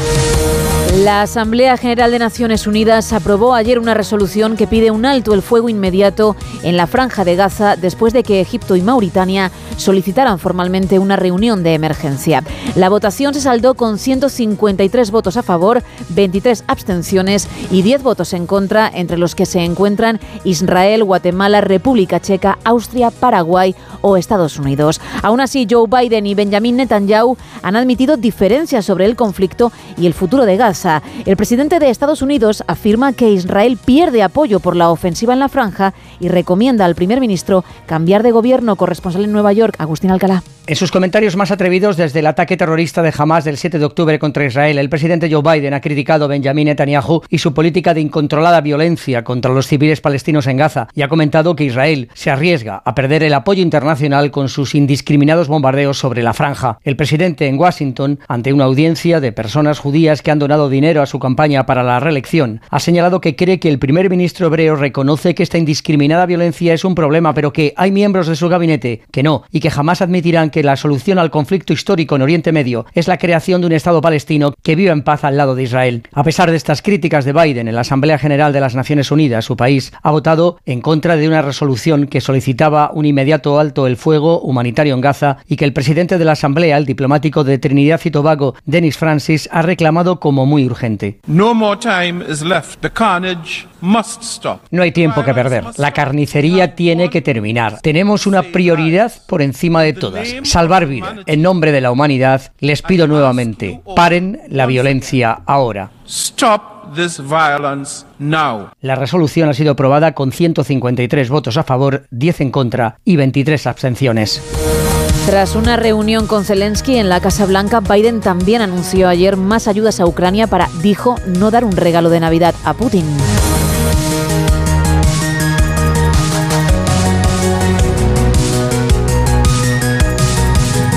Cada 10 minutos muere un niño en el mundo debido a causas evitables, según un informe de UNICEF. Diana Rodríguez. Cada 10 minutos muere un niño en el mundo debido a causas evitables. 202 millones de menores de 5 años sufren pobreza alimentaria y cerca de 7.000 mueren cada día por causas relacionadas con la desnutrición. Un quinto de los niños vive en zonas de conflicto, mil millones sufren las consecuencias del cambio climático y estamos ante una crisis del sistema humanitario sin precedentes, como advierte Chema Vera, director ejecutivo de UNICEF. Un sistema humanitario que está más tensado de lo que ha estado, de lo que ha estado nunca por la multiplicidad de las crisis, por lo imprevisible, y eso que es un sistema humanitario que se ha reforzado mucho en estas últimas décadas. Y aún así hay una tensión, hay una sobrecarga alta. Y avisa UNICEF de que existe una confluencia histórica de crisis que afectan especialmente a los niños y que pasan por guerras como Gaza, Ucrania o Siria, el desplazamiento forzoso o el aumento descontrolado de la pobreza. La presidencia de la Cumbre del Clima de Dubái tiene previsto presentar una nueva declaración final tras el aluvión de protestas contra el borrador del lunes que evitaba mencionar la eliminación gradual de los combustibles fósiles. Hablaba solo de reducción de los mismos. Belén Gómez del Pino. Ante el revuelo ocasionado por el último borrador de resolución final, la presidencia de la Cumbre del Clima se ha visto obligada a defenderse, argumentando que su intención, al no incluir como compromiso y contrapronóstico la eliminación de los combustibles fósiles para 2050, no era sino un intento de provocar conversaciones y el resultado de no conocer cuáles son las líneas rojas de los países. Por eso, aunque la cumbre ha finalizado oficialmente, las delegaciones siguen negociando una resolución final que, como decía la ministra española Teresa Rivera, le dé a esta COP un buen final. Reducir el coste del impacto que estamos sufriendo es muy importante. Empezamos con muy buenas noticias sobre pérdidas y daños. Queremos finalizar esta COP proporcionando lo que el mundo necesita en este momento y a tiempo. La palabra decepción surca el ambiente en Dubái, donde se ha pasado de hablar de cumbre histórica a insulto a la inteligencia. Las negociaciones podrían prolongarse hasta el jueves. El primer ministro británico Rishi Sunak ganó ayer in extremis una votación clave sobre su plan para deportar migrantes a Ruanda, corresponsal en Reino Unido, Celia Massa. El primer ha sobrevivido hoy a la votación más importante de su mandato. En la práctica se trataba de una moción de confianza sobre su gestión ante una de las cuestiones que más preocupa al electorado, pero el triunfo de hoy, por apenas 44 votos, no significa que el oxígeno esté garantizado para lo que queda de legislatura. Después de que el Tribunal Supremo considerara ilegal el plan Ruanda, Sunak ha cerrado un nuevo pacto con el país africano con modificaciones para intentar mostrarlo como un destino seguro. Espera así tener la aprobación de la justicia tanto de la británica como de la internacional, ya que el Tribunal de Estrasburgo también se opuso al polémico plan, pero el ala dura del partido quiere ir más allá. Reclama incluso sacar al Reino Unido de la Convención Europea de Derechos Humanos. Los rebeldes hoy se han abstenido, pero amenazan con pasar a la acción en enero si no se aprueban una serie de enmiendas para endurecer la medida. Es posible que la formación se esté planteando cambiar nuevamente de líder. Podría parecer descabellado teniendo en cuenta que queda solo un año para las elecciones generales, pero teniendo en cuenta el modus operandi de los Tories no se puede descartar ningún escenario. El opositor ruso Alexei Navalny ha desaparecido de la prisión donde cumplía condena. Corresponsal en Rusia, Xavi Colás. Ya son siete días sin noticias de Alexei Navalny. En la cárcel dicen que ya no se encuentra entre los reclusos de la prisión. El líder opositor estaba pendiente de un traslado, pero su paradero es a día de hoy un misterio. No se le ha visto en la sesión por teleconferencia prevista ante el tribunal. El Kremlin se lava las manos, dice que no puede ni quiere controlar lo que pasa con los presos y que tampoco gestiona su estancia en las instituciones penitenciarias. Navalny tiene por delante unas tres décadas de cárcel. El Kremlin recuerda que fue declarado culpable y está cumpliendo su condena y considera inaceptable que cualquier instancia, incluido Estados Unidos, se inmiscuya en el caso. De vuelta a nuestro país, el Tribunal Supremo avala el veto de los apartamentos turísticos en las comunidades de vecinos que los prohíben en sus edificios. Eva Mazares. El Supremo dicta dos sentencias que aclaran una de las vías por las que una comunidad de vecinos puede impedir el uso turístico de una vivienda. Se trata de los estatutos de la comunidad de propietarios. Si forma parte de las prohibiciones estatutarias, el veto a las actividades económicas dará igual que no figure concretamente el uso turístico, porque el Supremo entiende que este uso es similar al de una oficina, una consulta o un despacho. Y si los propietarios, al constituirse en comunidad, descartaron esas actividades, implícitamente también las turísticas. En dos sentencias relativas a casos de Oviedo y San Sebastián, la Sala de lo Civil confirma que uso turístico es igual a actividad económica y le quita la razón a los propietarios de varias viviendas que estaban siendo explotadas para uso vacacional, porque las actividades económicas estaban prohibidas en los estatutos. Esta vía se suma a la que ya contempla la ley de propiedad horizontal. La comunidad de vecinos puede prohibir estas viviendas si se vota con una mayoría de tres quintos. Y hablamos ahora de lo difícil, por no decir imposible, que resulta concertar una cita con la Administración, según un informe de la Organización de Consumidores y Usuarios, Belén Gómez del Pino. Uno de cada tres intentos de conseguir cita con la Administración termina en fracaso. Constata la OCU que a veces la solución es ofrecer una cita lejos del domicilio, en algún caso hasta 200 kilómetros. Las gestiones más complicadas son con la DGT y después los trámites con los registros civiles, por ejemplo, para solicitar la fe de vida, aunque la más preocupante es el retraso para el subsidio de paro una vez agotadas las prestaciones. Y todo se complica más si uno no es hábil en Internet. José Carlos Cutiño, portavoz de la OCU. Las personas de mayor edad que tienen dificultades para manejarse con certificados digitales, con DNI electrónico, poder realizar sus gestiones online. Granada y Oviedo son las capitales donde es más fácil encontrar hueco, Valencia, Alicante y Madrid, donde se ven las mayores dificultades. Juan Antonio Bayona y su película La Sociedad de la Nieve siguen cosechando éxitos. La última buena noticia para el director la conocimos ayer. Su film, que llega a nuestros cines este fin de semana, ha sido nominado al Globo de Oro a Mejor Película de Habla No Inglesa. Ayer habló sobre ello en Gelo con Julia Otero. Es verdad que la competencia es, muy fuerte, cosa que nos, nos pone muy contentos también, nos da mucha alegría, porque realmente era un año muy difícil y estar ahí es un lujo. Bueno, eh, ya decíamos que este viernes llega la película a los cines, pero también sabemos que la ha producido Netflix. Y yo supongo, J. Bayona, que te habrá costado lo tuyo pelear ese estreno en salas. Va, va, a ser solamente, creo que son tres semanas, ¿no? Y no directamente en la plataforma, porque seguro que la gente de Netflix lo que quería era estrenar en plataforma. Pero me parece muy bien que tú hayas peleado para que la gente que quiere ver una película como esa en una gran pantalla, que es lo que toca, pueda ir al cine. Sí, realmente yo solo puedo dar palabras de gracias a Netflix porque esta película no existiría sin ellos. Nosotros la intentamos hacer para los cines de, manera más convencional, como hemos hecho siempre, pero al ser en español eh, y con un presupuesto que era eh, alto, pues no se podía hacer. Entonces ahí eh, entró Netflix y realmente Netflix cuando entró formaba parte de la ecuación que si no íbamos a los cines la película no, no la hacíamos y ellos dijeron que adelante eh, estaremos toda la Navidad en los cines eh, y todo el mundo que quiera ir con su familia a verla y disfrutarla en la pantalla grande, porque es una experiencia para vivirla en pantalla grande, podrá disfrutarla esta Navidad. Bueno, más allá de los globos de oro, eh, estamos viendo que también te estás ganando tweet a tweet en las redes sociales, eh, la nominación al Oscar, ¿no? Es el siguiente paso.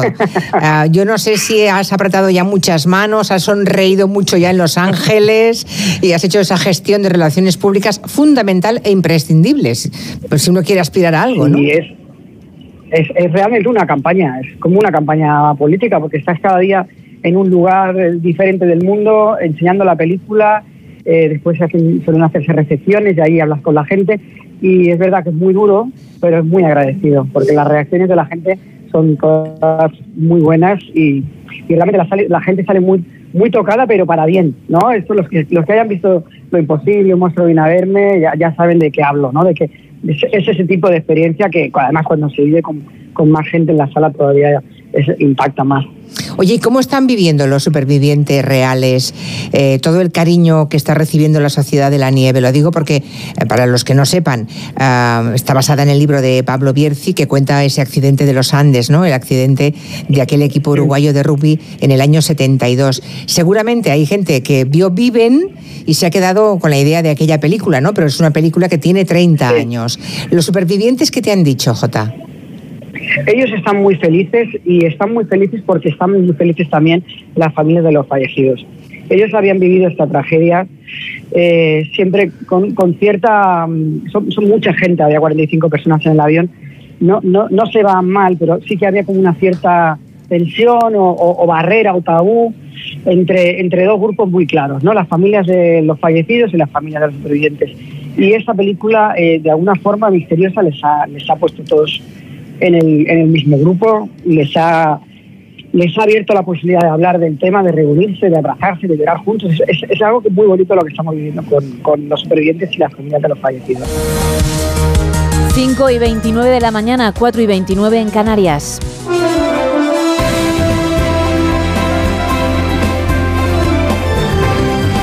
Miguel Ondarreta, muy buenos días. Hola Gema, ¿qué tal? Buenos días. ¿Cómo estás? Pues estamos bien, estamos pendientes de las últimas novedades porque ya sabes que Estamos en el tiempo, digamos, de, descuento en la cumbre, en la conferencia del clima que oficialmente acababa en el día de ayer, pero ya hemos visto en las últimas citas, incluida la que se celebró en el año 19 aquí en Madrid, que se suelen alargar porque poner de acuerdo a casi 200 países, porque para que salga adelante las conclusiones tiene que haber unanimidad y los intereses de los países, te puedes imaginar que no son los mismos. Bueno, teníamos antes, eh, en las últimas 24 horas, un borrador, un borrador que había generado bastante frustración, sobre todo entre los países de la Unión Europea y entre las eh, organizaciones ecologistas, porque no hablaba en ningún caso del abandono de los combustibles fósiles y tampoco lo acotaba en unas fechas. Esto ha hecho que la presidencia de, de esta cumbre, que recordamos está celebrando en Dubái, por tanto, son Emiratos Árabes Unidos, un país que es productor de petróleo, ha estado trabajando, ha estado recabando eh, bueno, pues aportaciones de los países y hemos conocido hace muy poquito tiempo un nuevo borrador que es algo más, no sé si decir ambicioso, pero que puede contentar un poco más a las partes porque sí que propone ir no hacia la eliminación total, pero lo que propone es, digamos, ir hacia un abandono progresivo de los combustibles fósiles, del carbón, del petróleo y del gas. No aparece esa palabra eliminación que les gustaría a muchos países, entre ellos todos o casi todos los que están dentro de la Unión Europea, pero al menos sí que plantea este pasito más adelante. Vamos a ver porque todavía no tenemos reacciones de los, de los países. Lo que está claro es que hay que tomar una medida urgente para cumplir con los compromisos del clima, porque estamos viendo que los efectos del calentamiento global no esperan a, estas reuniones, así que va a ser interesante saber cómo transcurren las próximas horas en esta COP28 que puede terminar, esperemos que sí, con un acuerdo, aunque sea de, mínimos, ¿no? para implicar a, todos los países. Esto en cuanto a lo último, lo que ha sucedido esta madrugada. Iba a venir un día bastante intenso, decía, eh, y comentamos aquí los compañeros que día no lo es en lo político. Tenemos eh, la vuelta de las sesiones de control al Congreso de los Diputados. Desde mayo no las había, sí que ha habido algunas en el Senado, pero bueno, ya te puedes imaginar cuáles van a ser los temas. Se va a hablar de la amnistía, de las reuniones con los independentistas, de las cesiones a Junts, a Esquerra, del Lofer, todo eso se va a plantear en las preguntas. Hoy no va a estar Pedro Sánchez, ¿por qué? Bueno, pues porque tiene cita en Estrasburgo, no pudo estar en el inicio de la presidencia de turno del Consejo de la Unión Europea para adelantar cuál iba a ser, digamos, las prioridades de nuestro gobierno por eso de las elecciones y después por las complicadísimas negociaciones para la investidura, pero hoy sí que va a estar en la Eurocámara comentando cuáles son los logros de nuestro gobierno durante este semestre. Hay una imagen que van a estar buscando todos los compañeros eh, periodistas, fotógrafos, cámaras, porque allí en Estrasburgo va a estar Carlas Puigdemont. No sabemos, tendría derecho y podría intervenir en el debate pero también podría haber, por ejemplo, un encuentro casual. Y de esto le han preguntado a Moncloa que cómo reaccionaría el presidente del gobierno si, o casualidad, se encuentran por los pasillos del Parlamento Europeo. Bueno, todo lo que han dicho es que el presidente es eh, pues muy respetuoso y le saludaría con educación y poco más. Lo que no está previsto es que haya ningún tipo de, encuentro.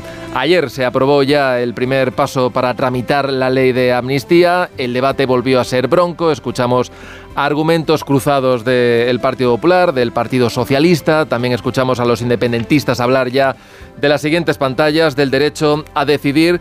Y esto mientras en el exterior seguimos muy pendientes de la situación en Gaza. Vamos a comentar hoy los últimos movimientos o comentarios públicos hechos entre Israel y Estados Unidos que dejan a la luz ciertas diferencias por primera vez en más de dos meses sobre cuál debería ser el futuro de Gaza. Eh, Netanyahu no está por la labor de dejárselo en manos de la Autoridad Nacional Palestina.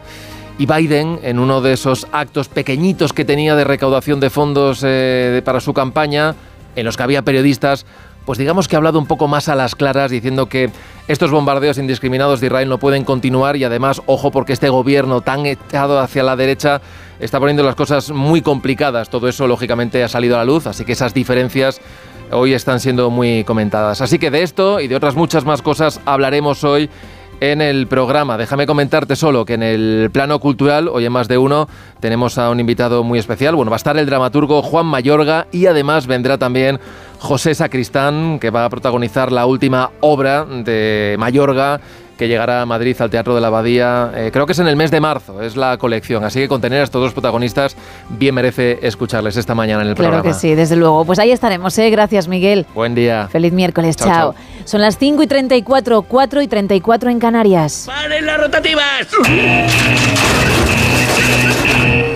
Vale, ya pueden arrancar. Bueno, Isa Blanco, tu momento, tus minutos, tu información, esa que quieres destacar. Pues en un giro de guion que nadie se espera, ah. vamos a hablar del turrón. ¡Uh! Como no lo hemos hecho desde la una y media, doce y media en Canarias, que el programa comenzó, pues un poquito más. Un poquito más. En Italia es conocido como torrone y en Francia como nougat. En ambos países también es típico por Navidad y como pasa aquí en nuestro país, la almendra es su ingrediente clave. El origen del turrón se lo debemos a los árabes, una cultura que ha empleado la almendra en su gastronomía durante siglos y así, bueno, pues lo ha ido transmitiendo de generación en generación. Los árabes lo llamaban turum y era un postre muy común que pasó como herencia cultural y cuya receta se conserva hoy en día bastante fiel a la original. Se sabe que, bueno, que más o menos se empezó a comer eh, los primeros, hay indicios que lo consumieron fue a principios del siglo XI.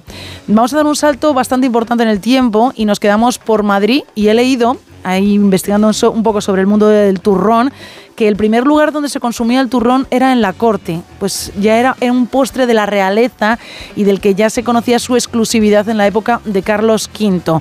Otro ejemplo lo encontraríamos a finales del siglo XVIII con Carlos III, gran protector del gremio, el conocido como alcalde de Madrid, llegó a publicar una sanción que permitía la venta del turrón en la calle antes y durante la Navidad en un periodo de 40 días. Si no, no se vendía el turrón, solo era en la corte. Más curiosidades sobre el turrón. El primer libro en el que aparece una receta de, eh, turrón es a principios del siglo XVI y se trata de un manual para mujeres. Este libro, si lo quieres buscar, se encuentra en la Biblioteca Palatina de Parma. Bueno, lo que nos ha quedado claro, además de todo esto, que gracias hemos aprendido, es que a ti no se te puede regalar porque eres una fan acérrima del producto y un peligro. Soy un peligro con tu cerca, ¿cierto? tabletas delante. Gracias, Isa. Un placer. Mira, precisamente hablando de turrón, vamos a cocinar, porque ah, se pueden hacer buenos postres con él, ¿eh? aunque no es el tema de hoy pero que para la cocina, lo digo para que tomes nota. Aquí estoy tomando. También es muy socorrido. Nos ponemos el delantal, venga.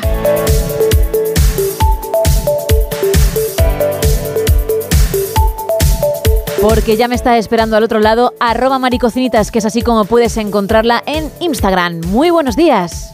Muy buenos días, Gema. Y muy buenos días, queridos oyentes, en esta mañana tan fresquita de miércoles. Hoy quiero que me dejéis que dedique esta receta a mis cuatro enfermeras favoritas, Flor, Joyce, Cristina y Sonia, que con este frío que nos está haciendo, seguro que agradecerían que les llevase un tupper de esta maravillosa receta, pero como una de ellas me dice, ni las cáscaras les llevo. Bueno, nos vamos a adentrar en el maravilloso mundo de los cocidos o pucheros. En casi toda España tienen su especialidad en este tipo de plato contundente, completo y de cuchareo. Todos ellos igual de buenos y que como en la mayoría de platos, en cada casa tienen su pequeña versión o variante. En Valencia también tenemos lo que llamamos el puchero valenciano. Y aunque es un producto que se consume durante todo el año, sobre todo ya en épocas de frío, todavía quedan algunos hogares donde el día de Navidad es tradicional hacerlo. Como veréis, la mayoría de ingredientes que os voy a dar son muy comunes al cocido madrileño, que es de los más famosos, pero añadimos otros ingredientes que le dan un peculiar sabor a este plato y es lo que les hace diferente.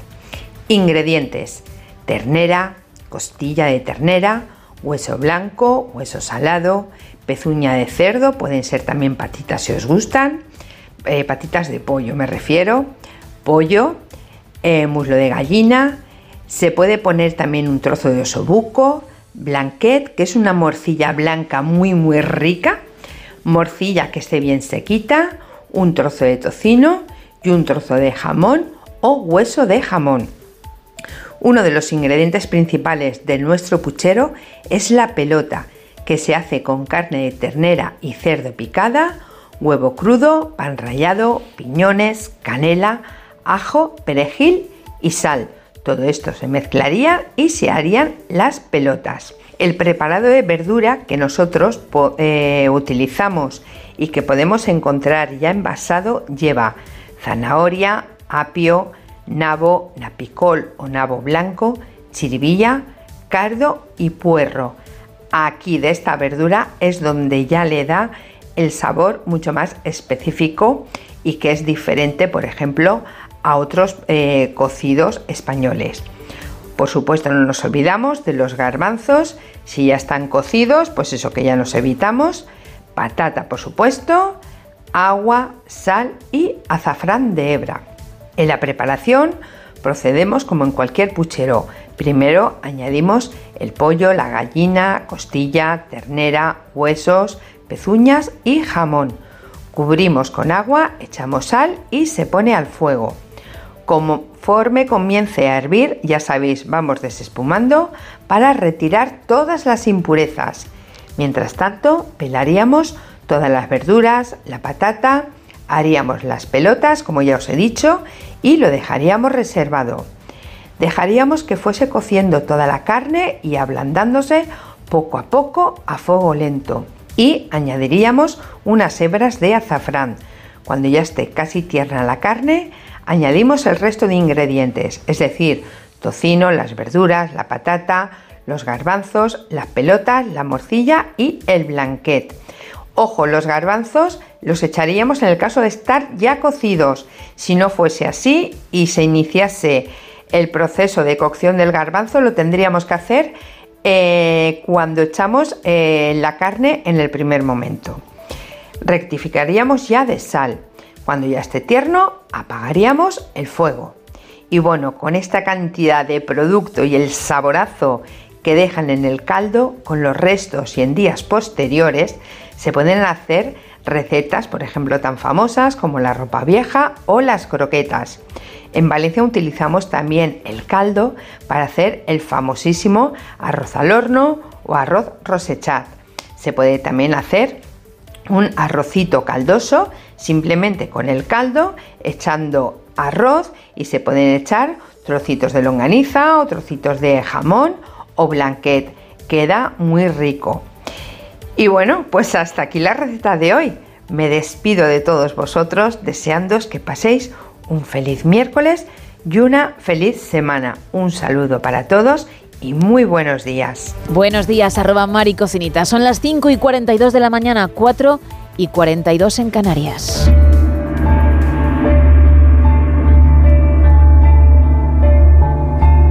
Y vamos a pasar un poquito de miedo, sí, con Juan Gómez. Creo que hoy la cosa va de abducciones. Buenos días, Juan. Muy buenos días, Gema. Esta noche vamos a recordar un suceso ocurrido el 6 de diciembre, pero del año 1978. La tremenda experiencia vivida por un guarda de seguridad italiano llamado Pier Zanfretta cuando una fría y oscura noche fue supuestamente secuestrado por algún tipo de entidad de origen desconocido. El enigma de este caso pervive a día de hoy. Vamos a conocerlo. Como digo, todo ocurrió el 6 de diciembre de 1978, cuando Zanfretta se disponía a trabajar en las labores de vigilancia de una casa de campo, propiedad de un doctor llamado Ettore Ricci. Pierre Zanfretta conducía su coche, un Fiat 127, cuando de repente el motor del vehículo se detuvo repentinamente, sin motivo. Tanto las luces como el motor como la radio dejaron de funcionar. Fue en ese momento cuando Zanfretta afirmaría que sobre el horizonte aparecieron varias luces extrañas cerca de la casa que tenía que vigilar. Pensando que quizá pudiera ser algún tipo de intruso, decidió bajarse del vehículo, recorrer el tramo que le quedaba a pie y acercarse a la vivienda. Sin embargo, antes de llegar, esta historia se volvería de lo más aterradora. Justo antes de poder averiguar qué eran aquellas luces, Zanfretta sintió que le tocaban por detrás. Al darse la vuelta, el pánico le atenazó de inmediato. Siempre según su testimonio, a solo unos pocos centímetros pudo ver lo que calificó como una enorme criatura de piel verdosa y ondulante de no menos de 3 metros de altura. El impacto fue tremendo y Zanfretta comenzó a correr presa del pánico. Fue entonces cuando dijo sentir como una luz grande y muy brillante comenzaba a perseguirle. Al girar la cabeza, vio como aquella luz era en realidad un objeto triangular que producía un sonido silbante. Consiguió entrar a la casa y realizar una llamada telefónica a la empresa para la que trabajaba. Al otro lado estaba Carlo Tocalino, quien dijo escuchar a Zanfretta como alguien le estaba persiguiendo para después cortarse la comunicación de manera abrupta. Tocalino llamó entonces al jefe de seguridad, el cual hizo enviar a dos agentes al lugar. Cuando llegaron, se toparon con una escena desconcertante. Zanfretta estaba tendido en el suelo. Los carabineri ayudaron al hombre a levantarse, quien estaba totalmente desorientado.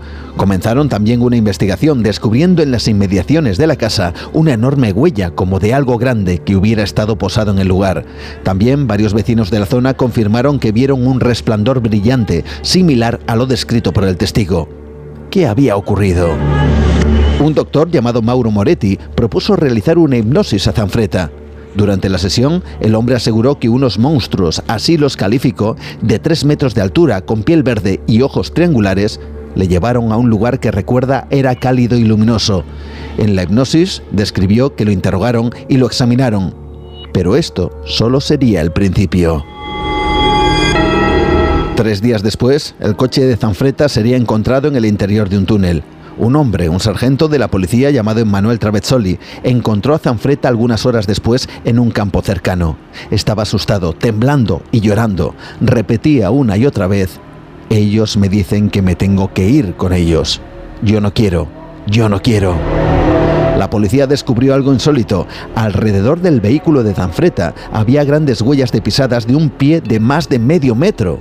Nunca se llegó a resolver a quién pertenecían.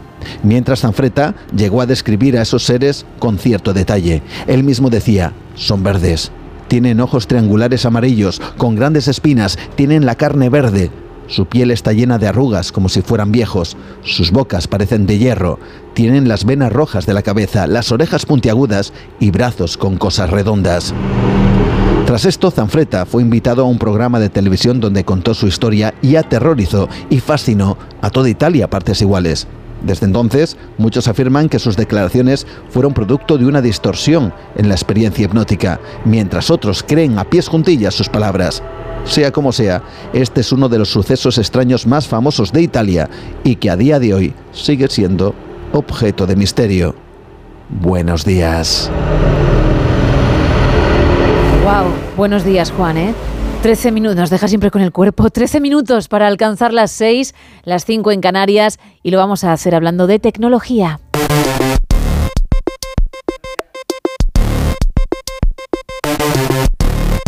José Ángel Corral, responsable de estrategia e innovación de VAS. Muy buenos días. Buenos días, Gemma. Bueno, ¿cómo estás? A ver, que, que son dos semanitas sin nosotros. Yo espero que, que bien, pero tampoco al 100%. Hombre, teniendo en cuenta que acabamos de pasar un puente recientemente, pues podemos decir que estamos bien y además tenemos las vacaciones de Navidad ahí delante ya. Efectivamente, ya pilas cargadas y en nada cuando se vacíen otra vez arriba. Bueno, vamos a hablar precisamente de, de novedades, de cosas, de noticias que han llegado en ese puente. Eso es, y es que este puente ha habido cantidad de noticias eh, relacionadas con la inteligencia artificial. Em, en concreto vamos a resaltar tres. La primera es que se presentó Gemini, que era la inteligencia artificial con la que Google plantea competir con ChatGPT, en concreto con GPT-4. Y es que hablamos de una inteligencia artificial multimodal. Esto es decir, que trabaja con texto, con imagen, con vídeo, con audio y con código. Entonces la presentación corrió a cargo del propio CEO de Google, Sundar Pichai, y de Denis Hassabis, que es el CEO y cofundador de DeepMind, que era la empresa de inteligencia artificial que compró Google hace unos años. Y la presentación, eh, no hicieron una demostración en directo, pero sí que dejaron luego un vídeo que era muy impresionante, la verdad, eh, ver cómo detectaba las formas, los objetos, acciones. Generó, levantó mucho revuelo y entonces la, comunidad empezó a investigar cómo se había generado este vídeo, ¿no? Y parece ser que no era oro todo lo que reluce, eh, que a pesar de ese buen sabor de boca que nos había dejado, si analizamos el vídeo en detalle, eh, pues resulta que vemos que el vídeo en realidad está montado, no es un vídeo generado en una secuencia. Y entonces eh, lo que parecía que, que, era un análisis de vídeo, de streaming de vídeo, no es así, es un análisis de imágenes, de frames concretos. Eh, lo que parecía que era una respuesta súper rápida de la inteligencia artificial no es así, sino que se han recortado los tiempos de espera lo que parecía que eh, nos daba una sensación de que todo era súper fluido y de que la respuesta era innata, pues en realidad tampoco es así porque por debajo se le han generado prompts, que son eh, estos textos que se le pasan a las inteligencias artificiales, para intentar dirigir la respuesta de alguna forma. Entonces, eh, podemos deducir que no es, o que por esto no se hizo la demo en directo, eh, que Google tenía mucha prisa por presentar el, sistema y que, bueno, vamos a ver si de verdad puede competir con GPT-4 como pretende o no. Y es que en realidad Gemini ha presentado tres versiones. La versión Ultra, que de momento no está disponible, que está pensada para tareas muy complejas. La versión Pro, que está a medio camino entre el gran público y el modelo profesional, y que ya está disponible a través de Google Bar, aunque de momento solo en inglés y la versión nano, que se ha definido como la, más eficiente y que es la que más, genera, eh, más interés ha generado, porque es la propuesta de Google como IA de bolsillo. Y esta es la parte interesante, ¿no? Que es un modelo que está pensado para ejecutarse en dispositivos en local y sin conexión, ¿vale? No como los modelos que tenemos ahora mismo, como el ChatGPT o Google Bar o Bing, que al final van contra eh, un servidor. No. evidentemente, la ventaja de un modelo en local pues, son varias, pero eh, podemos destacar la velocidad en la respuesta, y la privacidad de los datos, porque nunca saldrían del dispositivo, todo se estaría ejecutando dentro de nuestro dispositivo, ¿no? Entonces, además, este modelo han aprovechado hacer la presentación con el, con el último teléfono de la casa, el Pixel 8 Pro, que cuenta con un nuevo servicio del sistema operativo que han llamado Android iCore y que permite el acceso a los modelos de inteligencia artificial preinstalados dentro del propio dispositivo y que se ejecutan en el propio dispositivo. ¿no? Y hay dos versiones, la Nano 1 y la Nano 2. Eh, la primera con 1.800 millones de parámetros y la segunda con 3.200. Ya entramos en unas cifras eh, estratosféricas. ¿no? Entonces, para poder ejecutar estos modelos en local, han tenido que simplificarlos para reducir su consumo de memoria, porque si no sería inviable. Pero curiosamente y para sorpresa de todos, eh, mantienen un rendimiento incluso superior a los modelos originales, ¿no? Inicialmente estas funciones solo van a estar disponibles para resumir conversaciones y contestar algún mensaje de forma automática y tal, pero bueno, hay que tener en cuenta que no deja de ser nada más que el principio y un punto de partida. Entonces, estos modelos no van a sustituir al, actual ChatGPT o al, o al VAR, pero sí, es una, va a ser una especie de asistente muy especializado o muy eficiente en tareas localizadas y restringidas a nuestro dispositivo móvil. Eh, entonces, a raíz de esto, claro, este modelo de Gemini, por ejemplo, es un modelo cerrado de propiedad de Google, igual que ChatGPT lo es de OpenAI, y ambos van a rivalizar y rivalizan ya a día de hoy por el mercado. Entonces, llegados a este punto, la postura natural del resto de empresas, digamos, del top tecnológico, que no pueden competir o que ya han perdido directamente el carro eh, de la inteligencia artificial, pues es abogar por una estrategia contraria y es la creación de los modelos open source, ¿no? Que son los modelos abiertos. Y es que precisamente se ha, organizado y se ha fundado la AI Alliance o la Alianza de la Inteligencia Artificial, que se presentó justo el día antes de la presentación de Gemini y que está formada por empresas como IBM, Meta y otras 40, eh, pues Oracle, Intel, Red Hat o hasta la mismísima NASA y algunas universidades muy importantes. ¿no? Eh, con lo cual vemos aquí ya eh, polarizado las empresas en dos eh, sentidos, digamos, los que han podido coger el tren de la inteligencia artificial apostando por sus modelos cerrados para ganar el, mercado y los que no han podido optar por ese tren se han asociado en una alianza a partir o a favor de los modelos abiertos, ¿no? Y luego la, digamos, noticia de la semana ha sido que en la madrugada del viernes al sábado, después de tres días de negociaciones, los Estados miembros y la Eurocámara han aprobado el texto de lo que va a ser la primera ley de inteligencia artificial del mundo, ¿vale? Entonces, va a ser un acuerdo que eh, ya está, eh, aún está pendiente de ratificar. No se espera que entre en vigor antes de finales del 2026, pero es un primer paso.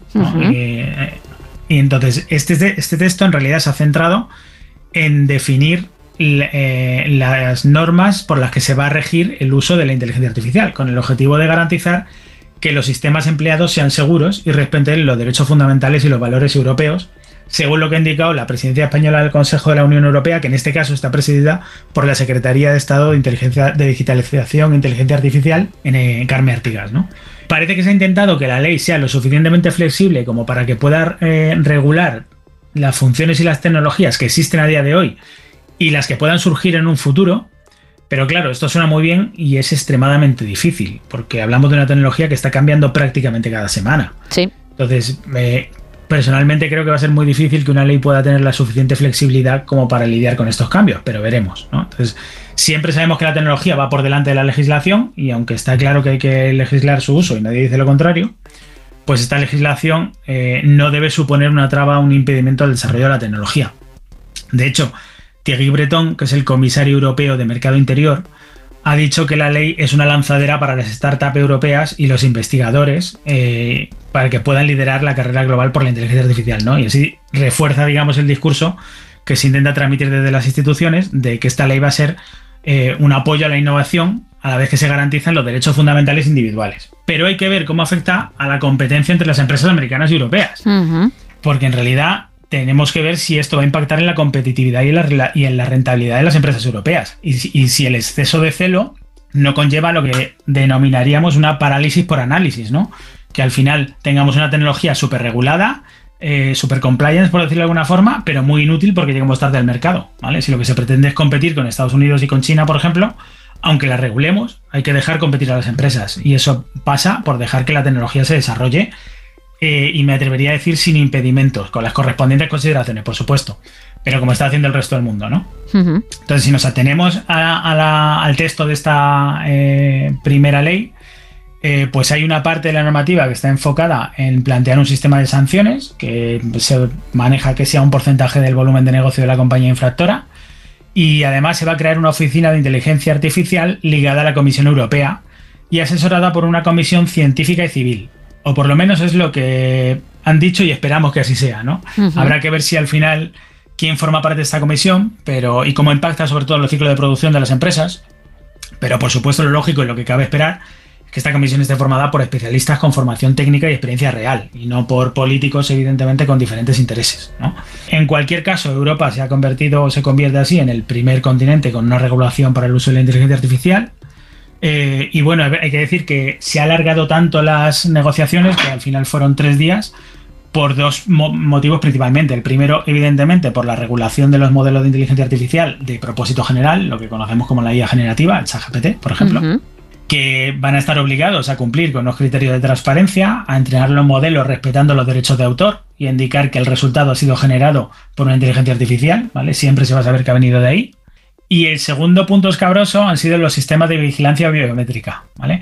Y es que, según el texto final, se van a prohibir varios sistemas de vigilancia biométrica que se han considerado inaceptables, en concreto cinco. Todo lo que sean sistemas de categorización biométrica, es decir, aquellos que nos permitan o que permitan a las inteligencias artificiales segmentarnos por creencias políticas, eh, raza, orientación sexual, etcétera, etcétera.